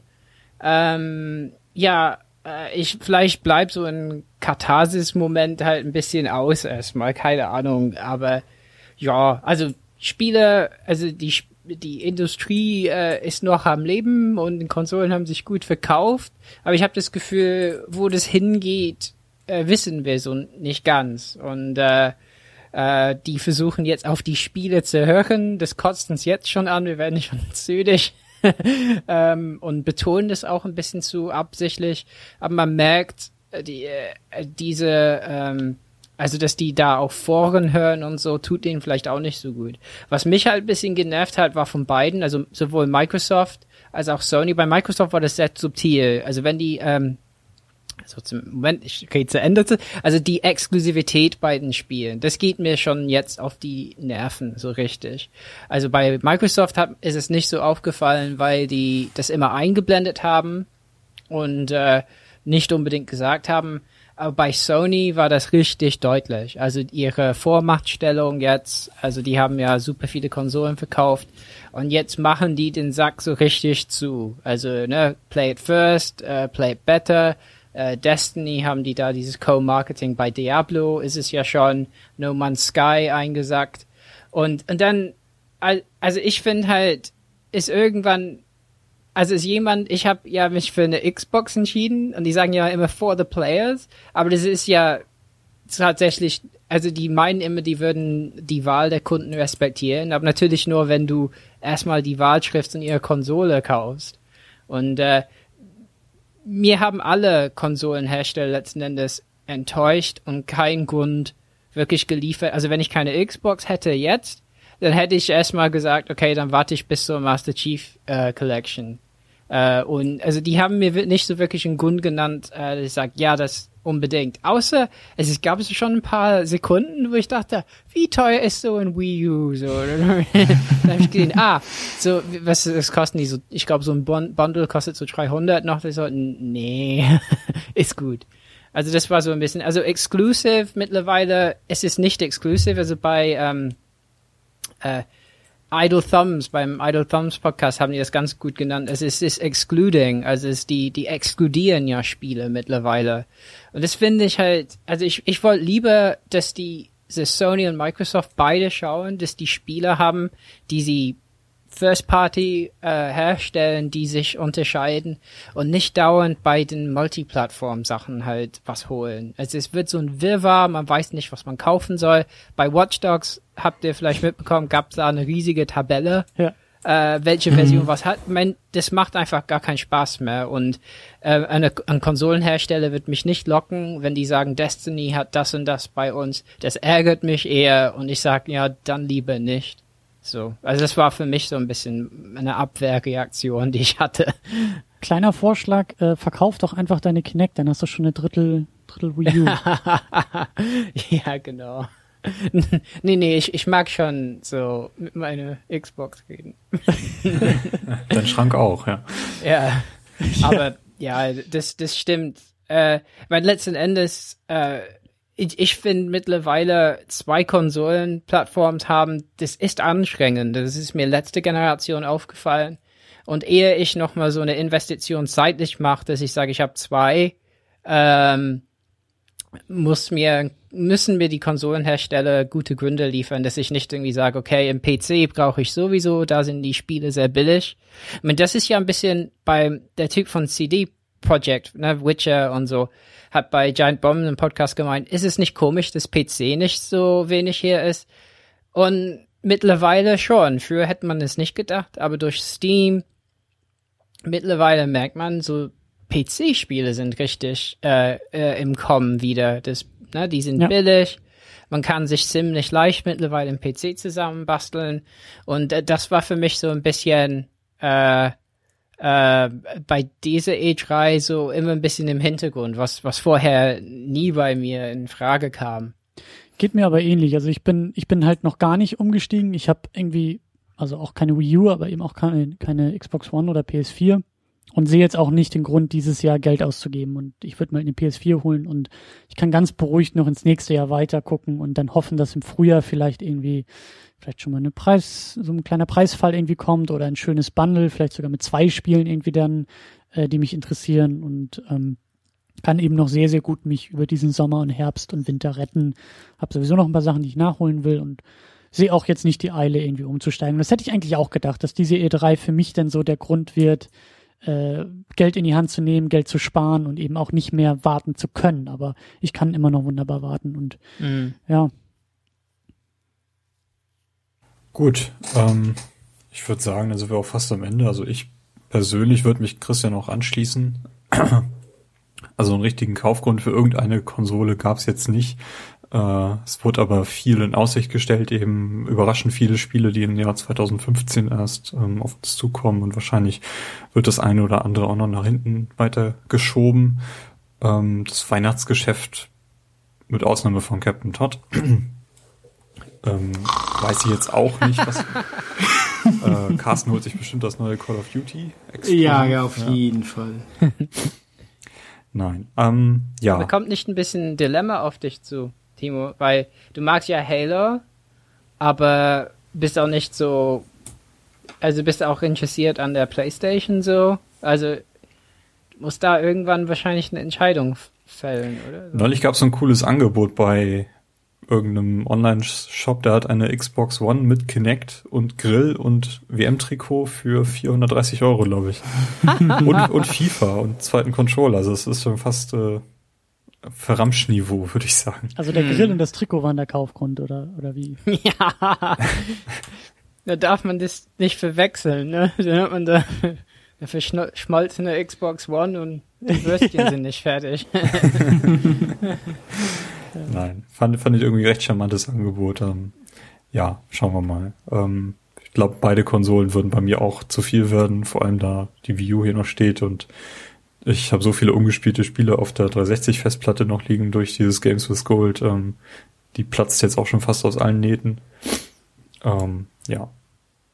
Aber ich bin gespannt, wie das jetzt weitergeht. Ob die nächste E3 nochmal so in diesem Stil stattfindet, wo man dann doch eher so mit gemischten Gefühlen rausgeht.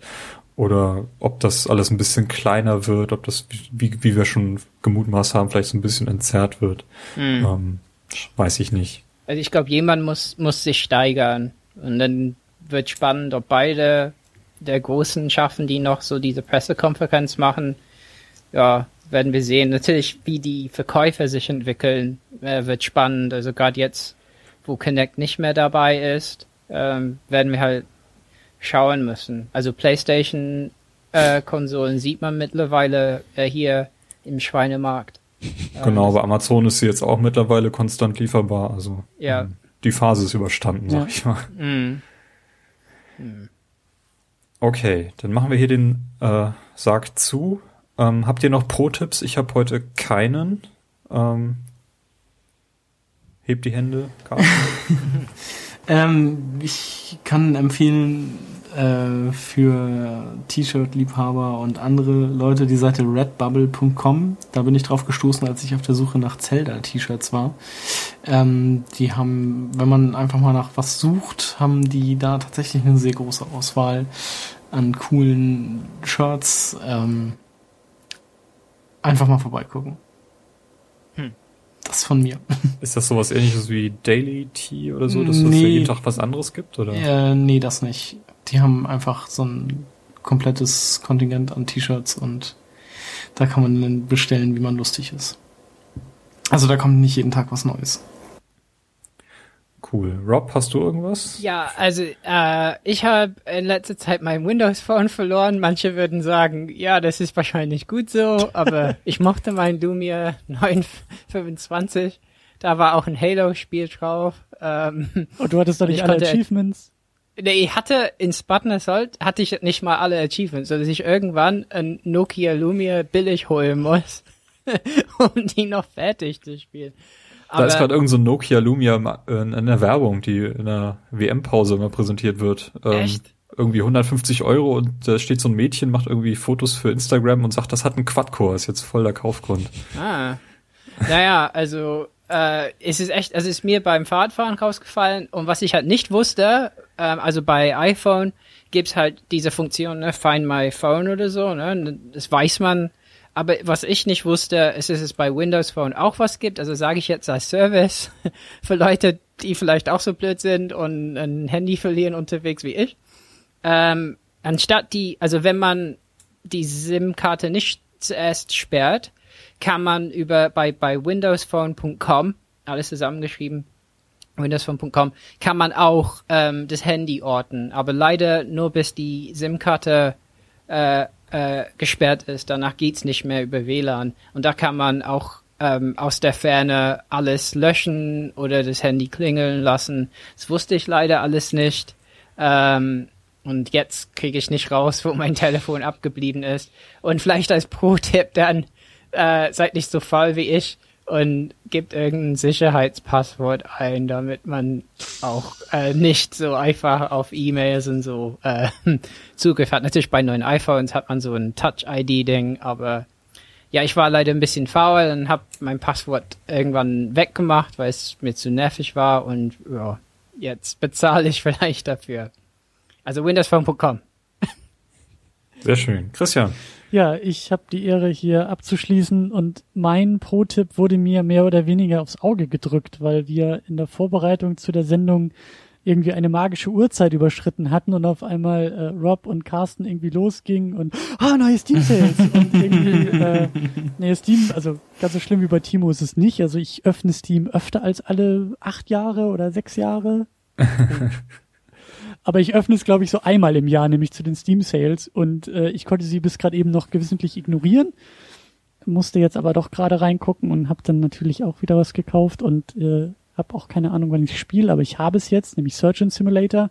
Und ähm, ja, mein Pro-Tipp, also wer zu viel Geld übrig hat oder zu viel Zeit oder keine Ahnung hat, was man kaufen soll, guckt doch mal bei Steam rein. Ich glaube, eure Brieftasche wird es euch nicht danken, aber eure Festplatte vielleicht oder keine Ahnung, aber Steam Sales und äh, ja, schnallt euch an dabei.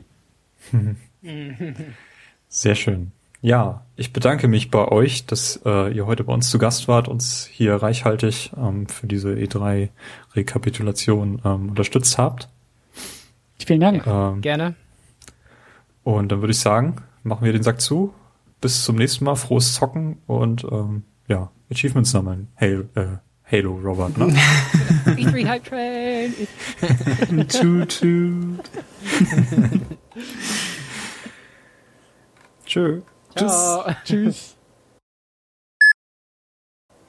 Ja, das kann sein, dass ich wieder rausgenommen habe. Weil für mich ist das das Zeichen, dass Ray einfach tot ist. Ray ist doch schon lange tot. Ja, Ja, aber das ist jetzt wirklich so der letzte Sargnagel. Das ist die gleiche Geschichte wie bei, wie bei Banjo irgendwie. Oder Banjo war toll. Nein, es war halt einfach war kein so Banjo. toll. schlimmer. Eben. Aber es war einfach kein Namen Banjo. ausbeuten, die schon irgendwie lange nicht mehr. Aber das Spiel ist so toll. Das war Das ist, als wenn Mario Kart fahren würde. Moment.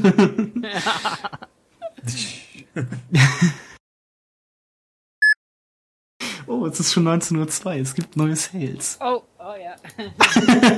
Ihr seid verrückt. Oh, Ra Ru Ra Also das wer FDL Legacy? noch nicht hat, ne? Ich, ich hab's zum Glück schon. Aber Rogue ich Legacy glaube, werde ich, ich, mir wahrscheinlich ich glaube, das ist hoffnungslos. Ich glaube, die, die, Neta hat 105% Rabatt. Ich glaube, wir machen einfach zwei Podcasts gleichzeitig. So, du kannst ja die Spuren irgendwie trennen. So, wir zwei unterhalten uns über die E3 und die beiden legen Details vor. Ja. Ist denn da jeden Tag um 19 Uhr irgendwas Neues oder was? Ja, jeden Tag um 19 Uhr kommen neun neue Tagesangebote und alle acht Stunden gibt's so einen kleinen, ähm, gibt's so einen kleinen Viererblock mit Angeboten. Heißt das, ihr stellt euch auch Wecker? Nein. Nee, die haben sich Skripte geschrieben, die automatisch Ich meine, alle- auf Kaufen klicken. Alle. Ich meine, alle acht, alle acht Stunden kriegt man das dann ja noch mit, was da so los ist. Gibt's ja auch Ich habe eine App. mal einen PC. Also, Ich habe eine Steam-Bibliothek von über 200 Spielen, aber kein PC, auf dem ich sie nee, spielen kann. 105 habe ich momentan. Ich weiß gar nicht, wie weit ich bin. Ich bin aber auch schon weit über 100. Ja, Rob hat mich neulich darauf aufmerksam gemacht, dass ich seit sechs Jahren nicht mehr online war bei Steam. 132 Spiele habe ich.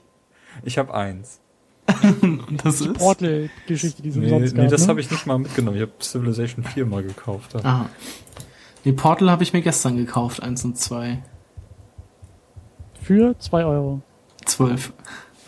Das ist aber teuer. Die war's, gab's doch schon mal Ah. gratis. Ja, aber der den ersten. Den zweiten doch auch. Sicher? Ach, ich weiß, da habe ich Ach, nicht da weiß ich mehr zugeschlagen. als du. So. Ähm, Bloodborne, Ja, kann man weglassen. finde ich wer, auch. wer spielt denn schon Wer spielt denn Souls-Dinge? Das ist, ja- das ist doch kein richtiges Spiel. Ich leg dann mal auf. Die ganzen Dark Souls Hipster bringen das um. Uncharted 4. Ja, ja, äh, seid ihr wahnsinnig? Natürlich. dass, dass das zur Debatte hier steht.